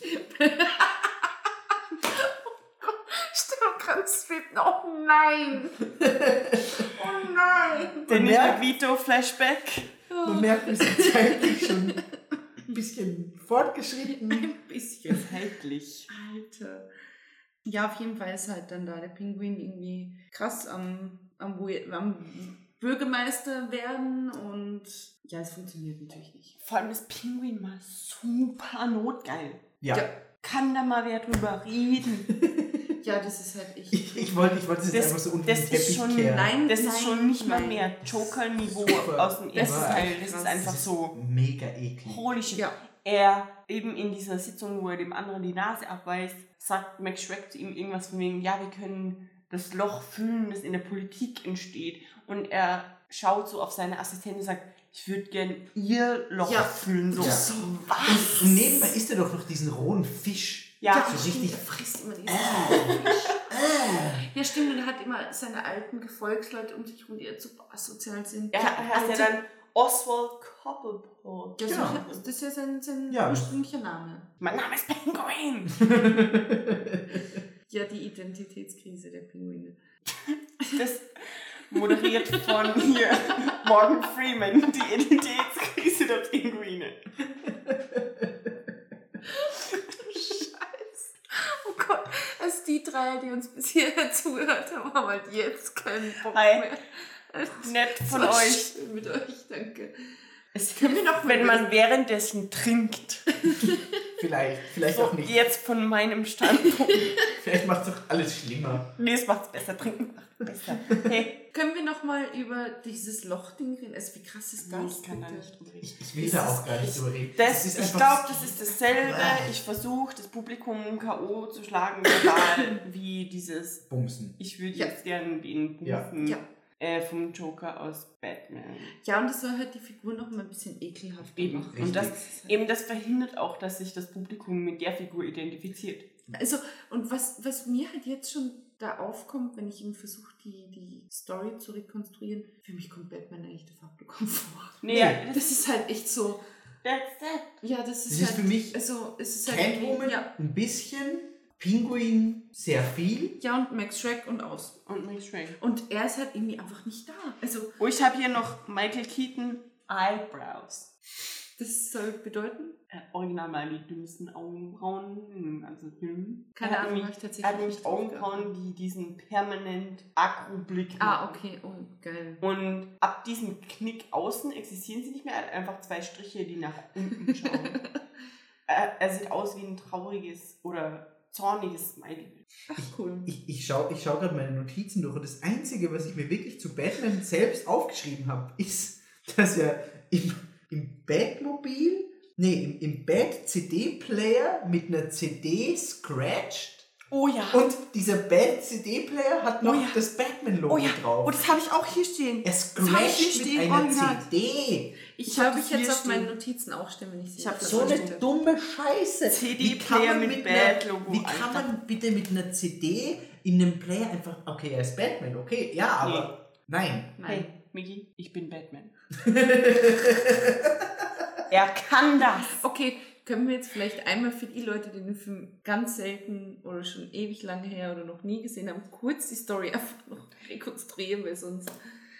Okay, also ich habe hier, weil ich ja meine Notizen verloren habe, die Zusammenfassung offen. Was, nachdem Batman Catwoman eine Notwehr mit Säure angegriffen und von einem Dach geworfen hat, was? Kann das ist- man mal das ist- machen. Das das ist einfach weg für mich. Das ist Nein, das Kann ist, man mal das ist machen. diese, diese Situation, wo Passiert sie sich, drei wo sie sich gegenseitig verletzen und dann haben sie ja doch dieses ja. Bruce Wayne, Selina Kyle angebandelt und dann müssen sie aufpassen, dass sie ihre Wunden gegenseitig nicht sehen, damit sie nicht rausfinden, wer jetzt Batman war.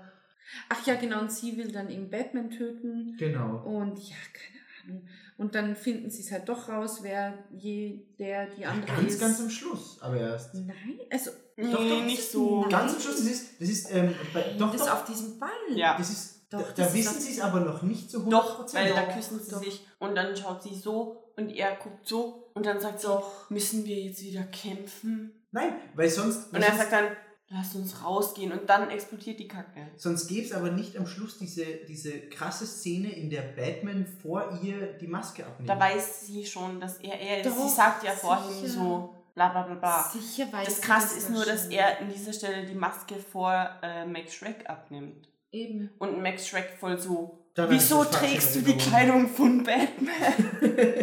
Nicht super dumm. Die Maske geht aber auch super krass ich, leicht ab. ich befürchte, wir müssen da irgendwann später drüber reden, wie absurd diese Disney-eske Verkleidungstaktik eigentlich Oh, funktioniert. Aber das ist ein anderes Thema, ja. Ja, und dann auf diesen Ball, wo sie eben erkennen, wer jeweils der andere ist, kommt halt irgendwie der Pinguin und ähm, genau und entführt eben Shrek, beziehungsweise will eigentlich seinen Sohn entführen, weil er irgendwie so ein Komplex Er will alle Söhnen. Erstgeborenen Genau, genau, genau, Genau. genau. Und ähm, Max Shrek opfert sich dann des, seiner, statt seinem Sohn. Ja. Und ja, dann schickt halt der Pinguin irgendwie seine Pinguinarmee los und die halt irgendwie mit Raketen bewaffnet sind und ja, und Die werden aber gehackt. ja, Man- ja, und dann Batman greift natürlich ein und Und der Bösewicht stirbt wieder im Film. ja, Der krass. ist am Schluss wieder tot. Batman wird es nie zulassen, Ja. dass seine Feinde Aber in dem Fall hat sterben. Catwoman sie- ihn getötet, oder? Das ist ja ganz egal, aber Batman würde nie zulassen, Ja, dass aber- sowas passiert. Oder? Nee, Cat- Cat, Catwoman hat Max Shrek getötet. Ja, stimmt. Genau, genau. Aber also durch diesen elektrifizierenden Kuss. Aber wer hat den Pinguin getötet? War das nicht die Explosion, die eigentlich Batman ausgelöst hat in der Höhle? Genau, Ja, genau. Aber das ist generell. Es gibt auch dann später nochmal, ich glaube eh in, in Batman Forever am Anfang ist so eine Batman tötet irgendwie tausend Menschen, weil eine Fabrik explodiert. Ja, das ist tausend einfach- Menschen drin Ja. sind. Das ist Ah. einfach super absurd und es passt auch einfach nicht zu Batman. Es ist Nee, aber und vor allem, es passt auch schon zum damaligen Comic Batman eigentlich nicht mehr. Eben. Und das ist halt das, okay, wenn ich halt sage, es, es ist irgendwie an die Entwicklung der Comics angelehnt, dann ist es für mich okay, aber nein. Ja, ist halt Tim Burton. Ja. ja, Tim Burton. Kur kurz nebenbei, lustiger Side-Fact. Batman hat im Film keine Stiefel an, sondern Air Jordan 6. Was? Was? Ja. Wann Die sieht haben, man die? die, die, haben, die haben Batman in dem Film einfach Air Jordan Nummer 6 angezogen, die mit einem Stoff oder was auch immer ein bisschen stiefeliger aussehen lassen. Und es waren einfach Air Jordan. No shit. Unfassbar. Ach, Ja, ganz ehrlich, ja. die sehen super kacke aus. ja. ja. Also das ist Vergewaltigung von Air Jordan.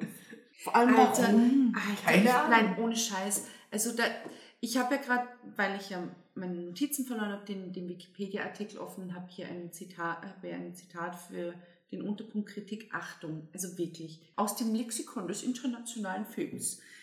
Der Film verlagert das Schwergewicht auf die Aufdeckung der nachfreudianischen Realität der Cartoonfiguren und ihres Verhaltens.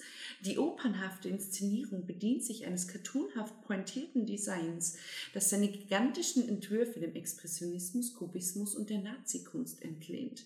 Die, Hitler again! yes!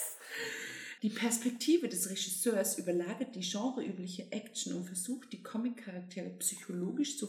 Was? Was zur Hölle? Alter, dieses prätentiöse Kunstgehabe. Sag doch einfach, entweder der Film ist gut, weil, oder der Nee. Film ist schlecht, Weil weil. es ist ja keine Kritik. Nee, es ist halt Nachfreudian. Ich muss tatsächlich, also ich glaube echt nicht, ich, ja danke, dass es was mit Sigmund Freud zu tun hat, habe ich mir gedacht. Sag das mal der Soziologin.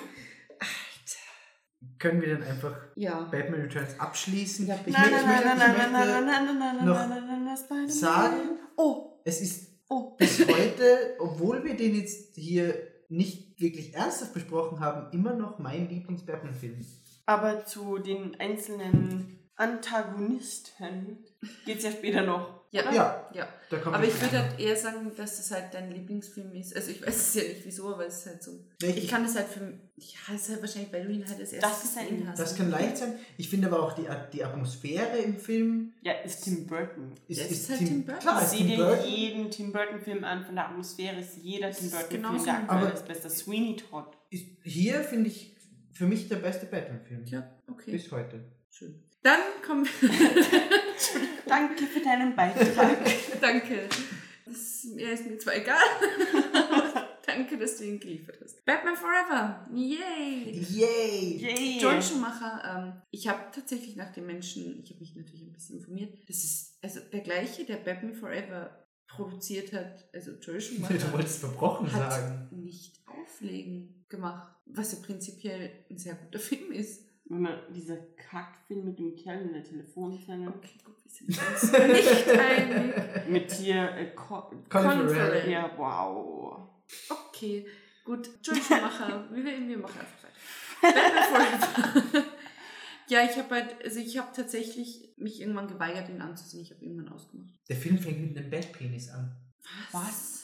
Nahaufnahme auf Batmans Schritt. Das ist der Oh! Filmstart. Ach ja. Nee, nicht, Doch. der, nicht der unmittelbare Filmstart. Nein, Doch. am Anfang ist es Batmobil. Nee, nee, nee, nee. Da ist das. Batmobil Okay. vor Ja, Batman. ja. Dann kommen Batmans. Lippen und Fresse. Und dann kommt Alfred, der sagt, hey Batman. Irgendwas wegen einem Sandwich. Hey, So. Batman. Ja, das Das ist ist genau aber, das Sandwich. Und dieser Witz, dieser Witz wird original Ja, genau. in Batman und Robin wiederholt. Ja. Das mit dem Ja. wirst du nicht noch was, weil in Batman und Robin sagt Robin dann so, ja, irgendwie. es war aber auch so ein typischer Batman-Witz. Alfred bringt Batman was zu essen und Batman sagt irgendetwas dagegen, ja, ich habe jetzt gar keine Zeit zu essen oder was auch immer. Das kommt immer, immer wieder vor. Sollen wir thematisieren, dass Batman magersüchtig ist? Sollen wir thematisieren, dass Batman auf seinem Anzug Nippel hat? Sollen wir. Alter. Oh. Fuck. Du hast es fast. Shit hits the fan, Alter. Gut. Ist es jetzt der Zeitpunkt, dem Nein. du das Nein, besprechen willst, nein. Mann? Also die Batnippel sind jetzt. Warten wir noch nein. mit den Batnippeln? Ja. Okay. Ja. Ähm, Batnippel. Vor allem, nein, egal. ähm, ja, Two-Face. Wird auch nicht wirklich eingeführt. Nee, er ist Das hat einfach mich da. extrem gewundert, weil sowohl der Joker als auch der Pinguin wurden und Catwoman wurden gut eingeführt. Two-Face ist einfach da. Ja, er ist einfach da. Super seltsam. Also ich habe tatsächlich, also so meine Notizen fassen sich zusammen, es auf eine, nicht einmal eine ganze DIN A5 Seite. Also wirklich Batmobil, super fancy, Alfred bietet Sandwich an, Münze, Two-Face plus Geiselnahme, super überzogen und Tiefe flirty. Ähm, Nicole Ja, warte, warte, warte, warte. Flirty. Diese, diese, diese, diese Beziehung zwischen Dr. Meridian und Batman, dieses, sie wollen doch nicht Ich dachte ja wirklich, dass es, hier, Cape-Doktor. dass es Catwoman ist. Ich habe den Und- Film so oberflächlich angeschaut. Und dann, dann sagt Ja, sie noch genau. drauf, irgendwie, Männer in schwarzem Gummi machen mich an oder So. irgend sowas. So, Wow. Was? Wow. Was? Erstens dieses, Sie wollen doch nicht unter mein Cape, Doktor. Und dann noch die Antwort, Männer in schwarzem Gummi Ich machen finde mich es super an. interessant, weil eigentlich ist es an dieser Stelle super umgekehrt, oder? Äh, Normal, das heißt doch zu einem Mann, sie wollen doch nicht unter meinen Rock, Genau, Doktor. genau. Und hier ist es total umgekehrt. Und normal, das heißt Ja, irgendwie, Frauen in rotem, was auch immer, machen mich an. Ja, aber tatsächlich so, glaube ich boah. nicht, dass Joel Schumacher sich dabei irgendwas gedacht Nee, hat. natürlich also, nicht. Also Natürlich Nee. nicht. Ähm, Sie ist ja auch Boxerin und kann sich am Ende nicht mal gegen die Gehilfen von Hitler Ja. wehren. äh, ja, das habe ich ehrlich gesagt gar nicht registriert, dass ich Boxerin sein soll. ähm, ja, es ist halt alles irgendwie sehr komikesk und sehr bunt und dann werden halt irgendwie die Flying Graysons, also halt auch irgendwie dick. Nennen wir, wir noch einfach Richard Grayson. Dann ist alles okay. Was? Warum Ihr kennt nicht Er heißt Zufällig. Richard. Ach, ist, ist dick die Abkürzung von Ernsthaft Richard? jetzt? Ja, sicher. Ja. Ja, kennt, ihr wusste ich nicht, kennt, ihr Nein, die, das wusste ich kennt nicht. ihr den Film Die Regeln des Spiels? Möglich. Das ist ein sehr, sehr großartiger Film aus den frühen 2000er Jahren. Äh, irgendwie so ein Comic-Ding, ab- äh, ein, so ein College-Film, aber nicht wirklich so eine Teenie-Komödie, sondern eben größer. Und da gibt es irgendwie einen Typen, der heißt Richard. Und der kifft ziemlich viel und trifft dann irgendwann mal auf seine Mutter, die ihn offensichtlich durchs Studium finanziert. Er sitzt ihr gegenüber meint dann irgendwann so, ich heiße Dick. Und sie, Richard, jetzt reiß dich mal zusammen. Ich heiße Dick. Und dann steht er im Restaurant auf und plärt eben Dick herum und verbeugt sich mit den Worten, fick dich, fick dich, fickt euch alle vielmals.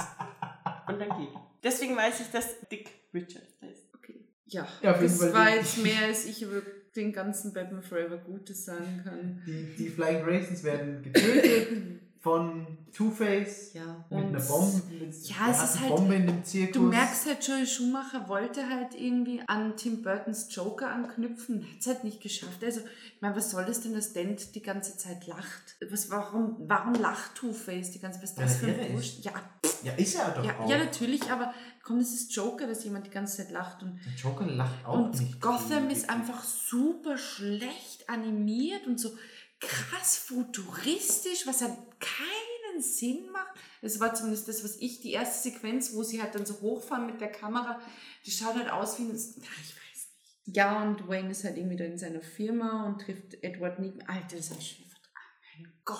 Ja, mit seiner, mit seiner Maschine. Ja. Also, wo diese, wo diese, wo diese Riddler-Puppe die ja. ganze Zeit auf diese. Es, es tut mir so leid, aber ich liebe Jim Carrey. Ja, ich ich liebe auch. Jim Carrey Und auch, aber ich ich glaube echt so, der Riddler, der Film Riddler ist einfach nur die böse Version von Ace Ventura. ja, Ja. ja, ja. Hat, hat, hat, hat Joel. Schumacher auch, auch gesagt. Er, Was? Er hat, er hat Jim Carrey nur engagiert, um quasi eine böse Version von Ace Ventura zu Ernsthaft machen. Ja, Alter. das hat ernsthaft. ja. Geil. Ja, perfekt getroffen. Ja, Ja, natürlich. Es ist genau das. aber das ist halt, das ist doch nicht der Anspruch, mit dem ich an einen Film rangehe, oder? Dass ich sage, okay, oh, da ist eine coole Figur und das passt zwar überhaupt nicht rein, aber ich hätte ganz gerne eine böse Kopie davon. Danke. Tschüss. Ich, Ich kann es nicht hassen, es ist Jim Carrey. ja, I can't hate it. Ich, ich, ich finde den Film auch nicht so scheiße. Doch, doch. Nein. Ich habe ganz groß in Caps Lock Alter und drei Rufzeichen und Kameraeinstellungen und Batman wird mit Signal von ich weiß nicht wem gerufen und ach ja, Commissioner Gordon. nein von von ihr, Ja, Ach so, von ja. sie- von Ja, Nicole klar. Kidman, Ja. wie auch immer sie Auch heißt. Chase Meridian. Ja, an, und angeflirtet und er ist halt arrogant und Commissioner Gordon ist komplett lächerlich. Und Commissioner Gordon, da, können wir generell über die ganzen Nee. ersten vier Batman-Filme reden. Ist einfach Commissioner zum Gordon ist einfach super unwichtig ja, und ist ein alter, fetter Kerl. Ja. ja, und das passt Ohne nicht. Irgend, irgendwas. ja, ohne Identität. Ja. Eben komplett ohne Identität, keine, ohne keine. Rolle. Und Nee, ich ich habe mir schon ein paar Sachen aufgeschrieben, die mich am Film stören, aber Und ihre Stöhnerei. Nee, also das, also wirklich, ich habe ich hab tatsächlich das Letzte, was ich mir aufgeschrieben habe, ist, wie schaffe ich es nur, dass sie diese Sachen ausziehen und dann habe ich gesagt, so, danke, tschüss, das war's. Also ich habe zum Inhalt weiter nichts zu sagen, Ich- weil ich den Film nicht mehr fertig ich, ich finde ich find, ich find den Inhalt wirklich ganz, ganz gut. Mit dieser Enigma-Kiste. Wirklich, du findest das ganz gut. Ja, diese, diese Enigma-Kiste, die der Riddler da entwirft und auf alle Fernsehgeräte von Gotham installiert. Auch das, dass, dass Dick Grayson dann bei Batman unterkommt. Okay, das ist wieder ein bisschen komisch, weil er irgendwie nach fünf Minuten wegen einem Motorrad und einem Hamburger den Tod seiner Eltern vergessen hat. Aber okay, jeder wie er will. Aber so, den Film finde ich im Gegensatz zum nächsten dann wirklich noch gut. Nur noch ganz kurz. Diese malaysische Traumwächterin, Die halt einfach Two-Face ist. die halt mal einfach Two-Face ist. Wo, wo ist da die Filmanalyse her, Streber? Ich habe die komplett außen vor gelassen, weil ich diese malaysische aber- Traumfängerin einfach dumm finde. Und ich, ich fand das so creepy. Der ganze Film ist wieder eher weniger creepy, aber diese malaysische Traumfängerin, Was? Gott weiß, ob das wirklich ein Ding ist. Bestimmt nicht. Aber das sah so creepy aus. Und ich habe hier außerdem stehen, sie wollen noch nicht unter meinen Cape Doctor, damit Janine auch glücklich ist. Ich habe das hier auch stehen. Und ich habe hier außerdem stehen, she wants the D. Alter. Und er, er steigt dann nämlich in sein Auto und sagt nur, Frauen. Ja, Ja. ja. Und du so, wow. Und ich so, wow. ja, cool. Aber sie boxt. Ich finde das Frauenbild schon ganz. mm. Ich meine, für ich- die frühen 90er ist es doch ganz cool. Aber mein Problem ist wirklich das mit dem Ace Ventura-Ding. Vor allem das Problem mit einem düsteren Ace Ventura hätte ich so nicht, wenn nicht die Wortspiele immer noch da wären. Ja, das stimmt. Nämlich das, was für ein Brüller und so. Das passt halt so einfach gar nicht Ja. zu Batman. ja, aber so im, im Großen und Ganzen, auch, auch das Ende ist gut gemacht, wo Batman sich dann entscheiden muss, rettet er jetzt Robin oder rettet er Dr. Meridian? wir müssen über Drew Barrymore sprechen. Oh ja, Was? Drew Barrymore habe ich mir auch Was? Wann aufgeschrieben. kommt Drew Barrymore in Drew den Barrymore spielt Sugar. Drew Barrymore ist eine dieser zwei von Sugar and Two-Faces Spice. Konkubinen. Oder Konkubinen. die heißen Oh, Sugar and oh, Spice, oh. oder bin ich Richtig. total? Ja. Richtig. Ja, Ja, bin ich Und ausgestiegen. Drew Barrymore sieht einfach mal aus, also sie ist original gekleidet wie eine Siebenjährige. Richtig. Was im Anbetracht dessen super creepy ist, weil sie eigentlich eine Kinderschauspielerin war. Was aber auch Sinn macht, dadurch, dass sie eben Sugar ist. Ja, natürlich. Und die andere Und Spice. Spice ist halt, ja, bäh. aber es, die, die, die Rollen sind auch super. Ah, Ich, ich finde es, auf der einen Seite finde ich es super cool, dass es funktioniert, ja, es ist Two-Face und alles geteilt. Und auf der anderen Seite ist es so, ja, es ist Two-Face und es ist alles geteilt. Wir haben es verstanden. Mann.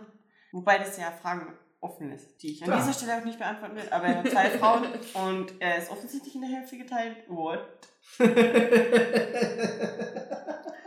Wow. Also- wow. Vor allem, weil du gerade gesagt hast, Drew Barrymore ist einfach ein Ja. Kind. Wow. Mehr, mehr, Alter. will ich, mehr will ich an dieser Stelle Oh. nicht dazu sagen. Aber ich glaube wirklich noch besser. Ich meine, what? Also, Aber ihr- hey, jetzt mal, jetzt mal, was? euch ist bewusst, dass wir irgend... Ja, egal, so kommen wir halt Ja, wir müssen irgendwann einen Punkt machen. Ich will Alter. nur ganz kurz einwerfen. Wir können auch gern schon zum nächsten Thema Ja, übergehen. bitte. Äh, ich will nur ganz kurz sagen, dass es der erste Batman-Film ist, der einen erschöpften, verletzten, zumindest erschöpften Batman zeigt. Nämlich den, der auch beim, ach scheiße, beim Batman von Nolan öfters aufgegriffen wird, der erschöpfte Batman mit Handtuch über die Schultern. ja, Der wird hier zum ersten Mal thematisiert. ich, ich habe ich hab mir noch ein paar Sachen aufgeschrieben zu dem. Val Kilmer und Joel Schumacher haben sich während den Dreharbeiten zum Film so zerstritten, dass sie einfach mal zwei Wochen nicht mehr miteinander geredet Ja, warum haben. nur? Warum Dann-? Ein extrem lustiges Zitat von Tim Burton, der ja noch Produzent war vom Film, der gesagt hat, I always hated those titles like Batman Forever. That sounds like a tattoo that somebody would get when they're on drugs or something. Ja, krass. Und Batman bringt schon wieder jemanden um, quasi. Er lässt Two-Face einfach da den Abgrund runterfallen und der Riddler endet einfach im Arkham Asylum und ist für sein Leben lang komplett behindert. Der hat einfach ein verzogenes Gesicht und ist komplett gestört Tja. für sein Leben. Und das passt wieder nicht zu Batman. Ja, ja, gut. Batman Forever war also nicht dein Lieblings-Batman. Batman und Robin. Batman und Robin. Batman und Robin ist tatsächlich der Film, der Batman-Film, den ich als erstes gesehen habe, ist von 1997, auch Joel Schumacher und hat, glaube ich, die allerschlechtesten Bewertungen, die es überhaupt gibt. 3,7 von 10 auf IMDb. Ja, super schlimm. Wobei ich halt wirklich sagen muss, ähm, und das sage ich nicht nur, weil George Clooney mitgespielt hat, nicht nur, weil das, glaube ich, so der erste Crush meines Lebens war, den ich jemals hatte. Ähm, ich finde ihn nicht so schlimm. Ja, Er nimmt sich halt selber nicht ernst und darum geht's. Wenn- wenn und der hat sich tatsächlich im Gegensatz zu Adam West ja damals gesagt, okay, aber machen wir ganz kurz die Handlung, oder? Bevor wir wieder auf uns irgendwie verlieren. Also es geht halt darum, Mr. Freeze äh, mit ähm, Arnold Schwarzenegger. Was war das? Ja, ich muss einfach, ich habe ich hab den ja vorher noch so kurz mal quer geschaut und habe ihn ja auf Englisch gesehen und einfach Arnold Schwarzenegger, der Englisch spricht, ist einfach, das ist grandios. Und Er war Governor, also. ja, ist halt so wie Frank Stronach, der kann halt keine der beiden Sprachen mehr so richtig. Ne? Ja, irgendwie, ähm, Batman hat halt jetzt den Helfer, ähm, Robin und später kommt dann auch Batgirl dazu. Sie versuchen halt irgendwie da Mr. Freeze ähm, zu besiegen und dann kommt da eben noch Poison Ivy, gespielt von Uma, Uma fucking Thurman, die ich ziemlich großartig finde dazu. und Bane. Und Bane, tatsächlich stimmt Bane, der eben so ähm, Poison Ivys rechte Hand ist. Und natürlich geht am Schluss irgendwie alles gut aus und Mr. Freeze behandelt halt diese klassische Background-Story von Mr. Freeze, eben das mit seiner Frau, dass er sie halt da irgendwie wieder aufwecken möchte Ja, genau. und halt auch diese, es ist halt eigentlich eine ganz, bis, es ist karikiert sich selbst, der Film, aber von den Hintergrundstories her ist er eigentlich ganz klassisch gehalten. Also Poison Ivy eben, die vorher in, äh, eben als Botanikerin gearbeitet hat und der, deren größtes Ziel ist, ist einfach die Pflanzen zu retten. Das Einzige, was nicht so klassisch ist, ist in dem Fall Bane, der zwar tatsächlich ähm, meines Wissens nach in den Comics sehr mit Poison Ivy verbandelt ist, aber halt eigentlich nicht so super dumm ist. Der ist super klug und hier ist er Ähm, wie ein Pokémon, das eben. einfach die ganze nur Bane. Der wirklich- der- I wirklich choose super. you. Bane. Und ja, aber ansonsten ist es eigentlich relativ klassisch so, glaube ich. Was hast du dir aufgeschrieben? Batgirl hat keine Arschlöcher? Was? Oh, Was soll das denn heißen? Batgirl hat hohe Absätze. Ja, man liest nur das, was man lesen will. Batgirl hat keine Es Absätze. ist schon viel zu spät. Ja, also was, was mir halt da wirklich krass prägnant im Kopf geblieben ist, abgesehen von, von George Clooney, weil sein Kind einfach perfekt ist für Ich Batman. habe aufgeschrieben, George Clooney hat kein Batman-Kind. oh, doch. Nein. Du, nein, du bist ein Mann. Hier nicken zwei es- Menschen und aber einer ich, schüttelt ich den kann, ich kann das dann auch objektiv sagen. Objektiv my ass. Ja, George wirklich. Clooney hat kein Batman-Kind. Ja, klar. Egal. Batman, what else? Sorry, der muss raus.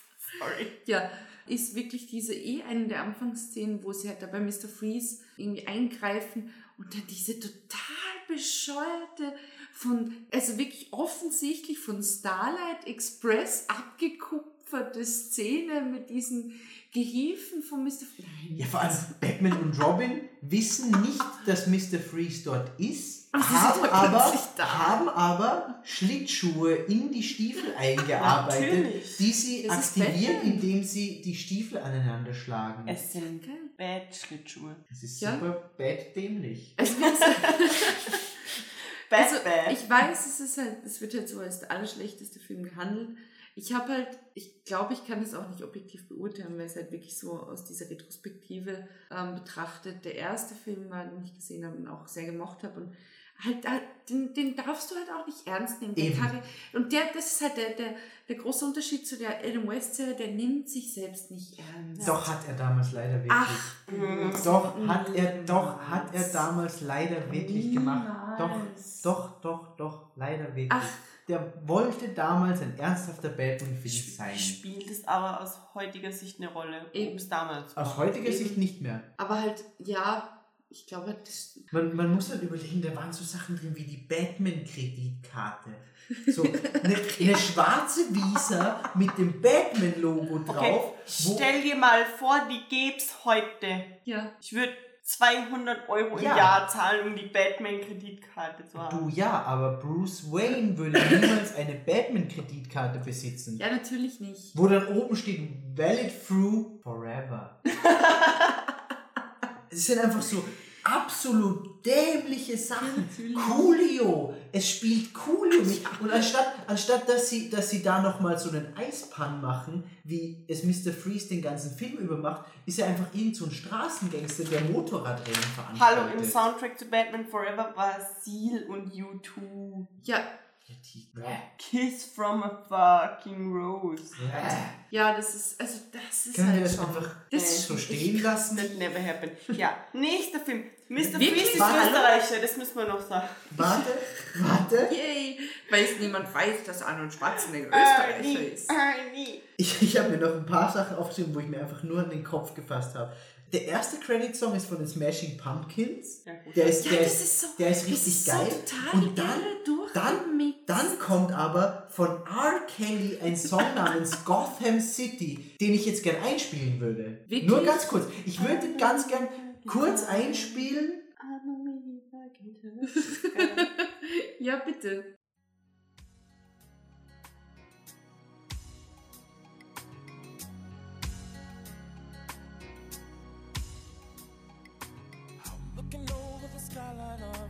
City. Loud, quiet nights in the midst of crime. How Next door to happiness lives sorrow. And signals of solution in the sky. A city of justice, a city of love, a city of peace for every one of us. We all need it, can't live without it. Gotham City. Ja, wow, also ich werde es tatsächlich einfach so tun, als hätte ich das, als wäre das einfach jetzt nicht passiert. Nee, also, nee. Ich Sonst, schwöre euch, das wird im Radio spielen. Ich kenne das Lied aus dem nicht. scheiß Radio, Mann. ja, das, das ist jetzt so die Selbstrechtfertigung dafür, dass du es einfach Ja, kennst. ich höre R. Kelly. Ähm, zu, zu Batman und Robin. Wenn das von Dave Chappelle als R. Kelly geht. zu Batman und Robin habe ich noch zwei, zwei Sachen. Das erste ist, das Ende ist das erste Mal von den Batman-Filmen gut. Es stirbt niemand oder ist für immer Ja. geistig behindert. Das, das, Außer alle Zuschauer, Ja. okay. und das, das zweite, wo, wo, womit George Clooney den Dreh beendet hat, womit wir auch den Film jetzt abschließen wollen. Zitat George Clooney, Drehschluss. I think we just killed the franchise. Ja, No shit. ja doch, er sagte, glaube ich, er hat, heute sagt er auf jeden Fall, dass er es total bereut, dass er das so gemacht Ja, hat.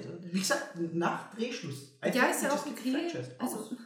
ja, das macht ihn halt super sympathisch, oder? Also, Aber auch wieder nicht, weil er sich dafür hergegeben hat, obwohl er während dem Film schon gemerkt hat, dass es scheiße ist. ja, dann hat er halt schon den Vertrag unterschrieben. Also, da ist es halt dann auch schon Kaufe zu ich nicht spät. raus, wenn ich einen George Clooney Nee, Ja, kannst nein. nicht. Außerdem war George Clooney 1994.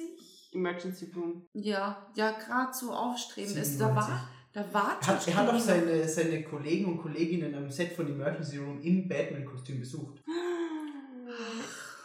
Oh Gott, das ist. Jetzt haben wir das Klischee erfüllt. Yes. Alter! Looking Oh. forward to äh, Ben Affleck. Okay, ähm, ja, gut. Gehen wir zu Batman Begins über. Batman Begins. 2005 Christian Bale, Musik ist Hans Zimmer, wie Nolan. man merkt. Äh, was? Christopher Nolan Christian heißt der. Bale. Ja, hat- aber, aber wir haben jetzt immer die, die Regisseure genommen. Ja, Ähm, ja. Christopher Weir. Christopher Nolan, Christian Bale hat Batman gespielt. Die Musik ist von Hans Zimmer, wie es ja ähm, deutlich ist. Also alle Ja. drei Teile über hinweg, sehr schön. Also die Handlung vom ersten Teil ist ähm, sehr klassisch auf die Origin Story eben von Bruce Wayne und Batman. Also Bruce spielt im, im Garten von Wayne Manor mit, ich habe ihren Namen vergessen, Rachel, Rachel Dawes, genau und fällt eben so einen Brunnen hinunter, wo eben Fledermäuse über ihn hinwegfliegen, was halt sehr düster ist. Dann kommt es eigentlich eh schon relativ bald zu dieser ganzen Ras Al Ghul. Meine, Liam Neeson spielt Ras Al Ghul. Also Ja, Aber man, ga- ganz, im- ganz, ganz im Ernst, am Anfang ist er in, in diesem Kloster oder was auch immer Ja. und denkt ja erst, dass dieser alte asiatische Mann Ra's al Ghul ist. Ja. Aber man weiß doch eigentlich, wenn man Batman kennt, als Zuseher sofort, dass Liam Neeson Ra's al Ghul ist. Das sieht man am Bart. Der hat diesen ja. weiß ja, aber das weiß Batman ja Bart. nicht, weil er hat ja seine eigenen Comics nicht gelesen. Mhm. Klar, Batman weiß nicht, aber als Zuseher ist es, wenn man die Comics gelesen hat, nicht so der große Moment, wenn sich dann offenbart, dass der asiatische Oper gar nicht Ras Al Ghul ist. Ja, aber ich glaube nicht, das dass das für die Zuseher gemacht Sorry, bei äh, Comic-Verfilmungen per se das Problem, dass es keine großen Überraschungen Eben. kommen. Also, ich verstehe. Also das meistens zumindest. Mir, mir ist einfach vorgekommen, dass sie bei, bei Beginn so auf diesen Schockmoment quasi aufgebaut Nee, haben bei, dem nicht. Training. Nee, hatte ich jetzt nicht das Gefühl, dass es für den Zuschauer ein Schockmoment sein soll. Mir kommt es schon sondern eher so eben für Batman. Eben so dieses und dieses Tarnen und Täuschen, was Ras Al Ghul ihnen ja einfach wirklich sehr krass lehren will, dass das halt eher das nochmal unterstreichen soll. Also ich hatte, nee. Es wird halt dann auch die Beziehung von Bruce Wayne und Alfred, also erstmals meiner Meinung nach sehr gut dargestellt, eben weil halt dann nochmal rauskommt, dass Alfred ähm, seinen Bruce Waynes toten Eltern versprochen hat, auf, auf Bruce aufzupassen und halt einfach wirklich schön die Origin-Story umrissen, Ja. die halt vorher irgendwie immer nur so ein bisschen angeteasert wurde und ja, wir wissen alle, seine Eltern sind gestorben und wurden getötet, bla, bla, bla, bla, bla. aber eben wer halt ähm, so seine Freunde sind, wer ihn so begleitet hat und eben Rachel Dawes, die tatsächlich, was mir sehr, sehr lange nicht aufgefallen ist, im ersten und zweiten Teil von unterschiedlichen Schauspielerinnen gespielt wird. Ja, ganz genau, Ja. that was my face. ähm, Im ersten Teil ist es Katie Holmes und im zweiten Teil ist es Maggie Gyllenhaal. Ah. Ja. Also die Gerüchte dahinter, warum, ja, sind vielfältig. Außerdem wird Lucius Fox sehr schön vorgestellt, der vorher Lucius auch Fox, endlich. eben ihm der vorher auch komplett ähm, außen vor gelassen Bester wurde. Mensch. Und im Endeffekt geht's halt dann, greift, wird halt äh, vor allem infolgedessen aufgegriffen, weil die Gerichtsverhandlung zur Freilassung des Mörders von Bruce Waynes Eltern eben da am Anfang noch eine große Rolle spielt. Genau. Und der wird eben erschossen, dann im, vor, im Gericht und Bruce sieht dem Ganzen zu. Wollten Das- wir eigentlich selber erschießen? Genau, er wollte ihn eigentlich selber erschießen und sieht halt dem Ganzen zu und Bruce will ihm Rache und sieht ihm dieses ganze System als unfair an. Und da finde ich es eigentlich sehr cool, dass tatsächlich ähm, da mal eine Frau so sich ihm entgegenstellt, weil er dann eine Ohrfeige von Rachel bekommt, die halt ähm, Ja. Ihn quasi auf den Boden der Tatsachen zurückholt und ihm eben sagt, ähm, was du wirklich fürchtest, befindet sich in dir, was sehr, sehr passend ist eben und schon so mal diesen Weg ebnet, Ja. was die ganzen drei Nolan-Filme dann ausmacht letztendlich. Ja, dann sieht man halt so einen Sprung ähm, eben zu diesem Trainingslager, Kloster, was auch immer, wo Bruce Wayne eben im Kampf, nach dem Kampf gegen Ra's al Ghul angeboten wird, Mitglied der Gesellschaft der Schatten zu werden, dem eben Ra's al Ghul angehört und vorsitzt auch. Allerdings ist die Bedingung dafür, dass er jemanden tötet. Also er wird davor, genießt eine sehr, sehr krasse, gute Kampfausbildung, die dann eben Bruce Wayne auch zu Batman letztendlich macht. Von der Kampfkunst her, von der Technik ist es natürlich das, was Lucius Fox dann liefert. Bruce verneint dies natürlich, dass er jemanden töten soll Ja. und kehrt dann nach über zehn Jahren oder nach zehn Jahren nach Gotham zurück, obwohl er bereits für tot erklärt wurde und steht dann eben vor Alfred. Dann kommt diese ganze Mafia-Story langsam ins Rollen eben mit Falcone, der diesen Gangsterboss spielt und Bruce Wayne spielt ähm, Rachel, die ja Staatsanwältin ist, Beweise zu Falcone zu und wird halt da zum Playboy und da, das finde ich auch sehr spannend, was, dass das hier so aufgegriffen wird, dass Bruce Wayne vorher eigentlich kein Playboy ist und dass dieses, hey, ich habe Kohle und krieg da auch die ganzen Frauen, eine Maske einfach ist. Ja, und vor allem, dass auch, dass auch Alfred ihn dahin drängt. Ja. Alfred sagt ja zu ihm, dass er das machen muss, Ja. um nach außen den Schein zu Eben. wahren, weil sie ja auch dann gemeinsam dieses ganze Batman-Betthöhlen-Ding Ja. planen. Und deswegen muss er halt auch diesen Playboy. Eben, und das war halt vorhin Spielen. nicht so. Da wurde halt einfach, da ist Bruce Wayne einfach so ein Player. Also wie gut das umgesetzt wurde oder auch nicht, sei Ist hingestellt. fragwürdig. Aber hier ist es halt eben einfach eine weitere Maske und so habe ich eigentlich auch in den Comics einfach wahrgenommen. Ja. Deshalb- Und das wird hier einfach sehr schön aufgegriffen. Auch diese ganze Ra's al Ghul Origin Story ist sehr nah dran an Perfekt Comics. besetzt. Wirklich sehr wirklich perfekt besetzt, ja. Und tatsächlich auch ähm, auf, auf Deutsch, mit deutscher Synchronisation sehr angenehm zu, Ja. anzusehen. Also synchronisiert. Ja. einer der wenigen Filme, wo ich sage, ja, schaue ich auch gern auf, auf Deutsch, auch, Den wie gesagt, noch. auch auf Englisch. Ist jetzt nicht super schwer, aber ja. Dann wird John Crane introduced quasi, ähm, der da schon Scarecrow teilweise darstellt. Ist, glaube ich, der einzige Schurke, der über alle drei Teile hinweg ähm, Ja. immer wieder vorkommt. auch das Batmobil wird vorgestellt und Ra's al Ghul taucht dann plötzlich eben auf eine von Bruce Waynes Cocktails, Cocktailpartys auf und will eben mit Angstgas zusehen, wie Gotham sich selbst vernichtet. Eben von Mithilfe von John Crane alias Scarecrow. Ja, Wo du wieder äh, zwei Ideen angesprochen hast, die dann so auch in Arkham Knight umgesetzt ja, wurden. wunderschön. Erstens das ist wirklich dieses, dieses, cool. dieses Batmobil, beziehungsweise der Tumblr, Oh, der der auch Tumblr. wirklich Basis war für das Batmobil in Arkham Knight. Das sieht man, finde ja, ich einfach. Ja, auf jeden Fall. Wirklich Definitiv. daran inspiriert. Und auch dieses Ganze, dass ganz Gotham in Angstgas Ja. untergeht, hast du halt auch wirklich in Arkham Knight genau eins zu eins so. Ja, und was halt hier schon sehr schön manifestiert wird, meiner Meinung nach, ist einfach dieses, okay, es gibt einfach nicht nur Gut und Böse und Schwarz und Weiß, sondern dass ja eigentlich diese ganzen Beweggründe von Ra's al Ghul, ich meine, es ist total irre, wie er es umsetzen will,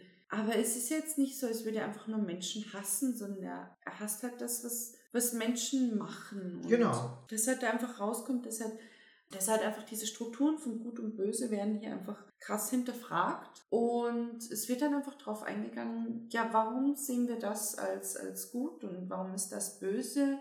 Ja, da kommt halt der Soziologin in mir raus. Halt, hat auch diesen gesellschaftskritischen Ansatz, der wirklich sehr, sehr cool ist. Ja. Und einfach auch endlich mal wirklich ähm, aufrichtig düster sein, ohne irgendwie einen Charme und Witz zu verlieren. Allein diese, diese Vertrautheit zwischen Alfred und, und Bruce Wayne beziehungsweise Batman, die da halt da ist, wenn sie da irgendwelche Witzchen machen und großartig einfach. Also ich kann gegen den Film absolut nichts sagen. Es ist wirklich ein absolut großartiger Film. Batman Begins ist gut. Wir dürfen nur nicht wirklich äh, Ken Watanabe als der asiatische Kerl bezeichnen. Also der, der, der sie ursprünglich als Ra's al Ghul ausgibt. Der asiatische. Opa. Ja, das ist halt einer der größten asiatischen Schauspieler der Zeit. So. Aus Inception kennt man vielleicht. Hätte ich nicht bemerkt. Nee. Inception. Der, der, hat auch, der hat auch für mich keine wichtige Rolle Nee, in, das in ist, das, der ist irgendwie in Der zwei war einfach Minuten nur so, vorgekommen und deswegen. war halt so quasi Platzhalter für den eigentlichen al Ghul. Ja. ja, aber es ist Ken Watanabe. Ja, das ist mir doch auch scheißegal, wenn jetzt in irgendeiner Gruppe von Komparsen irgendein bekannter Schauspieler steht, ist mir das auch egal. Wenn es Christian Bale ist. Das ist Ja, mir dann auch egal. auch wurscht, wer den. Also ich finde ihn als Schauspieler per se. Er hat auch wirklich nicht so das Ahnung. Batman-Gesicht, finde ich, Christian Nee. Bale. Das ist so ein spitzes Gesicht mit ganz prägnanten Wangenknochen, Also, aber für so ein ganz spitzes Was, Kind. was er schon hat, was ich tatsächlich zugeben muss, ist, ist das, was, was der erste Batman immer versucht hat zu, zu also unser Duckface-Batman, Namen und ich, wirklich. Michael Michael Keaton. Keaton, danke. Sorry, Michael, Michael Keaton ähm, versucht hat zu, zu imitieren, einfach diese, diese Falten, diese, Ja. diese Grübchen. Das hat er schon. Und es gab auch zum ersten Mal die Batman-Stimme. ja, es gab so, oh, die Batman-Stimmen. Die. Batman-Stimme, die zum Schluss hin, finde ich, übertrieben wurde. Ja, aber es war halt einfach im dritten Teil, wo prinzipiell mit Stimmen, da kommen wir noch Ja. drauf zu sprechen, etwas sehr übertrieben wurde. Aber ja, es passt einfach und das wurde ja dann eben auch für die Spiele so übernommen. Es ist einfach, es, ist, es passt einfach alles. Ja, es, ist, es ist so dieses klassische Zwiespalt von, von Batman. Am Ende wird halt schon der Joker angeteasert. genau. Die Technik passt. Ich glaube tatsächlich, ich Endlich weiß nicht, Jim ob Gordon. ja, Endlich Gordon als ja. ernstzunehmender, Ja. wichtiger Charakter in dieser ganzen Der Geschichte. halt auch irgendwie als eben mit einem Charakter mit Tiefgang ist. Ich glaube, ich bin mir gar nicht sicher, wenn Batman beginnt und er ist dann eben in Dark Knight seine Familie beleuchtet. Ich glaube fast, es ist schon Batman Begins.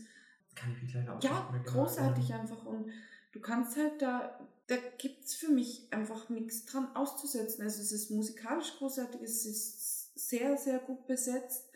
Eben diese, es ist, hat auch, es hat auch tatsächlich keine unnötige Romanzenscheiße drin. Weil das, was er mit Rachel hat, das ist einfach, das ist nicht so, oh ho, ho du hast Leder an, ich finde dich geil, sondern es ist einfach, ja, es ist einfach Sie tiefer. wollen doch nicht etwa unter meinem Cape. Ja, oder ich will bumsen. Ähm, es ist einfach krass tiefe Verbundenheit, weil sie sich halt von, von Kindesbeinen an kennen. Ja, Wie gesagt, es hat einfach alles. Ich wollte noch was sagen, wurde unterbrochen und deswegen habe ich es vergessen. Schlecht. Ja, schlecht. Ich weiß es tatsächlich nicht mehr. Auch diese ganze. Es wird auch nicht zu sehr mit der Fledermaus-Symbolik gespielt. Es Nee. so ein bisschen und ach ja, der Tumblr. ich will das Ding aus Lego haben und es gibt es nirgends. Zumindest nicht, ich habe eben jetzt zum Geburtstag eine Menge Gutscheine geschenkt bekommen und jetzt will ich natürlich nicht, ich glaube 240 Euro kostet es. Jetzt würde ich halt gerne die Gutscheine dafür verwenden, dass ich halt wirklich auch dann nur die Hälfte zahle. Kriegst du nicht. Salzburg! Yes. So, Am Puls der Zeit. ja, geil. Gibt es sonst noch irgendwas zu Beginn zu sagen? Ich, der, der war einfach perfekt, oder? Ja, der war war- ein großartiger Film. Der war geil. Gut. Wer? Ja. Okay. Ja, dann gehen wir zum Ken erfolgreichsten. Watanabe. Das ist mein Beitrag. Jetzt, ich, ich, also das ist tatsächlich auch der Film, zu dem ich mir die meisten Notizen gemacht habe. Es sind einfach zwei komplett wirklich eng beschriebene DIN A4 Das ist der, zu dem ich die wenigsten habe. Echt? Ja. Wirklich? Ja. Dark Knight 2008. Kurz zu der Story. Ähm, als ich ihn das erste Mal gesehen habe und als ich dann, was, wie kannst du nur? Und habe ihm vor kurzem auch Darf er das? darf er das, ähm, den Mensch, der unser Intro gemacht hat, damit in, in Entsetzen versetzt. Ja, ich bin im Kino eingeschlafen. Am Schluss. Ja. Alte.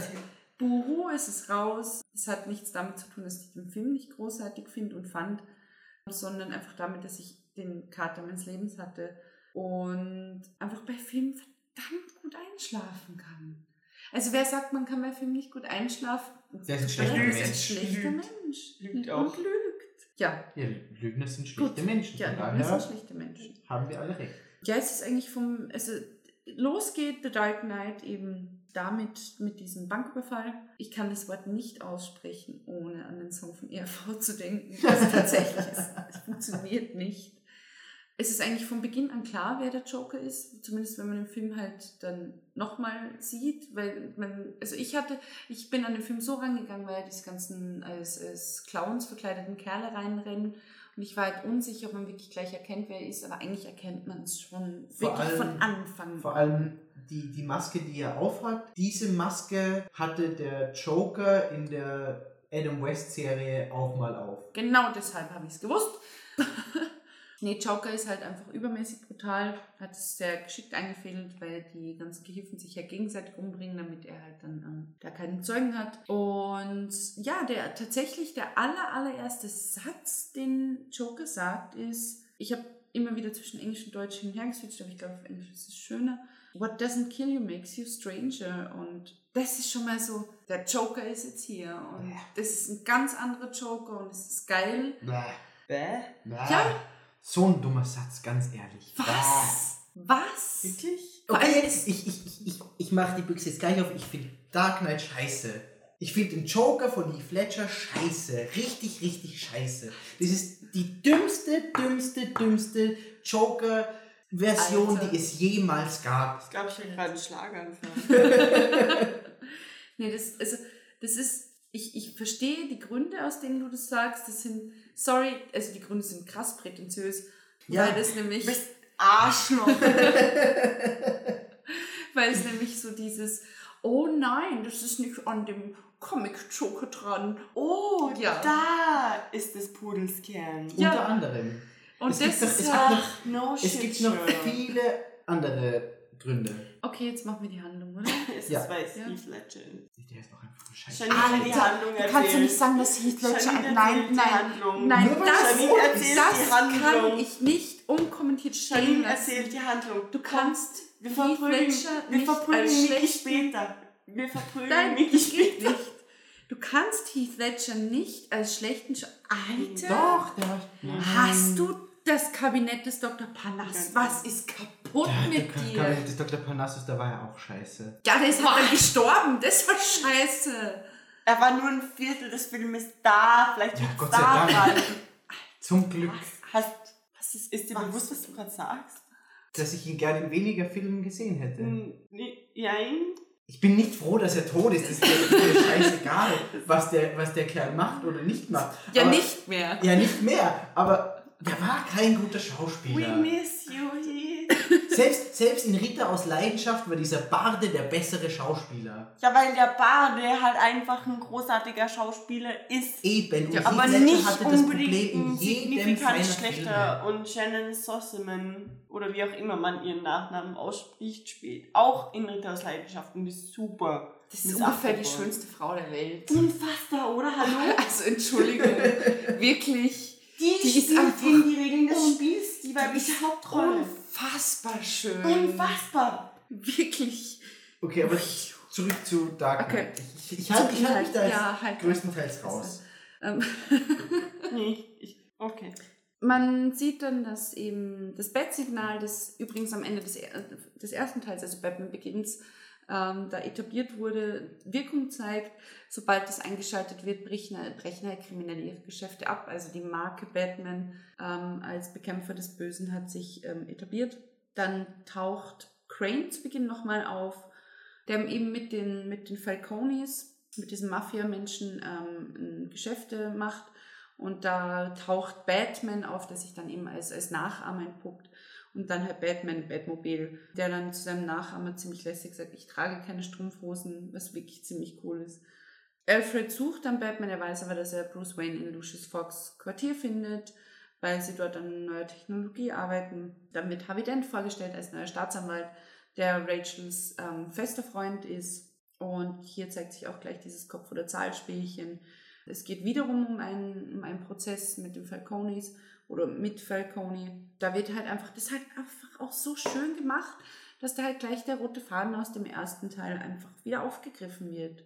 Dent wird als sehr selbstgefällig ähm, vorgestellt, der Gordon für einen eben für diesen Fall mit Falcone zu sich holen lässt.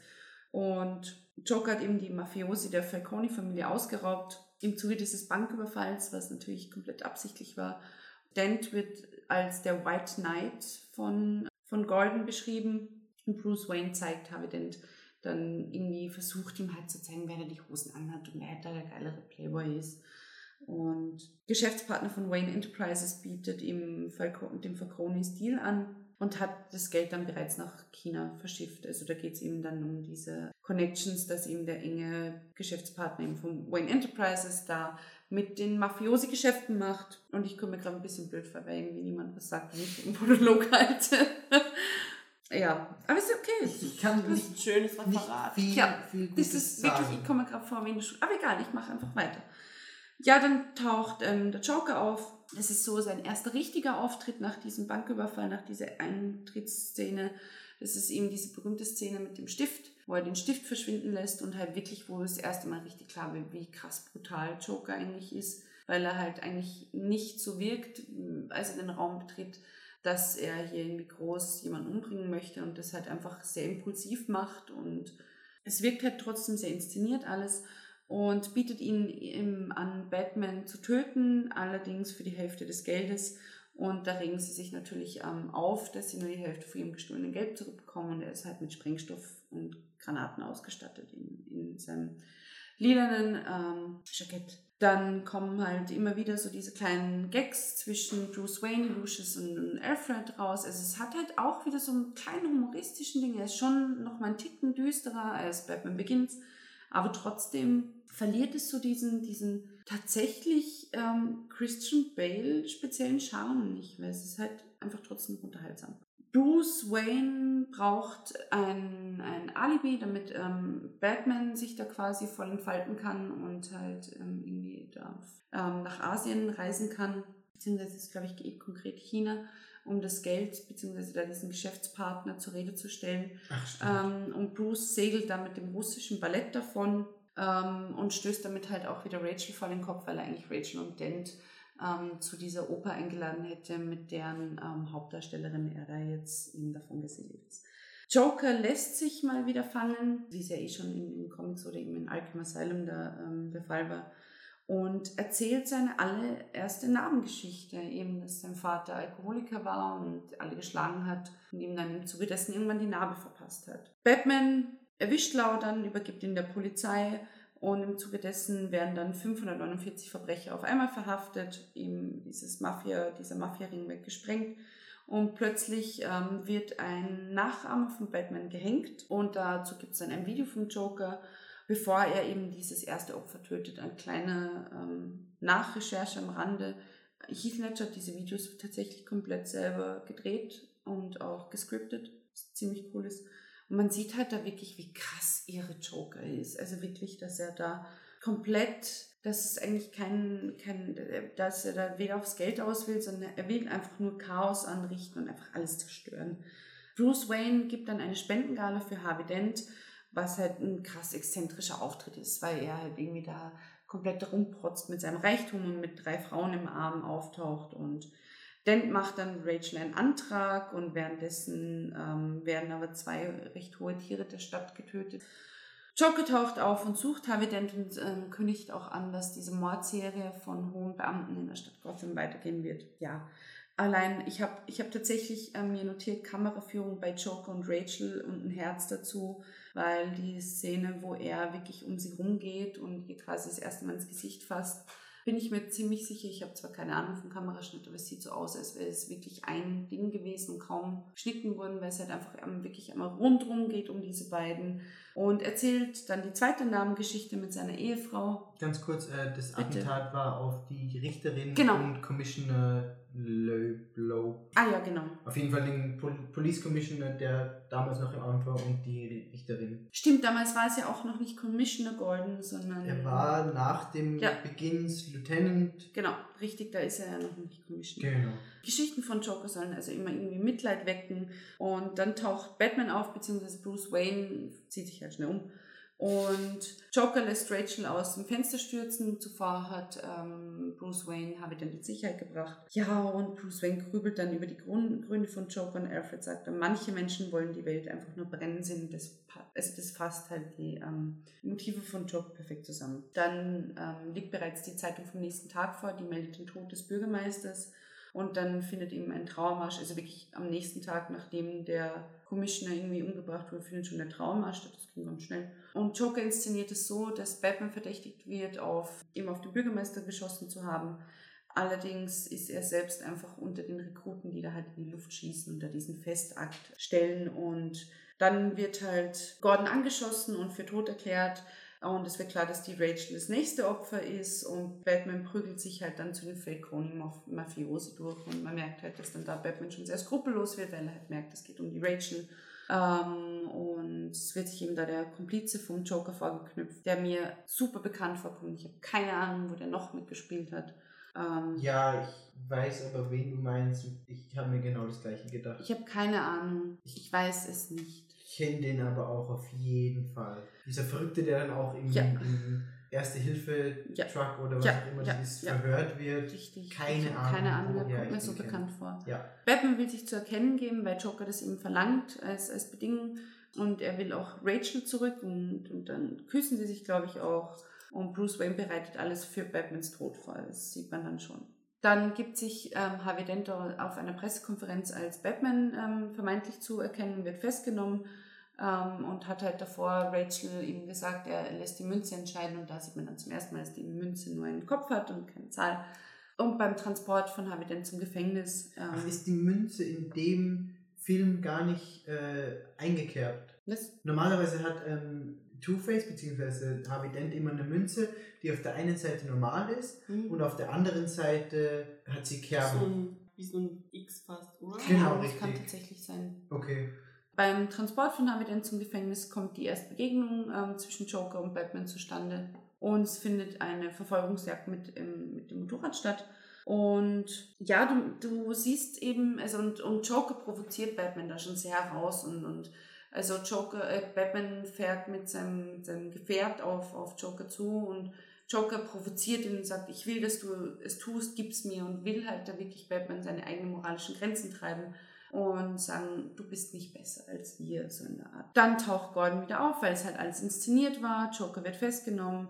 Der Plan von Gordon und ähm, Bruce Wayne ist aufgegangen. Gordon wird zum Commissioner befördert. Joker ist allerdings komplett ohne Identität und Dent ist nicht zu Hause angekommen. Und dann fragt er eben ähm, Joker Dent bei der Verhörung die gute Cop, böse Cop-Nummer und dann taucht natürlich Batman im, im Verhörraum auf. Das ist halt die erste direkte Konfrontation. Vorher haben sie halt auch nicht wirklich miteinander gesprochen.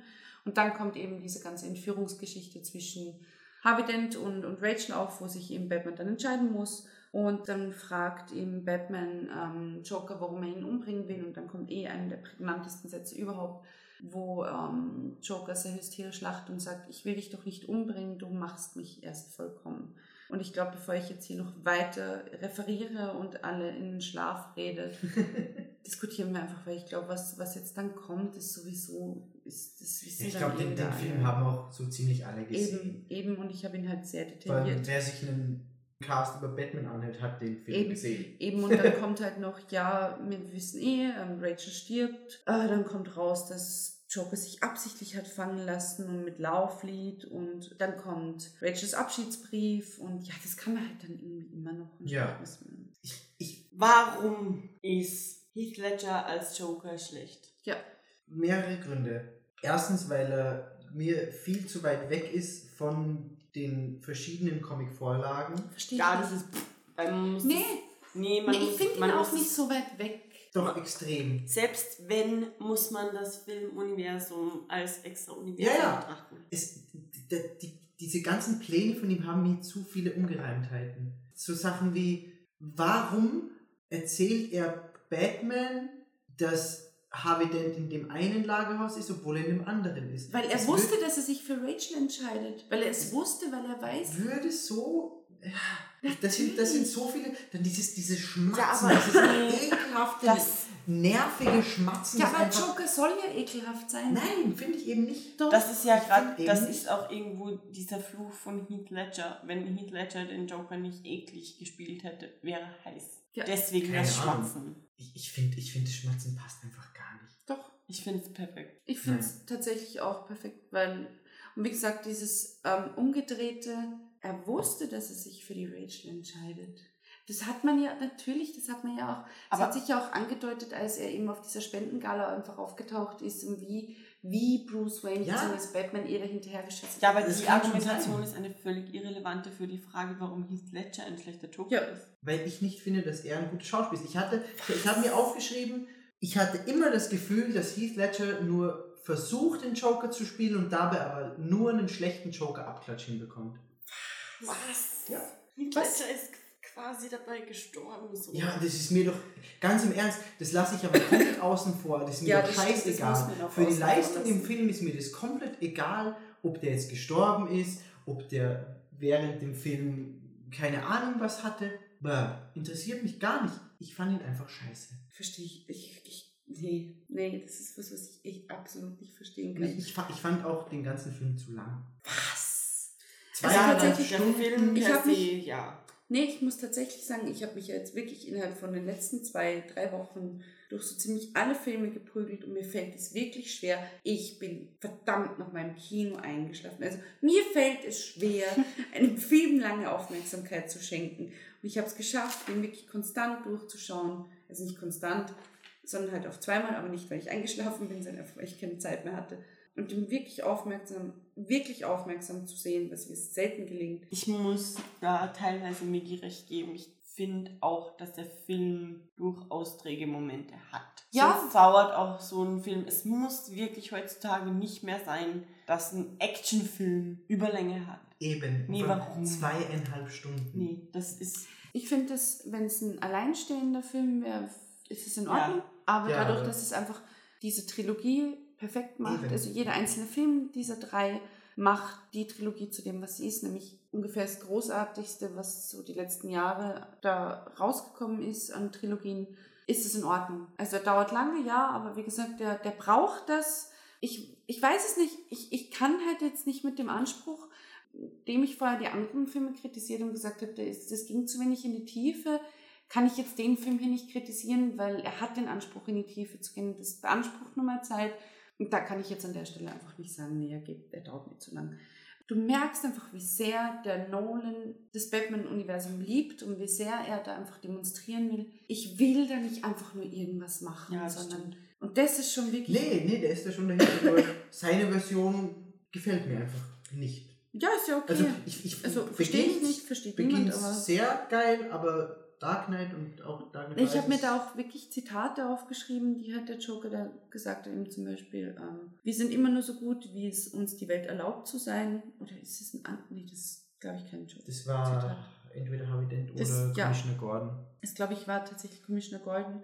Aber dann kommt halt auch immer wieder diese Bad-Joke-Sache oder was dann tatsächlich Joker gesagt hat, ist eben, they civilize each other and then they eat each other. Das ist genau das, was der Tim Burton-Film mit Joker aussagen wird. Das ist exakt die gleiche Message und ich verstehe nicht, warum dann so viele, also das ist jetzt kein Angriff gegen dich, und warum dann so viele eingefleischte Batman-Fans sagen, ich habe halt einfach da das Gefühl, dass so dieser typische Abwehrmechanismus von eingefleischten Fans kommt, der, den ich tatsächlich auch immer wieder mal habe, aber halt versucht, ihn zu hinterfragen.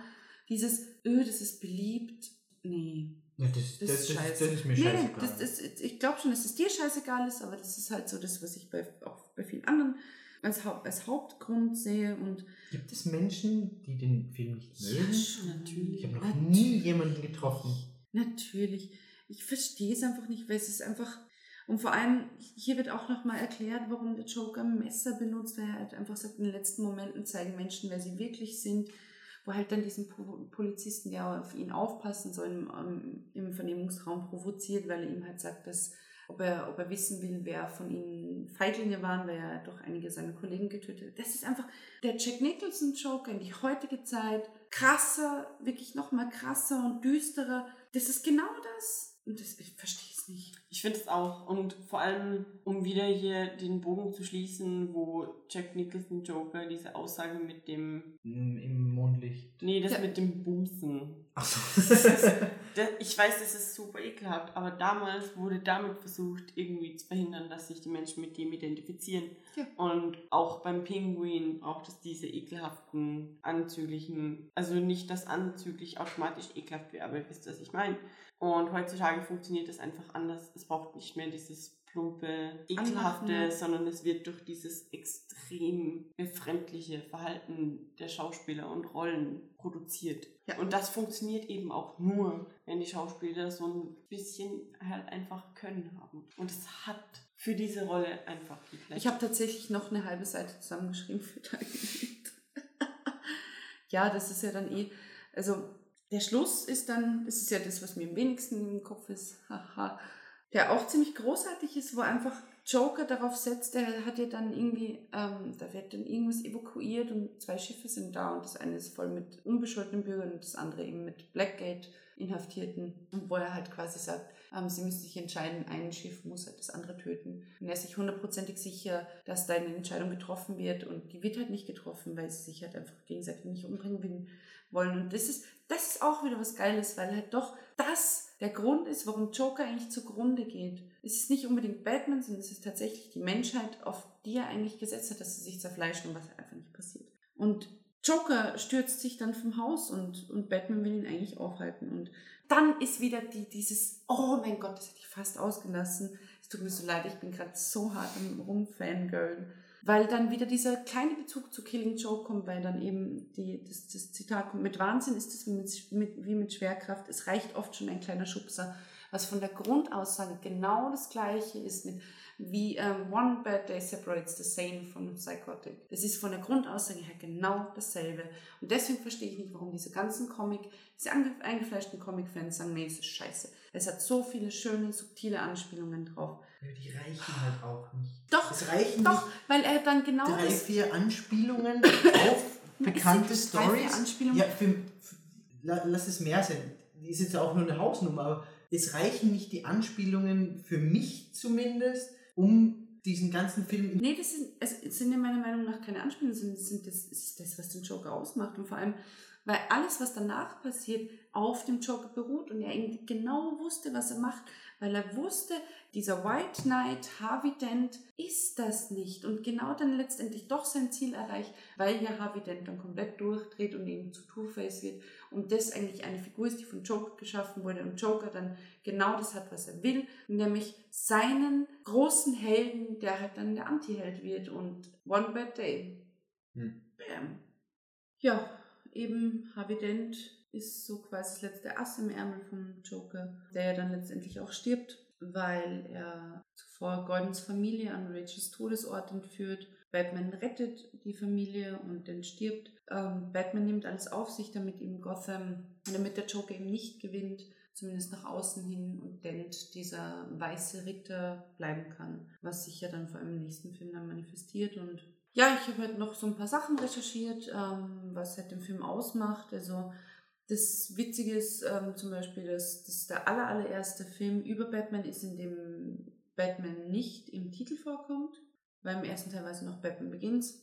Und weil wir vorher über das Kostüm geredet haben, oder beziehungsweise halt über die Maske bei Michael Keaton, weil er sich so bescheuert hochdrehen musste. Das war tatsächlich der allererste Film, in dem Batman im Kostüm überhaupt den Kopf drehen konnte. Also wirklich so Ja. lange hat es einfach gedauert, bis der Schauspieler, der die arme Sau, die sich in dieses Kostüm zwängen muss, den Kopf drehen konnte.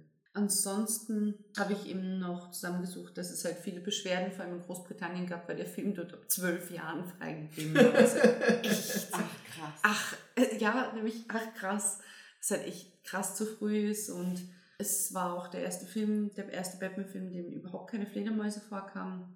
Ja, und nochmal zu, zu Heath Ledger.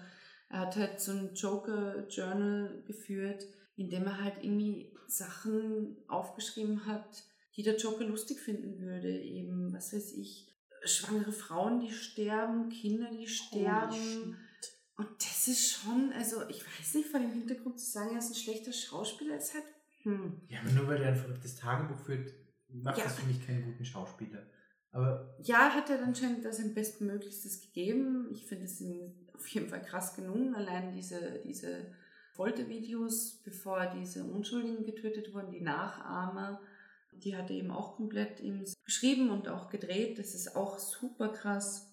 Ansonsten habe ich eben noch, dass Hugh Jackman eigentlich als Harvey Dent im Gespräch war. Wäre auch, wäre in Ordnung gewesen, aber verständlich, weil vor allem, da wird wahrscheinlich auch diese ganze X-Men der hat ja auch ähm, damals schon die. Wolverine-Rolle. Eben, eben. Natürlich. Das, das, hätte, das hätte einfach keinen Sinn gegeben. Wäre aber cool gewesen. Die Schauspielerin von Buffy wäre fast die Rachel geworden. Wie gesagt, wo halt dann letztendlich im ersten Teil Katie Holmes, im zweiten Teil Maggie Gyllenhaal, was irgendwie niemandem aufgefallen ist, dass es einfach zwei verschiedene waren. Genau, und ähm, Joker, Heath Ledgers Interpretation vom Joker war ihm bewusst, was er immer wieder betont hat, eben eine Mischung aus Sid Vicious von den Sex Pistols, der auch super irre ist, und Malcolm McDowell, also die, die Hauptrolle aus Clockwork Orange. Und das ist ihm auf jeden Fall gelungen. Also es war wirklich, das größte Ziel war einfach Chaos und Vernichtung und der Welt zeigen, dass die Grundfesten, auf der sie steht, einfach erschütterbar sind. Und das ist gelungen, meiner Meinung nach. Ich, ich will da gar nicht mehr allzu viel dazu sagen. Okay. Hast du Angst? Ich habe hab, ich hab den Hass schon auf mich gezogen. Ach, Blödsinn. Was heißt der Hass? Nicht euren Hass, aber Ja. warten wir mal die Heute Nacht, ab. heute Nacht sucht die Heath Ledger heim. Hoffentlich nicht. Also schon okay. Ja, dann zu The Dark Knight Rises, dem letzten Film, 2012 erschienen. Hat insgesamt 250 Millionen Dollar eingespielt, also war auch nochmal sehr erfolgreich. Oder gekostet, ich habe es natürlich nicht aufgeschrieben. Also irgendwas mit 250 Millionen Dollar. Wird aber gekostet haben. Doch hat er gekostet, weil es war anscheinend der teuerste Film aller Zeiten bis dato, beziehungsweise auch der teuerste Batman-Film. Ach, was weiß ich, gehen wir zur Handlung über. Es ist besser. Beginnt mit der Beerdigung eben von Harvey Dent. Das alles spielt, ähm, also so quasi Backflash, weil ähm, es ja acht Jahre nach seinem Tod spielt, beziehungsweise wird halt der Jahrestag seiner Beerdigung wird halt wieder gefeiert. Es wird eigentlich eh, Bane wird sofort vorgestellt, also Ja. der, der große Schurke des, des neuen Films. Auch gleich mit einem ziemlich prägnanten Zitat, nämlich mit keinen interessiert, wer ich war, bis ich die Maske aufsetzte. Und ja, da wird halt ein Flugzeug entführt, wo ähm, Wissenschaftler drin sitzen. Auch sehr geschickt ähm, gemacht. Und das finde ich eigentlich ganz cool, dass halt in dem Film Bane nicht wie in Batman und Robin irgendwie so eine Marionette ist, sondern das, was halt auch in den Comics ist, wirklich ein Ja. sehr intelligenter, sehr kluger, Endlich. eigenständiger Charakter. Dann wird Selina Kyle vorgestellt, also Catwoman, auf einer Party in Wayne Manor, die ihn halt dort ausraubt. Bruce Wayne ist sehr gebrechlich mittlerweile. Das verstehe ich auch nicht. ausgegeben, äh, aufgegeben. Was? Warum äh, Bruce Wayne quasi am Anfang schon dieser gebrochene Mann ist, der eigentlich durch Bane werden sollte. Warum er am Anfang schon so quasi sich selbst aufgegeben hat, obwohl nu nur durch diese ganze äh, Harvey Dent Joker Sache Naja, hat Ah. die Rachel verloren. Das kommt ja dann eben Film auf. Das ist einfach. die Rachel seine einzige große Liebe war und die hat er verloren. Also wenn das kein Grund ist, Klar, aber- gebrochen zu werden, dann Für, für, für, für einen normalen Menschen ja. wenn Für- man nicht.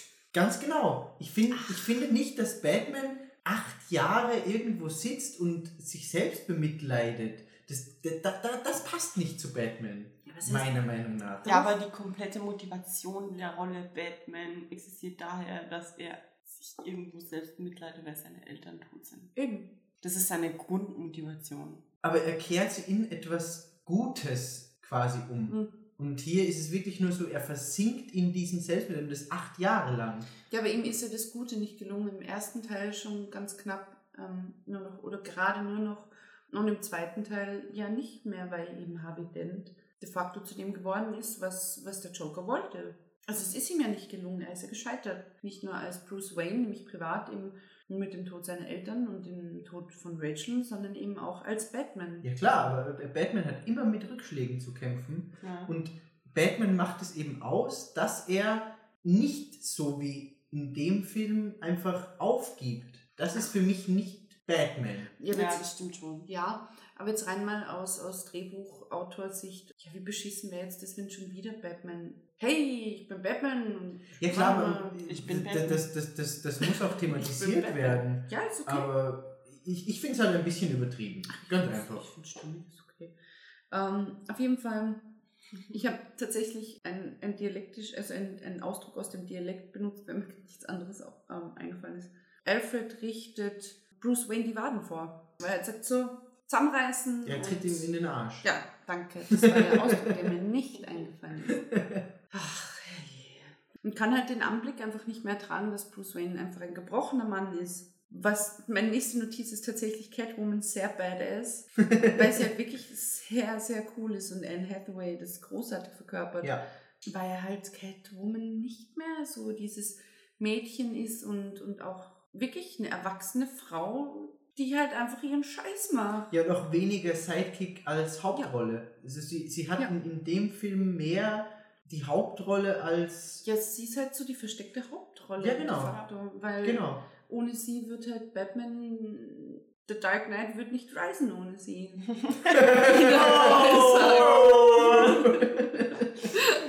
If you know what I mean. oh, Alter. Ach Gott. Stell den ganzen Ui. Filmtitel in so ein anderes Licht. Wow. oh, fuck.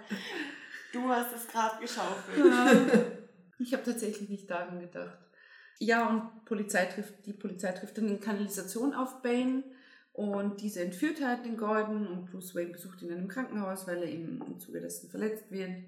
Bruce Wayne ist dann auf einem Wohltätigkeitsball, ähm, wo er mit Selina tanzt und sie stiehlt ihm das Auto, was ziemlich cool ist, weil er weiß natürlich, dass sie die Frau ist, die ihm die Perlenkette seiner Mutter gestohlen hat, am Anfang, bei der Anfangsszene. Ja, und dann kommen halt so, so neue Sachen wie eben Lucius Fox zeigt ihm neue Technologien und versucht halt da so diesen Batman nochmal aus ihm rauszukitzeln. Was auch krass ist, dass eben Lucius Fox ihm von sich aus die Sachen zeigt. Was in den vorhergehenden Filmen nicht so war, Mhm. sondern da ist immer Bruce Wayne zu Lucius Fox gekommen. Und hier ist einfach so, Lucius Fox zeigt ihm quasi, ja, ich habe hier dieses krasse Flugzeug, The Bat. Super geil. Und bevor sie fragen, ja, den gibt es auch in Schwarz. Ziemlich cool. ja, Wo auch wieder rauskommt, so Lucius Fox sagt auch quasi zu Bruce Wayne, jetzt reiß dich mal am Riemen und mach endlich weiter. Eben, und also es ist sehr lange unklar, was Bane eigentlich genau will. Wird dann langsam klarer, weil äh, eben Catwoman dann Fingerabdrücke von Bruce Wayne gestohlen hat und wodurch Bane die ähm, Wayne Enterprise komplett pleite gehen lässt, wodurch ähm, Bruce Wayne aus dem Vorstand geworfen wird. Und ich habe tatsächlich aufgeschrieben, Bruce Wayne schläft mit reicher Tussi und hat kein Geld mehr. weil ich nicht wusste, wie sie heißt. Dabei ist sie eben auch im Vorstand und wird dann Mirren. Miranda Tate, ja Ja, und wird dann quasi zur neuen, ähm, zum neuen CEO von, von Wayne Enterprises gewählt, Die übrigens Und- gespielt wird von Marion Cotillard, die auch sehr schön ist. Und die tatsächlich. unfassbar großartig ist. Ja, ganz kurz bevor, bevor das Ganze passiert, mit äh, Bruce Wayne wird aus dem Vorstand rausgekickt, ähm, ist ja noch diese Szene mit Batman und Catwoman, wo er dann schon wieder Batman ist, Mhm. auf dem Dach. mit ihr im The Bad flüchtet vor Bane und mm. sie dann gemeinsam am Dach stehen. Er dreht sich kurz um, weil hinter ihm ein Scheinwerfer irgendwie leuchtet oder was. Und als er sich wieder zurückdreht, ist Catwoman weg. Ja. Und dann kommt dieser Satz, Großartig. so fühlt sich das also an. Großartig. Richtig geil. Und das ist das, was ich vorher gemeint habe. Dass halt einfach die, diese Trilogie ist tatsächlich so das Düsterste, was irgendwie jemals am Batman verfilmt wurde und hat trotzdem diesen Humor, wo das Ganze halt auflockert. Das war eben diese Szene mit Lucius Fox. Er sagt, bevor sie fragen, ja, den gibt es auch in Schwarz. Und eben der Satz großartig. Einfach wirklich, wirklich Ja. ja. sehr toll. Was ich wirklich als Anmerkung drin habe, ich meine, es ist allen klar, wenn es um Gotham geht, dass es klar ist, es geht eigentlich um New York City. Aber es wurde halt irgendwie immer versucht, zumindest so ein bisschen was umzuändern. Und also spätestens bei The Dark Knight Rises wird ja komplett drauf geschissen. Also wirklich so komplett. Du siehst einfach eins zu eins, dass das. Ja, und das finde ich ein bisschen schade. Es ist jetzt, es ist halt jetzt wirklich, ja, das ist jetzt ein, First World Problem tatsächlich. Also es macht den Film nicht schlechter, aber es ist halt so. Hm. Ich finde es gerade, ich finde es gerade sehr interessant in der Trilogie, weil es diesen Realitätsbezug irgendwo herstellt und dieses, dieses aus diesem Tim Burtonschen fiktiven, bizarren Halloween-Universum ja. rausholen. Ja, so habe ich es tatsächlich gesehen. Stimmt. Deswegen treffen auch die Filme beziehungsweise die Handlungen der Charaktere in dem Universum von Nolan irgendwie sehr viel mehr den Geist der Zeit auch, weil das Universum Ja, das haben sie auf jeden Fall einfach auch so beschaffen ist, dass es einfach realistischer ist. Stimmt, so habe ich es tatsächlich noch gar nicht gesehen. Ja, macht Sinn. Also wie gesagt, ich, ich, ich finde es jetzt auch nicht schlimm, aber es ist halt so, hm, okay. Ähm, ja, Bruce Wayne bzw. Batman lässt sich dann von Catwoman zu Bane bringen, weil er eben weiß, wie das abgelaufen ist mit dem Fingerabdrücken. Bruce Wayne ist ja jetzt komplett pleite. Bei diesem Treffen wird deutlich, ähm, dass er ebenfalls bei Ra's al Ghul gelernt hat. Das ähm, merkt, glaube ich, Batman ziemlich bald an seiner Kampftechnik. Nein, das merkt, das merkt er daran, dass er halt versucht, seine üblichen ähm, Täuschungsmanöver bei Bane ähm, anzubringen und Bane gleich sagt, ähm, ich habe auch bei Ra's al Ghul gelernt, das kannst du dir sparen. Und, Bane weiß, dass Batman Bruce Wayne ist. genau. Dadurch. Genau. Dadurch weiß er das eben. Bane schlägt ihn dann zu Boden und raubt ihn aus. Ja, dann kommt, dann wird er eh gefangen genommen. Genau, dann wird er gefangen genommen. Da finde ich so ein bisschen schade. Wir- haben ja vorher über, über Nightfall gesprochen, wo eben dieser prägnante Moment ist, als Bane Batman übers Knie bricht. Und das kam mir bei dem Film so ein bisschen vor wie so schlechtes Ja. Wrestling. Hm. Es war nur kurz so, pack aufs Knie weg. Das war mir ein bisschen zu undramatisch, weil im Endeffekt ist das der Moment, in dem Bane Batman bricht. Hm. Und das, das, das ging mir ein Tick zu schnell. Ich fand das schon, also als Zuseherin, ich habe, wie gesagt, eben den Comic nicht gelesen. Ich fand das schon ziemlich heftig. Es, es war auf jeden Fall heftig, ja, aber es ging mir ein bisschen zu schnell. Okay, muss ich tatsächlich sagen. Dadurch, dass ich halt den Comic nicht gelesen habe. Und Ja, bei mir, ich habe die Szene schon im Kopf, aber es, es Eben, halt, ich habe halt- die, aber die Verbindung nicht Das ist ein hergestellt. so. prägnantes Bild, also das Eben. kam öfters vor, dass Batman, äh, Bane Batman so übers Knie bricht. Gibt es auch in Injustice. Ja, auf jeden Fall versucht halt die Polizei da irgendwie eine Falle zu stellen, was aber nicht funktioniert, weil Bane ähm, sprengt viele Teile eben von New York City, habe ich tatsächlich so aufgeschrieben, statt Gotham. ähm, und dann kommt die großartige Szene im Stadion, wo der kleine Junge ähm, die amerikanische Hymne singt. Da wirklich merkst, dass Nolan, also zumindest habe ich es so empfunden, dass Nolan diese ganze Patrioten-Scheiße, wie sie in jedem USA-Film zelebriert, einfach ziemlich auf den Sack geht. Also so habe ich das zumindest empfunden. Weil halt dann Bane reinmarschiert und sagt, nein, Ich weiß nicht, Bane kommt ja im Endeffekt erst, als, als die Hymne schon vorbei ist. Also Bane kommt ja rein, als das, als das Footballspiel läuft und zündet dann die Bombe und dann bricht dieses ganze Ding auseinander. Keine Ahnung. Ja, es kann auch, wie gesagt, nur, wie gesagt, nur Ja. sein, dass es halt einfach meine Wahrnehmung ist. Ähm, ja, dann ist diese großartige Szene im Stadion, ähm, wo er eben verkündet, dass er eine nukleare Bombe platziert hat und die einzige Person, die diese entschärfen kann, eben die ist, die er am Anfang im, im Flugzeug entführt hat. Das ist auch schön, dass sich da, da sind einfach viele Momente in dem Film drin, wo du denkst, ach, so war das. Sehr Was ihn sehr schwierig anzusehen macht, tatsächlich, weil er lang dauert. Noch sehr, sehr viel passiert, ja, nämlich noch mal länger als The Dark Knight. Ja. Und du wirklich sehr aufpassen musst. Also ich Ja. finde, The Dark Knight funktioniert gut, wenn man, keine Ahnung, mal nebenbei kurz aufs Handy schaut, was trinken geht. Und bei The Dark Knight Rises musst du tatsächlich jedes Mal auf Pause machen. Weil er einfach so dicht ist und so viel drin ist. Das ist jetzt ein bisschen lächerlich, weil, ich, weil wir über den wahrscheinlich viel kürzer reden werden als über The Dark Knight. Ja, aber Dark Knight war auch einfach Eben, größer. aber auch inhaltlich habe ich vorher länger drüber referiert, aber egal. Da kommt halt einfach, genau, ich habe einfach eh dann aufgeschrieben, großartig, wie viele kleine Teile zusammengefügt werden, weil dieser Forscher dann, da wird ihm verkündet, verkündet, dass er der Einzige ist, der diese nukleare Bombe entschärfen kann, der wird vor, vor den Augen aller Anwesenden einfach erschossen. Und dann kommt das erste Mal ähm, äh, bei der Nolan-Trilogie etwas mit drei Rufzeichen, die nicht positiv gemeint sind. Nämlich egal in welcher Fassung, ob auf Deutsch oder Englisch, Banes Stimme. Es ist einfach zum Kotzen. Seriously?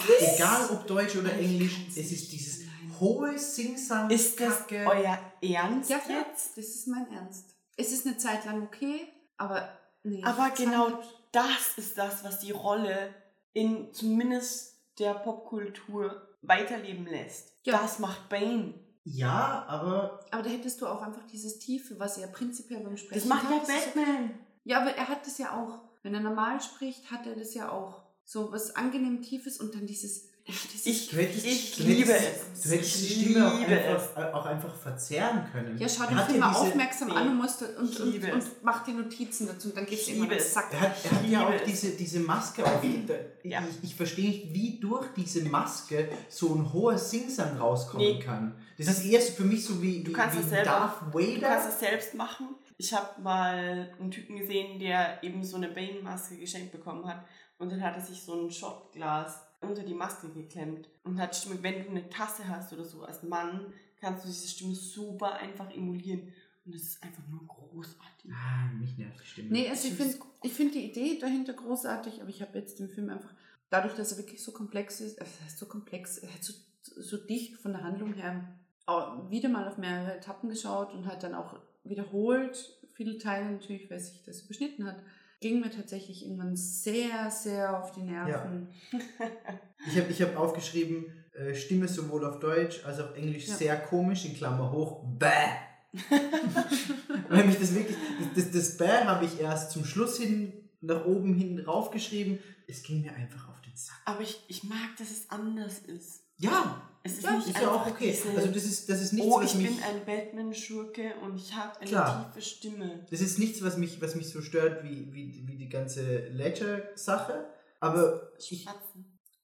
Ja, das, genau, das ist die tatsächlich Spatzen. irgendwann nervig. aber mich hat es einfach nach der Zeit gestört. Aber es war nichts, was, was den Film per se schlechter gemacht hat. Auf jeden Fall, nach der Stadionsache befreit er halt alle Inhaftierten aus Blackgate und ruft halt da die komplette Anarchie aus mit ähm, einem eigens eingerichteten Tribunal, dem Crane vorsitzt, womit dann die, der Handlungsstrang auch geschlossen wird, das sehr schön ist. Und während ähm, Batman dann in diesem Gefängnis ist, oder was auch immer das eigentlich darstellen soll. Es ist ein Gefängnis. Schon.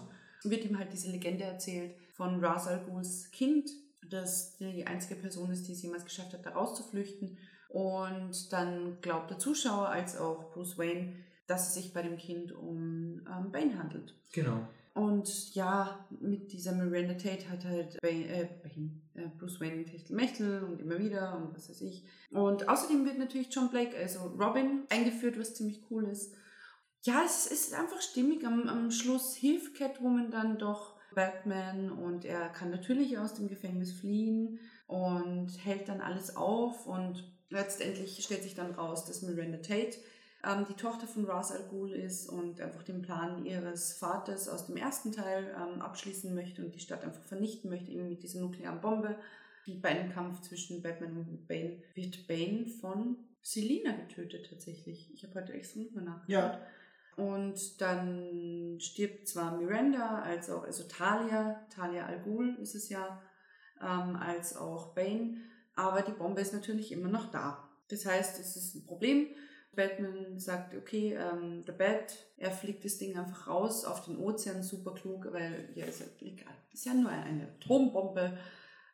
Und er kann nicht zurück und kann natürlich nicht ähm, alles retten, weil sein Autopilot kaputt sein. Or can he? How can he? That's the question. Was, was ich mich frage, als, als, als Batman mit der Bat mit dieser Bombe wegfliegt, ich habe extra ähm, geschaut auf den Zeitcode vom Film. Mhm. Er hätte im Endeffekt vor der Explosion fünf Sekunden Zeit, um aus dem Cockpit weit genug von der atomaren Re äh, Explosion wegzukommen. Der ist doch da sowieso nicht mehr drin. Ja, da, darum geht es ja am Schluss. Eben, aber das war, das war die letzte Aufnahme, als man sieht, er sitzt im Cockpit, Ja. war fünf Sekunden bevor die Bombe hochging. ja. Ja, aber das ist ja das Schöne, dass Nolan das einfach so krass durchdacht hat. Aber es ist ja nicht durchdacht. Was, warum? Erstens muss es nicht perfekt chronologisch Eben. passend geschnitten sein, so. Und zweitens, he is Batman. Eben. Klar, Und was dann wirklich, das, ich weiß es nicht, ich mag halt diesen Sinn für Symmetrie, den halt Nolan da beweist und die, die Handlungsstränge abzuschließen, weil Alfred am Anfang zu Bruce Wayne sagt, er würde sich immer vorstellen, er sitzt in einem Café, ich glaube es ist Paris oder Italien, ich bin mir nicht sicher. Ich glaube, es ist eine italienische Stadt. Ich glaube auch, dass es eine italienische Stadt ist. Florenz vielleicht sogar. Ah, egal. Ähm, er stellt sich immer vor, ähm, die zwei wären Fremde und er sieht ihn von der Weite mit einer Frau und sie würden sich nur kurz ähm, mit den Augen begegnen und sie würden beide wissen, dass es dem anderen gut geht. Das ist dann tatsächlich auch so die letzte Szene. Ähm, ja, doch, die Ja, letzte Szene. die letzte Szene. Die vorletzte ist dann nämlich, dass ähm, The Bat, dass, dass Lucius Fox ein neues ähm, Modell von The Bat dastehen hat. Oder es geht auf jeden Fall um The Bat. Und dann wird ihm auf jeden Fall mitgeteilt, ja, der Autopilot wurde sechs Monate vor diesem nuklearen Unglück repariert und Lucius Fox lächelt dann nur.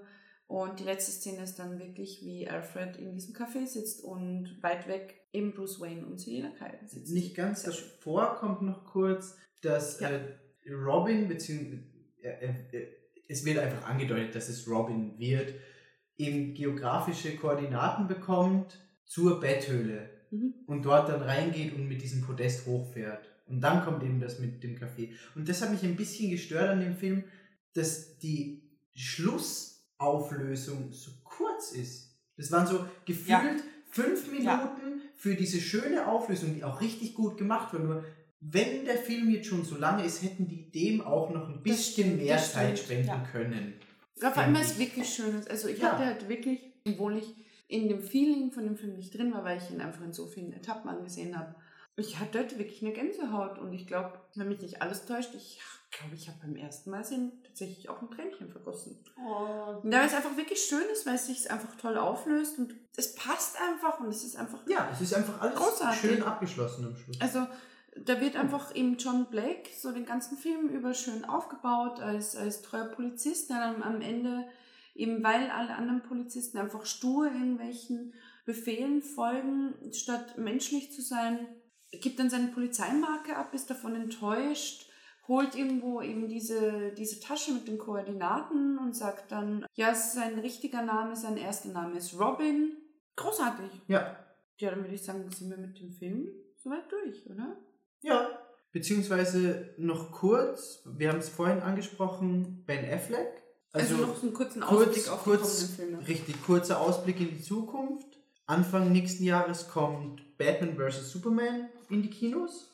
Mit eben Ben Affleck als Batman. Hat ähm, den Hintergrund, wie gesagt, von der ganzen Dark Knight Returns Geschichte.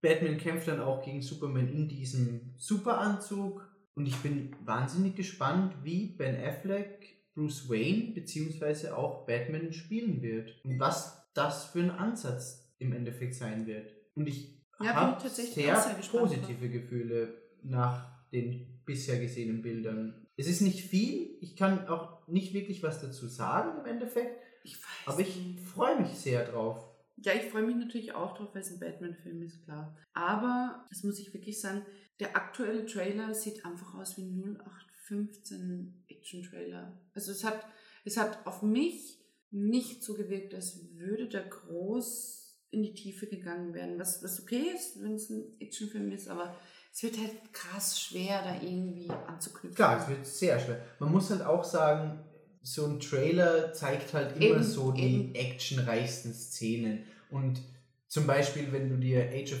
Ultron ansiehst, diese ganze Story mit Hawkeye in dem Haus mit der Familie, hätte sich nie jemand erwartet, dass das so im Mhm. Film vorkommt, wenn er nur den Trailer gesehen hätte. Von daher, Ja, stimmt, ja.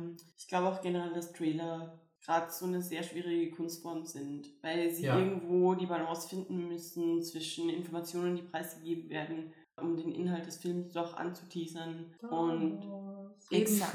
eben. äh, und Dinge, die man einfach nicht preisgeben darf, Ja. weil man sonst einen Film spoilert. Und Eben. ich glaube, dass dann sehr oft zurückgegeben, äh, äh, gegriffen wird auf dieses allgemeine 0815, wie du sagst, Actionfilm. Und es, es gab, soweit ich mich erinnere, noch keinen richtig offiziellen Trailer, sondern nur diese kurzen Teaser von verschiedenen Comic-Cons oder was auch immer. Ich habe keine Ahnung tatsächlich. So der richtig offizielle Trailer soll, soweit ich weiß, im Vorprogramm von ja, ja, Star. Wars kommen. Oh mein Gott. Aber das ist mir ehrlich gesagt scheißegal, weil, Weil- Suicide Squad. Weil Suicide Weil Squad. Suicide Squad.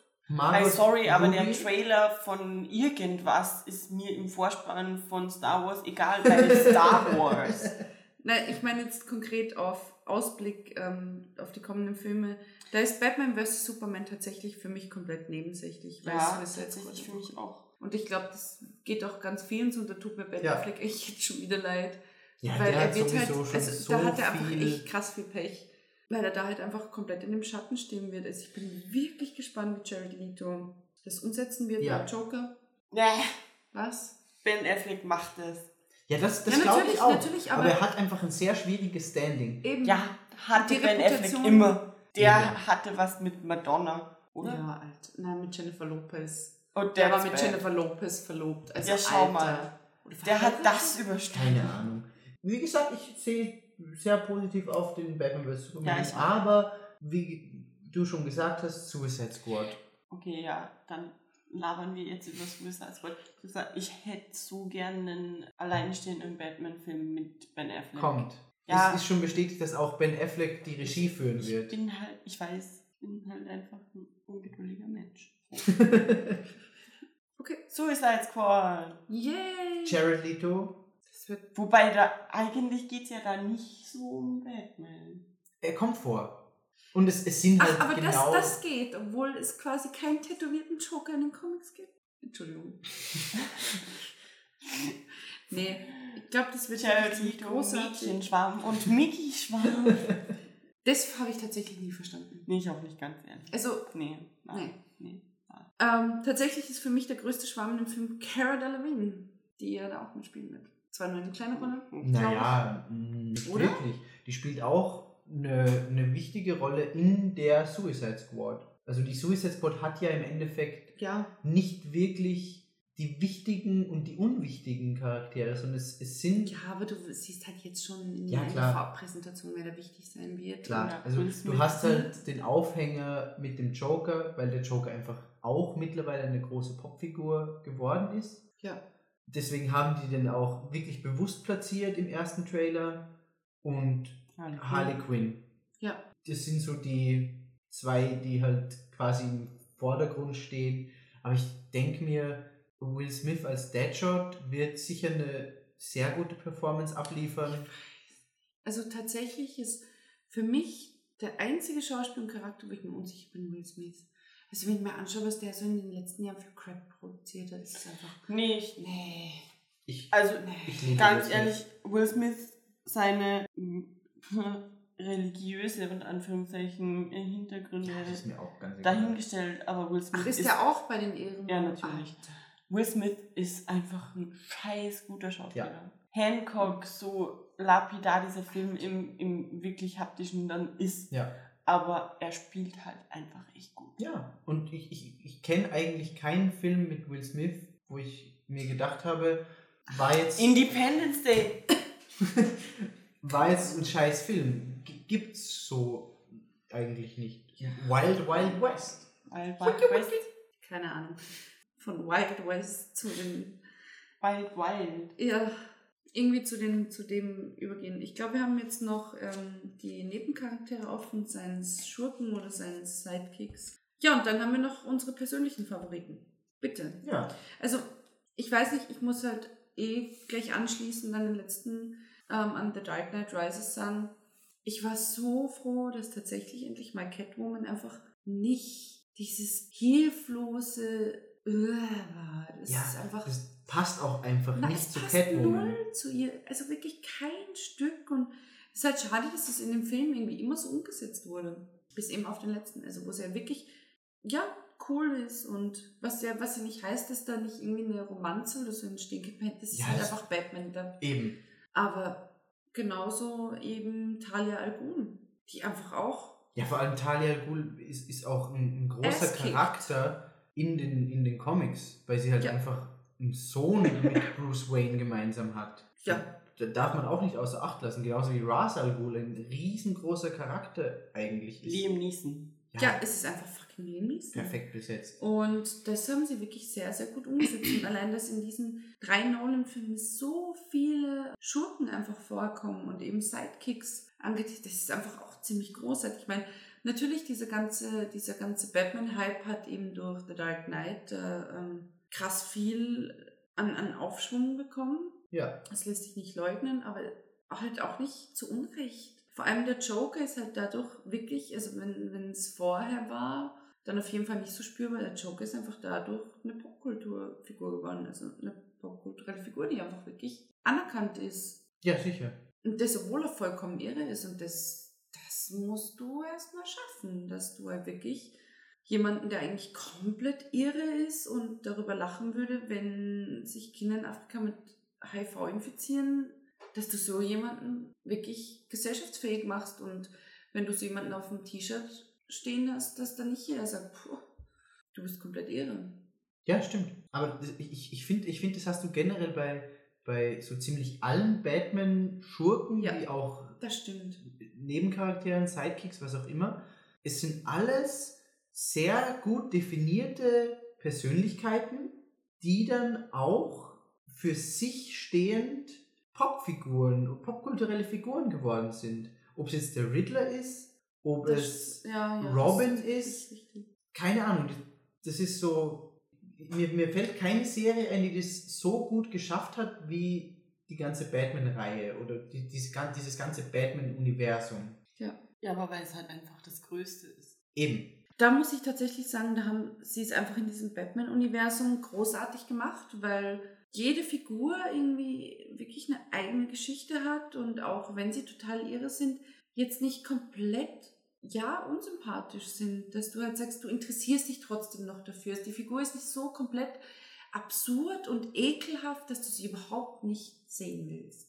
Das haben sie schon sehr gut umgesetzt. Ja. Also das ist schon großartig gemacht, aber davon lebt halt Batman auch. Also Ja. Wie wir vorher schon gesagt haben, Batman alleine ohne Gegner wäre halt langweilig. Und zwar stinklangweilig. Es wäre einfach ein Superman. Es, Ja, und jetzt habe ich, jetzt, jetzt geht es dann wahrscheinlich los. Superman ist einfach stinklangweilig. kann auch interessant sein, aber viel weniger als Batman. Eben. Es, es ist auch, ich, ich finde nicht, dass Batman per se nur von den Feinden ausgemacht wird, aber ich finde halt, dass auf Dauer wäre es langweilig ohne die Feinde bei Batman. Eben. Also die persönlichen Konflikte von Bruce Wayne sind sehr interessant. Ja, aber die werden ja nur durch seine Feinde ausgelöst. Ach komm. Oft. Oder durch seine Spoiler, Toteneltern. Eben. Also es er hat halt, er bringt halt von sich aus nichts. Als Figur nee, er ist nichts. einfach da. Die Technik bringt Lucius Fox, die Ausbildung hat Russell Gould, seine ganzen Zweifel sind die Menschen um ihn die herum. Ausbildung Russell Gould hat er aber auch nur im Film. Ist, ja, In den- in den ja, stimmt, Comics. stimmt. Ja, natürlich. Ja, aber trotzdem. Ich plädiere sowieso dafür, dass anerkannt wird, dass Alfred der eigentliche Held hinter Batman Ja. ist. Da gibt es auch so richtig viele Badass-Momente von Alfred, die komplett Ja. unerwähnt sind. So, weiß gerade nicht mehr, wo das vorkam. Auf jeden Fall hat Superman Batman irgendwie besiegt. Das war ein Injustice. Dann kommt Alfred und schlägt einfach Superman K.O. Und so, wow. so, Because Alfred. Because Alfred. ja, er ist einfach Brite, natürlich. Das ist großartig. Er ist wirklich großartig. Ja, Ist es nicht eh so, dass in den Filmen bis zu den neuen Filmen immer der gleiche Schauspieler Alfred? Ich glaube Ja. tatsächlich Ja. schon. Alfred und Und beide Male großartig besetzt gewesen. Oh ja, Michael. Tatsächlich. Sir es, es, es, es, es, gab bei den, es gab bei den alten Batman-Filmen genau zwei Rollen, die eben durchgehend Der immer neue- die gleichen waren. der neue Alfred Alfred. und hier. Gold. Der neue Alfred Und ist Gold. Ja, Sir genau. Michael Caine. Der neue, Ja. ach, der ist großartig. Das ist so der Opi, Aber Den wir alle gerne hätten, oder? Und damit sind wir bei den Lieblingssachen für mich, an, an zumindest im Batman-Film oder für mich generell an Batman. Abgesehen von dem, was Batman die Figur per se so verkörpert, ist es für mich die Besetzung. Ja. Vor allem die in den Nolan-Filmen. Du hast so in eigentlich allen Batman-Filmen, ob das jetzt der 89er ist oder der neueste, es ist immer so ein Querschnitt durch die Popkultur der Zeit. Ja, Es ist immer der Film, der im Kontext seiner Zeit steht und gerade die aktuellen Filme, ganz ehrlich, Gary Oldman, Michael Caine und Joseph Gordon-Levitt. Ja, es ist einfach Das ist großartig. einfach besetzt. großartig. Und Tom Hardy als Bane. Tom Hardy. ja, Tom Hardy, der eigentlich herangezüchtet war als dieses Hollywood-Schönling-Ding und dann einfach mal drauf scheißt und fucking Bane wird und ausschaut wie ein Viech, um das im Dialekt zu sagen. Unfassbar. Ja. Ja, es ist einfach wirklich auch, auch die Frauen sind einfach großartig besetzt. Es ist egal. Es passt durch die Bank. Und das, obwohl sie halt in Teil 1 und 2 die Ja. Frau einfach ausgetauscht haben. Ja. Und auch austauschbar waren. Es ist völlig okay. Und nein, einfach wirklich auch mit, obwohl er kein Batman-Kind hat. Oh, Christian Bale, das funktioniert. Ja, es funktioniert, natürlich. Gut, dann kommen wir zu einem persönlichen Favoriten. Lieblingsfilm. Vicky. Batman Returns. Ja? Ganz eindeutig Batman Returns. Ja, aber halt auch wegen dem Nostalgiefaktor, oder? Spielt sehr groß mit rein, aber ich finde dieses ganze düstere, Tim Burton-mäßige, finde ich, ich, ich mag das einfach. Wer? Ich, ganz ehrlich, ich kann das so nicht beantworten. Wie gesagt, für mich stehen die Filme immer im Rahmen ihrer Zeit. Für mich ist es auch in der Retrospektive, also vor allem in der Nostalgie, ist es mir einfach, ja. äh, Komm, sprich's aus. Soll ich aussprechen, Nee. was da steht? Das stimmt ja nicht mal. Batman und Robin. Ja, Nee, cool. weil das ist mein Kindheits-Batman. Ja, Das Na? ist. Arnie. Nee, es ist, ich, Das ist ich. George Clooney. Das Versteh ist ich. viele Charaktere. Das ist mein Kindheits-Batman. verstehe ich. Das ist halt einfach pure Nostalgie. Jetzt ist es für mich The Dark Knight Rises von den aktuellen. Weil es einfach. Nee, also da muss ich tatsächlich einfach die girly casual Antwort geben und The Dark Knight sagen, sorry. Ich finde eben Batman Robin ist für mich auch aus Nostalgiegründen ganz, ganz vorn mit dabei. Aber ich, ich weiß es nicht, ich kann halt auch die, die ganze Nolan-Trilogie steht halt für mich als eins. Da kann ich jetzt auch schlecht sagen, der und der gefällt mir am besten. Aber da muss ich halt echt sagen, das war halt einfach der Joker, diese Erfahrung im Kino, dass da halt einfach wirklich jemand ist, der diese Rolle so spielt und wo du wirklich so komplett überwältigt bist, weil er einfach wirklich sensationell ist. Ja, das ist eigentlich so das Ausschlaggebende, weil Bane war auch gut gespielt, aber da, hat, da hast du halt allein durch die Maske nicht so viele Möglichkeiten, da viel Ausdruck reinzubringen und dann kommt dann noch die Stimme dazu und das ist halt schwierig. Aber ja, dann haben wir mal die Lieblingsfilme. Ähm, den schlechtesten, ich, ich glaube tatsächlich, ich glaube, dass der schlechteste Batman-Film einfacher ist, oder? Der schlechteste Batman-Film. Puh. Ah, ich muss Dark Knight sagen. Alter. Ich muss Dark Knight sagen. Es hat. Wirklich, der- du findest Dark Knight schlechter als Batman Batman Forever? Forever. Ist das dein Ernst? Ich komme später noch, noch mal auf Batman Forever. Auf jeden Fall, Dark Knight ist für mich als Gesamtes gesehen der schlechteste. Ich, er war mir zu lang, du bist er war mir. Du bist nicht zu, la, zu la- lang gezogen. Ich, ich hatte Ja, nicht okay, wirklich Spaß damit. gut. Ja, Batman Forever. Aber nicht, weil der Film nicht unterhaltsam ist. Nee, nee, weil er halt einfach schlecht gemacht ist und Ey. die Figuren keinen Tiefgang haben. Und Er, er passt einfach aus heutiger Sicht überhaupt gar nicht mehr. Ich weiß nicht, wie das damals war. Ich glaube nicht, dass wir uns auf 1995 reindenken können. Aber das fünfte Element war, glaube ich, so um dieselbe Zeit. Und Batman Forever ist halt Batman Ja. Forever. Gut, damit ist auch alles gesagt.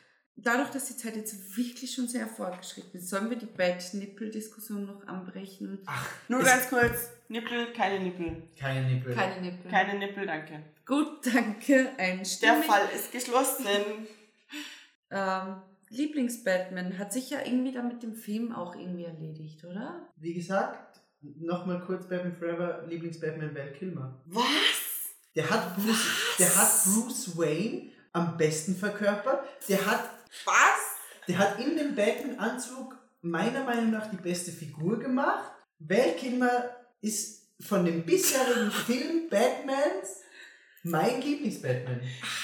Ich würde gerne etwas anderes sagen, weil Weltmar sicher nicht perfekt war als Batman, aber von dem bisherigen, die Batman verkörpert haben, finde ich Val Kilmer am besten. Christian Bale. Nein! Nein. Aber, aber George Clooney. Nein! Ich, Ja, nee, Christian Bale, der der Rolle einfach wirklich extreme Tiefe gibt, die Ja. vorher einfach Das nicht war da auch nicht war. schlecht, das sage ich ja auch gar nicht, aber ich fand Ist okay. Kilmer. Gut. Es sieht halt aus wie eine Frau. Das stimmt allerdings. So echt Nein. schlimm. In den Oh, ersten Einstellungen von dem Film gibt es einfach eine, eine Szene, wo, wo man Batman zum ersten Mal sieht, es sind einfach nur seine Lippen leuchten und es sieht einfach aus wie, wie eine Frau. Nein. Ja, ist halt. Nee, okay. Oh, du bist so komisch. Ja, da steht Lieblingsjoker, das, das fasse ich jetzt Ja. als reine, Inter als reine Provokation auf. Mark Hamill. Ja. ja, gilt halt nicht. Wir haben halt auch die. die Es gibt auch nur zwei Film-Joker. Ja, und? Und Ist Ja, aber dann- Nicholson ein du, besserer du Joker? hast hier Ja. die Liste erstellt und dann kannst du hier schlecht. Nee. Ja, dann kann. Das ist reine Provokation. Dieser ist, Podcast wird an dieser Stelle offiziell umbenannt. Ich mach ist den Kacke. Miki ist Kacke Podcast. nee, nee, das, ich habe das jetzt gestrichen. Hey, komm aus. mal klar. Mark Hamill. Diktatorisch Mark gestrichen. Mark- Ähm, wir kommen zum Lieblings-Batman-Moment. Boah. Ähm, schwierig. Lieblings-Batman-Moment. Oh, ich liebe den, ich lieb den Moment, wo es ist Val Kilmer Batman erfährt, dass Nicole Kidman auf ihn steht, weil Val Kilmer Batman zu Nicole Kidman geht und mit ihr knutschen, natürlich nur knutschen. Und sie dann sagt, nee, ich kann nicht, ich stehe auf den anderen. Und er dreht sich dann um und geht weg. Und dann kommt dieses debilste Batman-Grinsen der Welt. Das ist mein Lieblings-Batman. muss es, muss es, muss Das es, ist ein Witz. Ja, muss es ein Filmmoment sein oder können Nein, Batman-Moment. Lieblings-Batman-Moment ist für mich. Ich wüsste meinen jetzt auswendig, weil sonst Sag. rede Ja, ich einfach drüber vorher. Ähm, ja, tatsächlich The Killing Joke. Da gibt es auch, halt auch schlecht einen Moment, aber da ist es wirklich, das, das ganze Ding einfach, das passt. Das ist stimmig, das ist einfach düster, das greift einfach jahrelang vor der Nolan-Trilogie das vor, dieses, ja, ich glaube, ich habe darüber wirklich schon sehr, sehr lange geschwärmt und es ist einfach The Killing Joke. Für mich ist es äh, Death of the Family. Okay. Beziehungsweise diese Death of the Family Endgame-Story von Snyder Capullo. Ja, dann, gut, dann glaube ich, haben wir tatsächlich, also wir haben natürlich bei weitem nicht alles abgeackert, was tatsächlich auf der Liste stand, aber wir sind soweit durch. Wir sprechen nie wieder über Batman. Wir sprechen nie wieder über Batman. Wir kann haben jetzt erstmal-. Ein Bad langes Who? Bad-Trauma. Ich habe auch tatsächlich, also ich merke halt, vielleicht hört man es dann eh, dass meine Stimme einfach nach und nach sich Nee. verändert. Unsere Stimmen am Anfang so höher als Migis und jetzt so tiefer. Ja. Okay, dann ähm, würde ich sagen, wir bedanken uns schon mal dafür, dass ihr uns alle so lange zugehört habt, ihr drei Menschen da draußen. Danke. Ähm, ja, wenn ich, ach, ich sag sowas so ungern. So, Sag wenn es. Ja, wenn es euch gefällt, dann liked uns doch und, und ihr wisst es eh. Twitter, Instagram, Facebook. Okay. Ja, nee, wenn es euch gefällt, wäre cool, wenn, wenn man das sagt, weil ich, ich kenne das selber auch von mir und ertappe mich leider selbst immer wieder dabei, dass man sich eher über etwas äußert, was einem nicht gefällt, was natürlich den Personen, die halt irgendwas produzieren, relativ wenig bringt. Ja, lasst uns Feedback da, wie es ist. Mit schlechtem Feedback können wir nur sehr schlecht umgehen, aber es ist auch okay. Nee, ganz im Ernst, wir freuen uns. Konstruktives Feedback.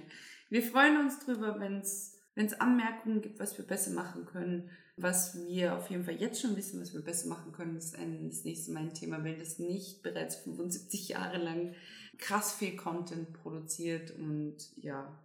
Und wenn euch irgendwas einfällt, schickt uns einfach eine Mail. Oh Gott, oh Gott, ist das peinlich. Ja, ansonsten unsere Homepage ist da. Vielen, vielen Dank fürs Zuhören und bis zum nächsten Mal. Tschüss. Tschüss. Tschüss.